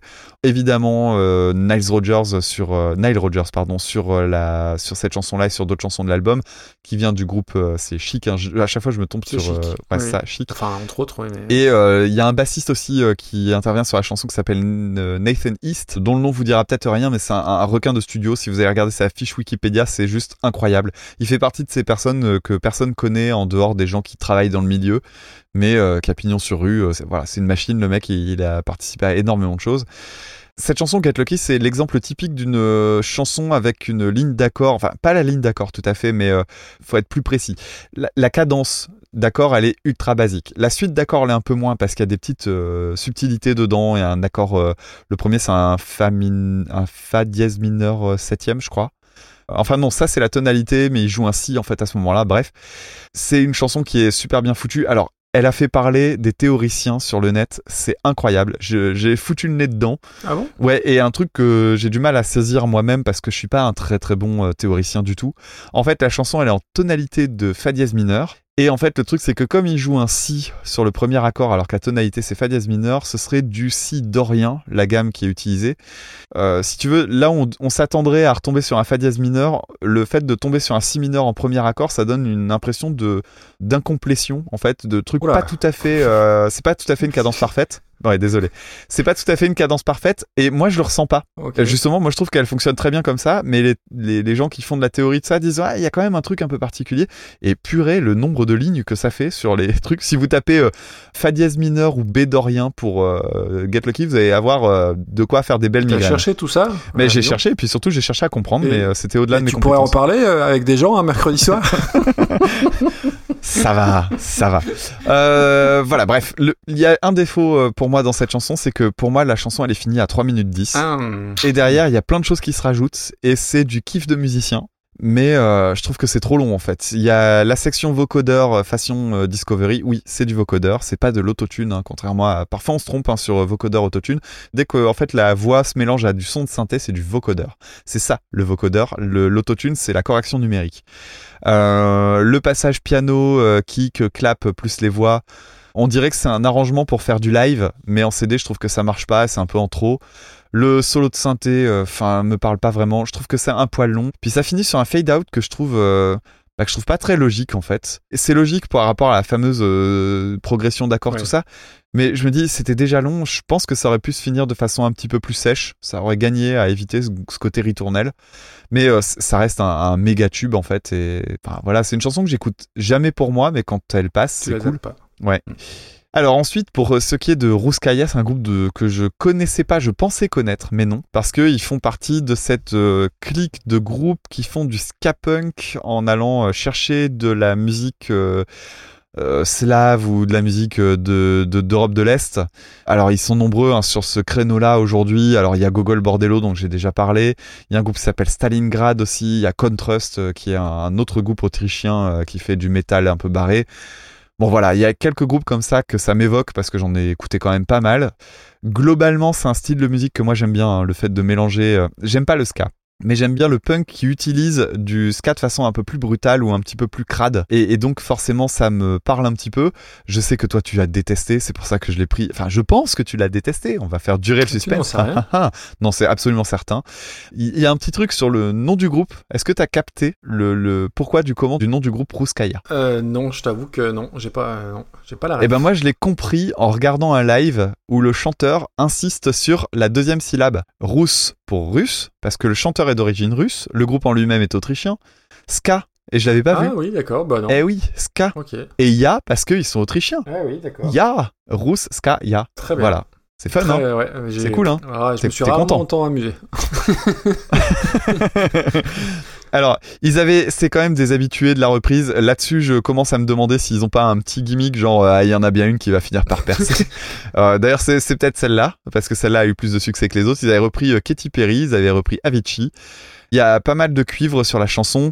Ils sont nombreux sur scène. Ils sont, je sais plus, 6 ou 7, Huit. quelque chose comme ça. Ils sont 8. 8. Il y a un ou deux cuivres. Alors sur les lives, ça dépend des moments. Il y a une nana au violon. Et d'ailleurs, c'est ils sont bien arrangés les violons quand euh, le, enfin le violon est bien arrangé sur les sur la piste et sur le sur les lives. Bon, le seul truc que je trouve, c'est que la, le passage en métal, je trouve que la voix est forcée en fait. Le mec a- est pas excellent dans ce registre-là. C'est con parce que c'est quand même la moitié de la signature du groupe, Ah oui. quoi. mais je trouve qu'il est pas méga efficace. Par contre, les cuivres sont cool. Il y a un truc qui m'a perturbé. Alors pareil, je vais faire le gros puriste technique, machin. Tu vas encore te foutre de ma gueule. Euh, attention pour le bingo. Préparez-vous à remplir une case. Vous allez être content. Il y en a qui vont dire bingo. Le, le coup de la guitare au moment où en fait, quand on fait du ska, on joue en contretemps. Et classiquement, le contretemps en ska se fait avec un retour. On gratte les cordes certes très vite, mais du bas vers le haut. Et en fait, les moments où la guitare est seule, on entend clairement que malgré le contretemps, il joue un coup vers le bas. Et je trouve que ça pète complètement le groove en fait. Alors, il y a que moi qui vais, le- qui m'en rendre compte, ou deux trois guitaristes, ou euh, ou, ou alors des gens qui ont fait de la, funk et tout ça, qui vont dire ouais, effectivement, il y a une question de groove. Clairement, euh, le, le coup de jouer en allée des trucs qui doivent être joués en retour, ça explose le groove, c'est pas bon, et ça se sent fort. Désolé.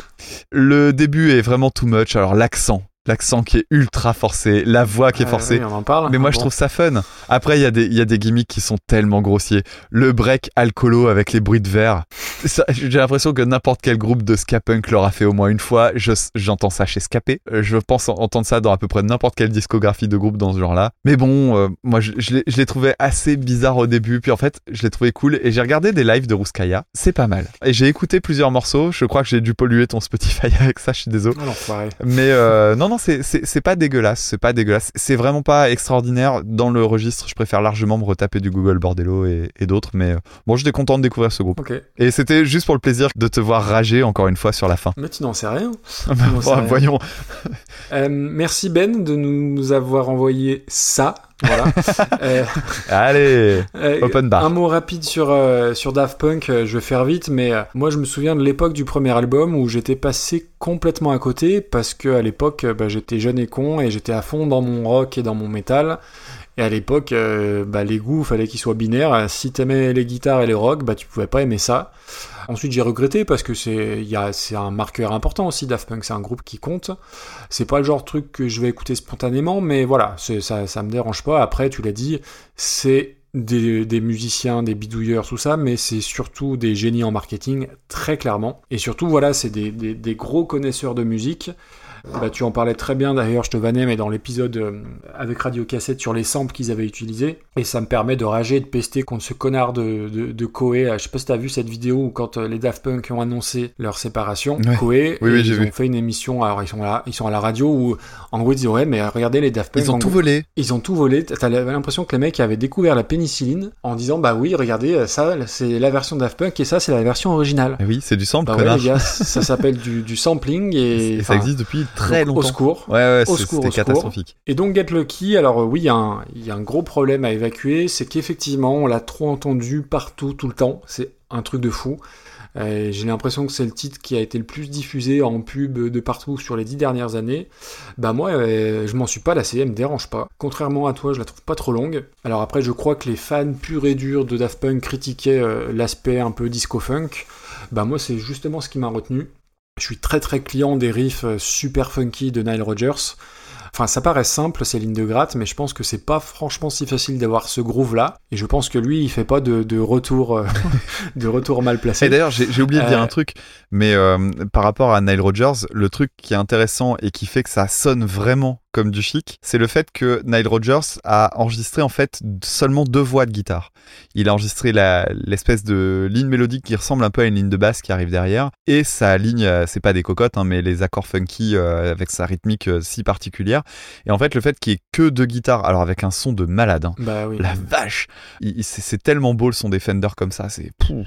et, et en fait, tout ce son-là euh, dans la prod, c'est juste dû au fait qu'il ait gardé un setup ultra simple. Et je trouve que c'est une, très belle idée d'avoir fait ça. Désolé de t'avoir coupé. Voilà, moi je suis très très client de, de Nile Rodgers. Je connaissais pas Pharrell Williams avant cette chanson. Alors Pharrell Williams, c'est aussi la chanson Happy qu'on a effectivement beaucoup trop entendue aussi. Plus encore, ouais. L'efficacité du refrain, ça déboîte. Et moi, le Get Lucky, elle peut durer 35 minutes, c'est pas grave. Je trouve que c'est un chouette hommage au, au disco funk des années 70. Je crois que c'est au Grammy qu'ils avaient fait une version avec Stevie Wonder qui envoyait du, du- du très très lourd. Limite, le passage que j'aime le moins, c'est le passage au vocodeur, justement, où t'as l'impression que c'est là pour apposer la signature. C'est les Daft Punk qui font ça. Parce que t'aurais peut-être pu passer à côté de ça euh, s'il n'y avait pas ce passage-là. Mais bon, là, euh, c'est vraiment pour, pour chipoter. Et euh, bah voilà, moi je vais faire, euh, je suis un peu le, le footix de la Friend Touch, mais pour les Daft Punk, moi je suis beaucoup plus client de ce Daft Punk là que le Daft Punk très électronique des débuts. Mais voilà, moi j'ai pas de souci avec Get Lucky, je, je trouve que ça fonctionne du tonnerre, pour reprendre une expression euh, ringarde, Encore une. et une de plus. Et euh, viendons-en au Ruskaja là. Donc évidemment je ne connaissais pas. Premier truc que j'ai vu sur la, la fiche artiste, euh, qu'ils étaient chez euh, Napalm Records, donc qui est un, un label de gros métal, euh, gros métal qui tâche. Où il y a Contrast aussi d'ailleurs. Donc euh, j'étais à la fois curieux et inquiet parce que le, le- des groupes de métal qui reprennent du gros mainstream, c'est jamais très très fin, ça fait jamais dans la subtilité. Et puis après j'ai vite vu qu'ils étaient, donc c'était un groupe punk euh, de nationalité autrichienne, hein, comme leur nom ne l'indique pas complètement, et qui définit sa musique, moi c'est les notes que j'ai trouvées, comme du Russian Turbo Polka Metal. Voilà, tout un programme. Euh, donc, ils sont 8, dont un mec qui joue de la guimbarde, donc il y a tout pour me plaire. En gros, je la fais courte, c'est des jonglis jonglos en cuir, voilà. donc, je lance la chanson. Premier bon point, elle dure moins de 4 minutes. Et 4 minutes, bah, c'est souvent la durée d'un EP 5 titres hein, dans le punk. Oh, le... 4 secondes, euh, oui, je, je regarde mon, le timing de, de la piste. Donc au bout de 4 secondes, j'ai un peu compris le truc. C'est plus les jonglis jonglos de la Camif, c'est les jonglis jonglos en cuir chez les communistes. hein. Euh, c'est gra- totalement gratuit. Euh, le couplet ska avec de l'anglais chanté par un Autrichien qui imite l'accent russe, euh, bah moi ça m'a fait rire en fait. euh, Mais il est russe, lui. hein. 14e degré. Ah, mais il est russe? Ok. Ouais, il bah, est d'origine russe, ouais. bah, les- ouais, ok, donc voilà. Le russe qui chante l'anglais, alors ça, ça fait limite sketch des guignols. Ça, ouais, ça reste, ça reste, ça reste Tu sais quand Ben Laden et le Mola Omar ils chantaient Hollywood Chewing Gum Ah oui, Hollywood. dans le sketch Ouais, des guignols, bah, voilà, bah, j'étais là-dedans Ouais, à fond. Avec les messages cachés. Exactement. Le, le refrain métal, la première partie, bof bof. Après, je dois admet- admettre que la gestion des, petits breaks et des silences, ça m'a surpris, je m'attendais pas à ça. Donc j'ai trouvé ça plutôt rigolo, voilà. Fun. Oui, fun, du fun en bar, c'est du fun en bar. Euh, après, pour le post-refrain, on est un peu à la lisière entre le ska et euh, pas le reggae, mais on est quand même pas très très loin. Donc pour moi, en termes de sensation, à ce moment-là, je pense que mâcher un bout de papier d'alu très fort m'aurait fait moins souffrir, très clairement. Et là, je regarde dans mes notes et je regarde surtout le chrono. On est à 1 minute 10 et je me dis, oh bordel, ça va être long. Et ça recommence avec le pom pom, pom enfin le- cette espèce de, de, de- oui, de rythmique ska euh, basique mais euh, typique du ska. Les petits cuivres au second refrain, ça amenait un petit côté slave un peu rafraîchissant. Alors oui, c'est cliché avec les bruits euh, de, de verre et compagnie. Mais on est sur du jongli jonglo qui boit, mais qui a l'alcool joyeux. Donc euh, c'est du fun en bar. Euh, le, le petit solo de guitare notre, en, pri- je crois qu'on le- a notre titre. le petit solo de guitare en fade out, je trouve ça presque dommage parce que moi je l'aurais intégré plus tôt peut-être pour relancer la machine. Et alors je vais te surprendre, mais euh, je l'ai écouté plusieurs fois. Bon, première écoute, j'ai esquissé un sourire. Deuxième écoute, ça m'a fait marrer. Troisième écoute, franchement, j'ai pas passé un mauvais moment. Bon, je trouve ça un peu long et, et je vais pas aller écouter ça spontanément, mais euh, de tous les trucs euh, de, de ce genre-là, euh, voilà, on va rester poli. Et ben, c'est peut-être un que j'ai le moins moins mal aimé. On va dire ça Wow. comme ça. Mais tu, Ouais. sais, tu sais, comme je t'ai dit, j'ai creusé après le groupe. Finalement, ça, ça sonne sans prétention et c'est suffisamment bien fait Oui, oui. pour que, bah, je- petit à petit, tu finis par dire, wow, c'est sympatoche. Ouais, c'est rigolo. Alors, il existe très certainement 205 reprises Ouais. de ce genre-là, mais euh, oui, oui, euh, honnêtement. Mais euh, sur cette chanson-là, c'est intéressant de l'avoir fait. Oui, je, oui, je trouve, je trouve. Après, Ça, ça marche pas trop mal. honnêtement, pour moi, là, et puis du coup, ça permet d'enchaîner sur le classement. Pour moi, c'est très largement au-dessus de- des ogres de Barbac et toutes ces conneries. hein. Ah ouais? Ah oui, ah oui, oui, oui. Enfin, Bah ouais, il est, il est haut à cause de, à cause de notre bon goût à la Team 36 et moi. Ah non, non, non, non c'est c'est au-dessus, c'est plus fun, c'est plus... Alors festif, je, je déteste le terme festif parce que là on est vraiment dans la culture jongli-jonglo, mais euh, non, c'est meilleur, c'est meilleur. J'ai pris plus de plaisir à écouter plusieurs fois euh, Ruskaja que les Ogres de Barbac. hein. Alors je sais plus où il est, les Ogres de Barbac d'ailleurs. Euh, je l'ai devant moi, il est 55e là. Ah c'est haut quand même ça. Euh, putain oui, donc ouais. Euh, je me suis un peu emballé là. Non, mais en fait, c'est, largement au-dessus. Salut à toi selon ton classement à toi, quoi. Oui, en fait c'est ça. C'est-à-dire en 112e place. exact. En fait, il y, a un- il y a un classement caché. c'est ça. Ah oui, oui, donc non, non, cinq- Parce qu'il y a Lola Marche quand même pas loin. Eh, hein. 55e, mais qu'est-ce qui s'est passé ce jour-là? Mais, oh. Il y a Rosemary's Baby de Fantomas. Tiens, Eh. tout à l'heure, tu avais dit euh, Rosemary's Baby, c'était la, la, la bonne surprise. Et en même temps, voilà, euh, ça pourrait peut-être se comparer Alors, de ce côté-là. Ouais, si je devais en réécouter une, franchement, je réécoute les, les, les Russes, là. Moi, je l'aurais, je mise en dessous quand même. Mais bon, euh, dans ces eaux-là, ça me semble pas déconnant. Attends, on est où, là Euh, On est quand même euh, 69e place. Hein. Putain, ouais, ça fait...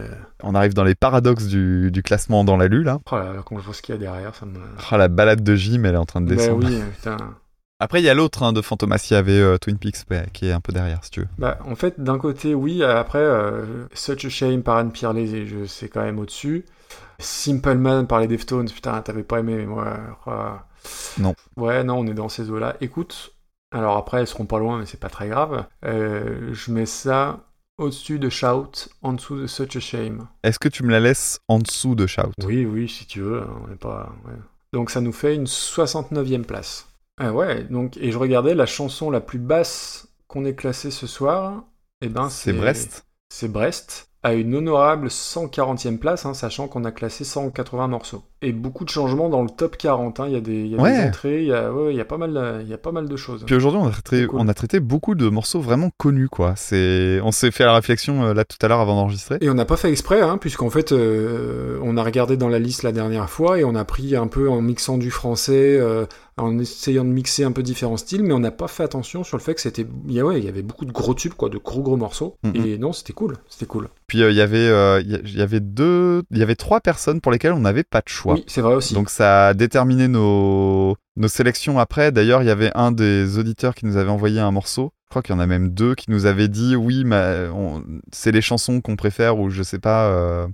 Bah c'était voilà, je l'ai là sous les yeux. C'était Edouard justement qui nous a filé euh, la chanson de Shirley Bassey. Alors en plus, euh, moi je suis super content qu'on ait choisi celle-là parce que je l'ai adorée. Mais il nous avait proposé euh, Born Sleepy euh, de Underworld et c'est repris par Get Well Soon. Et cette chanson-là, c'était celle que tu voulais qu'on traite, Edouard, mais euh, on a fait un peu comme on pouvait. On avait besoin de mettre notamment des artistes féminines et des choses comme ça. Ouais. Donc on a fait un peu comme on pouvait. Il nous reste le pins la question auditeur euh, auditrice. Tout à tu fait. as sorti le stylophone, tu as sorti la Alors j'ai sorti ma le flûte. flutio Masai. Allez. J'ai sorti le au Maasai, mais avant ça, Il y a je- besoin qu'on s'arrête 27 minutes pour que tu retrouves euh, ce que tu voulais jouer ou c'est bon cette quelques fois secondes, quelques secondes. Mais euh, avant ça, je pense qu'il serait bon de choisir les 9 morceaux Allez, tu pendant qu'on est dans les morceaux. Donc on fait une petite pause et on se retrouve dans quelques secondes.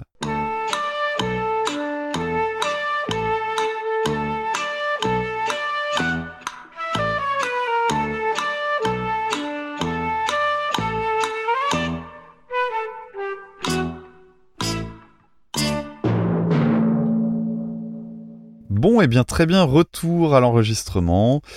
On vient de faire notre sélection de 9 titres, on va maintenant donner le nom des personnes qui nous ont soumis leurs chansons. Et c'est parti Maxime, à toi l'honneur. Donc on aura un titre proposé par Jean au carré, Ensuite un autre par Mathieu DX, ensuite par Raphaël, au féminin. Alain Chevalet. on aura un titre proposé par l'excellent euh, pseudo La Mise à Feu, Ensuite un morceau proposé par Fix, un par Guy, un par Chris M, et enfin de David D. du podcast Les Yeux Clos, on peut le dire. Je le vois de plus en plus Tout à souvent fait. euh, sur les réseaux. Oui, oui, exact, complètement. Qu'est-ce qu'il nous reste? La question. La reprise. La reprise, la fameuse. Donc on rappelle le principe de la question d'une espèce de blind test, si je puis dire.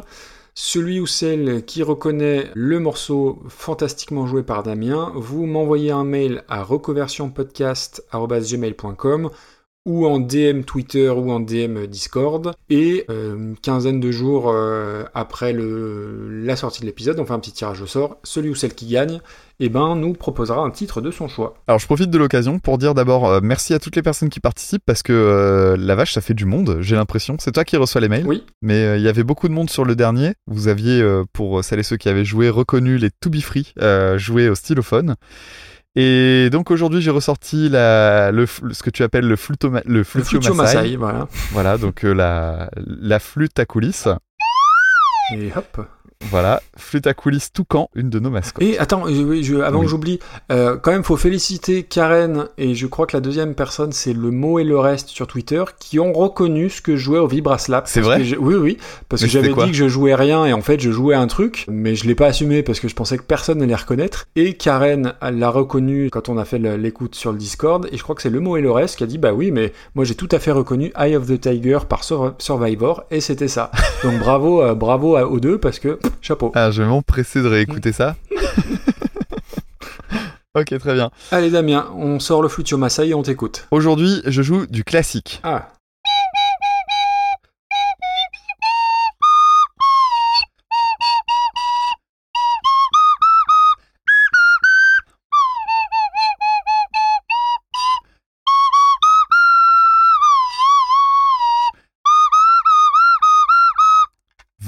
Je l'ai pas du tout.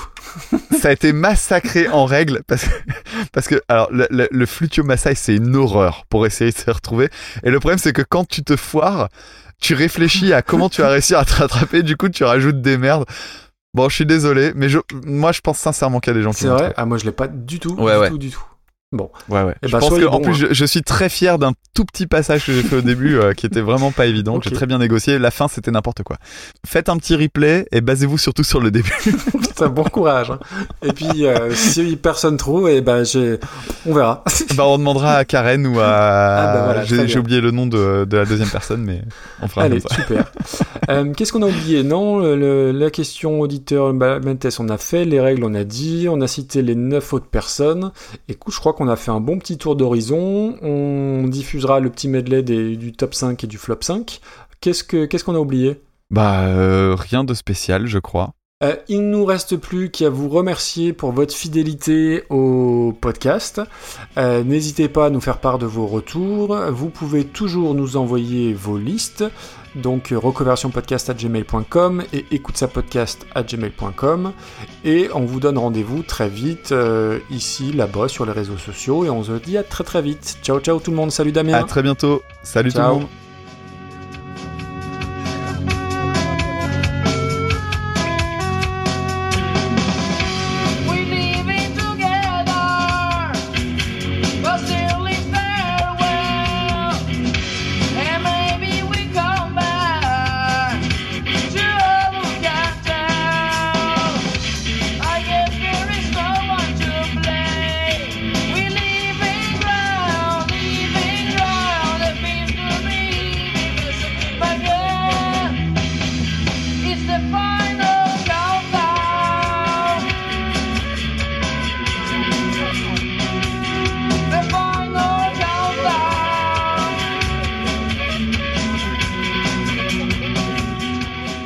Suis désolé, j'ai foutu la merde dans ton Spotify, je Ah, crois. on va en parler, hein, t'inquiète. hein. du coup, tu vas pouvoir dire ce que j'ai fait. C'est ça? Ah, c'est prévu. Alors, non, non, euh, je sais pas, j'ai peut-être pas vu au- toute la merde que t'as mis dedans, mais bah, il y a des trucs à dire, quoi. Mais c'est bon, j'ai découvert le, j'ai découvert le bouton euh, navigation privée. que je ne connaissais pas. Mais à la fois, moi, j'ai rien à cacher. hein, et puis, normalement, je suis pas censé donner mes codes à, n'importe qui. Alors attends, euh, j'ai, je, je sais que t'as rien à cacher. J'ai juste vu Blind Best. Je me suis dit, n'y va pas. Ah, euh, oui, bah non, tu sais, c'est les deux morceaux qu'on doit donner à Julien. Oui, c'est ça. Oui, oui, Donc du ça. coup, je, j'y suis pas allé. Euh, ouais, à la fois, c'est, enfin, on en reparlera, mais c'est cadeau. Voilà, c'est cadeau. D'accord, d'accord. Alors que moi, non, je t'ai fait des gros coups de pute. Ça, ça m'étonne pas. Ça m'étonne pas. Tu saurais reconnaître Euh, bah non. À Brest Bah, bravo. Ouais. Ok. Chanson que, bah non, je dis rien. Que tu connaissais Je dis rien. sais pas. tu verras. Tu vas pas me dire. Tu verras. Tu verras, tu verras. Je sais que c'est pas ton pins déjà. Euh, tu- Qu'est-ce que t'en sais non, non, je sais. Et pourquoi ça? Bah parce que je lis en toi comme un livre ouvert. Alors ça, ça reste à prouver. Hein. Attends, je prépare juste mon rire euh, européen euh, pour, euh, pour tes blagues ratées. Ah, J'ai cru que t'allais dire France Inter. non, moi. c'est sur Europe 1 qu'ils ont des rieurs de merde. Ah non, sur France Inter aussi. Ouais, il y en a même Ouais. partout. Hein. Allez, vas-y, à l'attaque. Pitié me pique pas mes jeux de mots. Alors non, j'ai- j'ai j'ai écrit euh, quasiment aucun jeu de mots. J'ai pas, prévu, j'ai pas prévu de punchline. Je suis que dans la réaction aujourd'hui. Ok, ok. Ouah, le mec est sérieux. Quoi. Ah ouais, ouais. Il a pas préparé, mais il, a ser- il est sérieux. Tu rigoles, tu verrais mes notes. Allez, fais-toi plaisir. Mais en fait, j'ai beaucoup de notes parce que simplement, je me souviens pas de tout. Donc, il est bon d'avoir des antisèches. Alors, attends, tirage au sort. Déjà faite. Déjà faite. Et t'arrêtes de me donner deux fois la même? Trois fois la même, Ah allez. ouais. Random, random. C'est euh, ran- random mon cul, ouais, c'est clair. Ok, c'est bon. Tamara, c'est joli. Puis Ça sort très bon sur des blinis. Pardon? Ah bah si t'as pas entendu, ça fout ma vanne par terre. Ah, on peut la refaire Vas-y, vas-y. T'aimes bien Van Halen? Je dis pas. Je pense que t'aimes bien Van Halen. Du Je coup, pour me, vanter- pour me venger de Goldman, je vais le défoncer. Ouais, vas-y. Vas-y, vas-y, fais-toi plaisir. T'imagines un guitariste qui défonce Van Halen? Eh, ça, ce serait audacieux. Ouais, bah écoute, tu dis bien que Jean-Jacques Goldman euh, chante, euh, chante juste et que euh, Tony Yomi, il a une corde désaccordée. Bah, je suis désolé, Tommy Yomi, il sait pas s'accorder. Et euh, d'ailleurs, le, le truc, ce serait rigolo, ça, dans les caricatures du, du bingo, machin, désingue. bah voilà, je vais défoncer Van Halen, juste pour le Ouais, bah, plaisir. vas-y. Allez. Vas-y, mais je suis pas musicien, moi, je te rappelle. J'ai- J'avais remarqué. Hein. Eh, faut pas qu'on oublie, excuse-moi, hein, j'ai pris un morceau de T'es pas chocolat. non plus amateur de musique T'as dit quoi Ah ouais, bravo. J'ai dit, t'es pas non plus amateur de musique. Euh, Si musique il y a Jean-Jacques Goldman, non, je suis pas amateur de musique. Bim Bien, bien, bien. On en reparlera mardi. De Même pas peur. toute façon, mardi, je suis sûr que je vais avoir, euh, je vais avoir un tirage favorable. Juste à cause de ça. Mais de toute façon, je pense que t'as même été capable de payer Julien pour, euh, pour avoir les titres à l'avance. Ah bah, eh. une histoire comme ça. Eh Hmm. Eh, pourquoi pas Podcast Money, C'est ça. un petit dessous de table. Ça, c'est bon, monsieur Euh, Tu désolé. bien me flinguer mon montage avec ton chocolat Hmm, pas mal. Chocolat noir, 85%. Euh, alors, euh, je vais être, je vais être franc et euh, voilà. en fait, c'est voilà. Attends, je vais reprendre parce que j'ai dit n'importe quoi. T'avais remarqué? Attends, bouge pas. Tu sais que tu peux reprendre depuis le début de l'émission à ce compte-là. Mais hein. depuis, euh, de- depuis 2h41, ouais, c'est ça. bah, T'es tellement prévisible. Oh. M'en fous, je mettrai au montage, je mettrai ma remarque en premier, comme cette- ça on comprendra bien que c'est moi. qui- Quel enfoiré, je- Quelle indignité Donc on arrive à cette fameuse essai... Oh là là, je savonne, c'est pas possible ça. Alcoolique. Alors attends, laisse-moi relire mes notes rapidement. Je vais essayer d'aller vite. hein. Je sais que t'es Ah non, non, fatigué. hein. ouais. On arrive, à- on a dépassé Non, minuit. Je suis au taquet. Et attends, dans, une- dans, dans quelques secondes, il sera minuit 10 et je pourrais te faire une réplique. Voilà, je vais attendre un peu. Euh, c'est le temps de lire mes notes. Minuit 10, il y a une ref avec minuit 10 Ouais, il y a une ref à minuit 10 qui t'ira parfaitement bien. Ah bah je dois pas avoir la ref alors. Je vais te la faire. Tu lis tes notes Oui, Ah, mais alors. parce que mes euh, notes- Non, mais j'en ai beaucoup. et genre, Daft Punk, j'en ai beaucoup parlé, puisqu'on avait fait un épisode en commun parallèle avec Radio Cassette où eux s'occupaient du côté marketing et moi je m'occupais de tout ce qui était sample et tout, et l'histoire de comment ils ont construit ça, Guy Manuel de Jean Cristo et je sais plus, j'ai oublié le nom de là. Et voilà, enfin voilà. C'est bon, ça C'est va un pas ça? C'est un one-man show cette fin d'épisode. Et, et, euh, tiens, euh, Attends, de- j'ai ma phrase, j'ai ma phrase, il est minuit 10. Vas-y. Alors, euh, Maxime, dans le texte, Euh, une fois, je me suis couché, euh, il était minuit 10. Je te dis pas comment j'étais fatigué après. Quel enfoiré. Ouais, mais ce que, ce que tu oublies, mon cher Damien, c'est que déjà je suis pas, je suis pas un stit. Bim, ouh, ça dénonce, ça balance. non, je, Je vois pas le rapport. Je vois Il pas dit le voit pas rapport. le rapport. Non, mais c'est que j'ai des enfants et que les enfants ça fatigue. Oh, ça, que- fatigue. et tu, tu te ça, lèves à, fatigue. ça te fatigue toi? Tu te lèves à quelle heure le samedi? Comme ça pour info, pour pour savoir. Ah, demain, demain j'ai prévu de me lever vers 8h. Ouh, dis donc, euh, c'est. Mais oui, j'ai des vidéos à faire sur YouTube. Et j'ai des, colis à déposer. Bref. Tu sais, les colis et euh, les trucs sympas que tu reçois chez toi de temps en temps avec des cadeaux pour tes enfants que je connais pas. Et, et bra- bravo à celui ou celle qui aura euh, franchement l'oreille pour reconnaître le, le morceau joué. Ah, moi que- je suis sûr, je suis sûr que même dans, parmi les personnes qui font le bingo, il y en a qui vont le trouver. Ok, ok. Ouais, ouais, c'est certain. Euh, Ah, du coup, faut que tu me dises la réponse parce qu'ils vont m'envoyer les, ils vont m'envoyer les mails. Ah hein. oui, c'était, c'était. euh, Attends, je te le Ah, refais. ouais, vas-y, attends, je vais me concentrer. En plus, comme ça, si, si vraiment c'est dégueulasse, je le remettrai à la place. Un deuxième essai.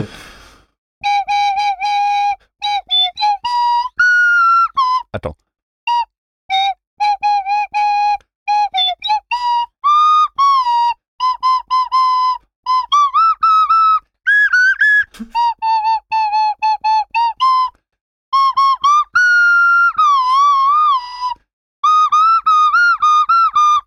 Tu l'as toujours Non. pas Ah non, non, je, non, j'ai pas du tout. Oh putain. Euh, on parle de la chanson. de- Oui, oui, bien Oui, sûr. oui. Bah attends, je te le refais. Attends, vas-y. Attends, parce que quand, quand je suis trop bas, quand je suis trop bas, c'est plus juste. putain.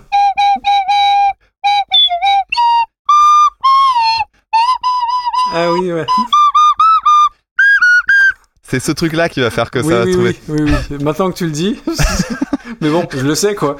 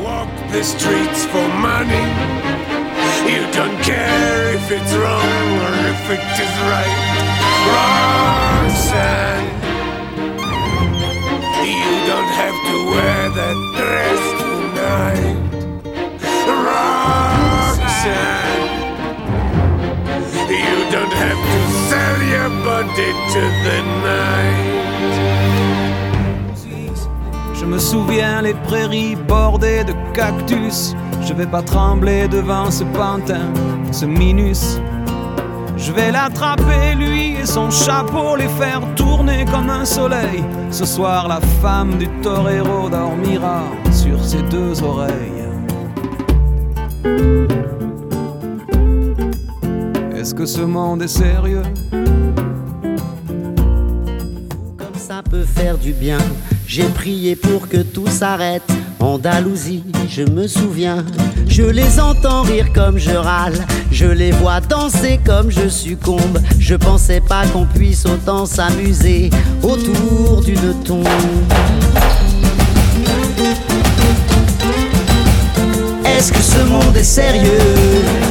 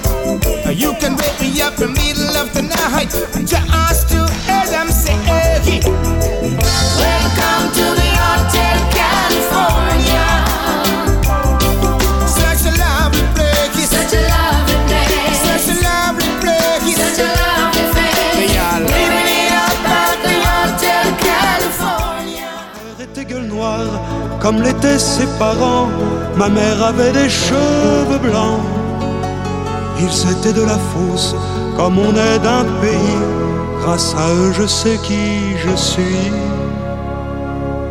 On a, c'était les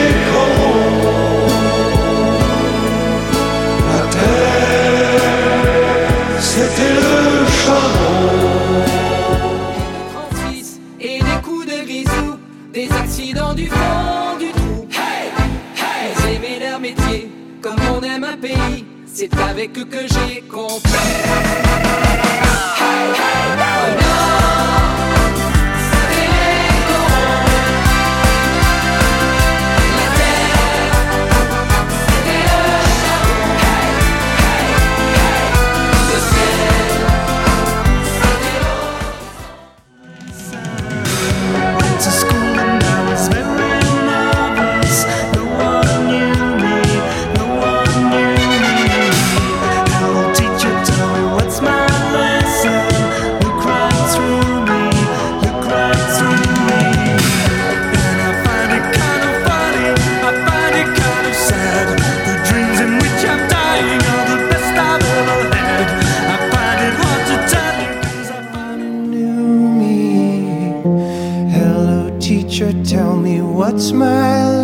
listen. Look right through me, look right through me. And I find it kinda funny, I find it kinda sad.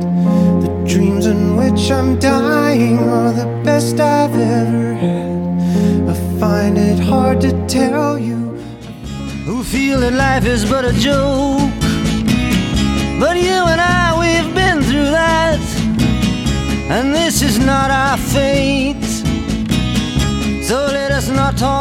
Mostly now.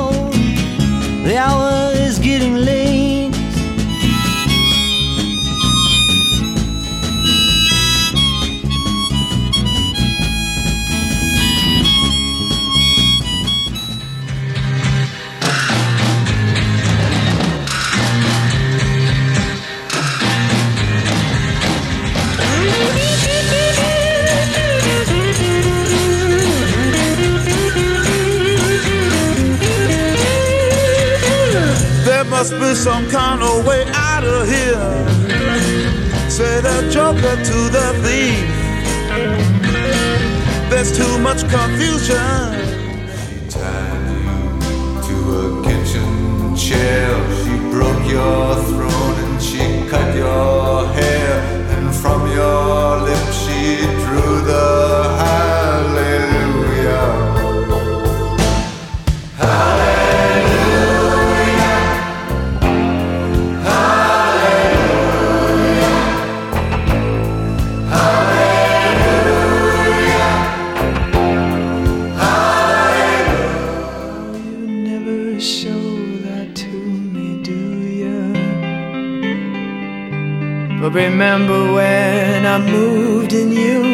and the holy dove was moving too, and every breath.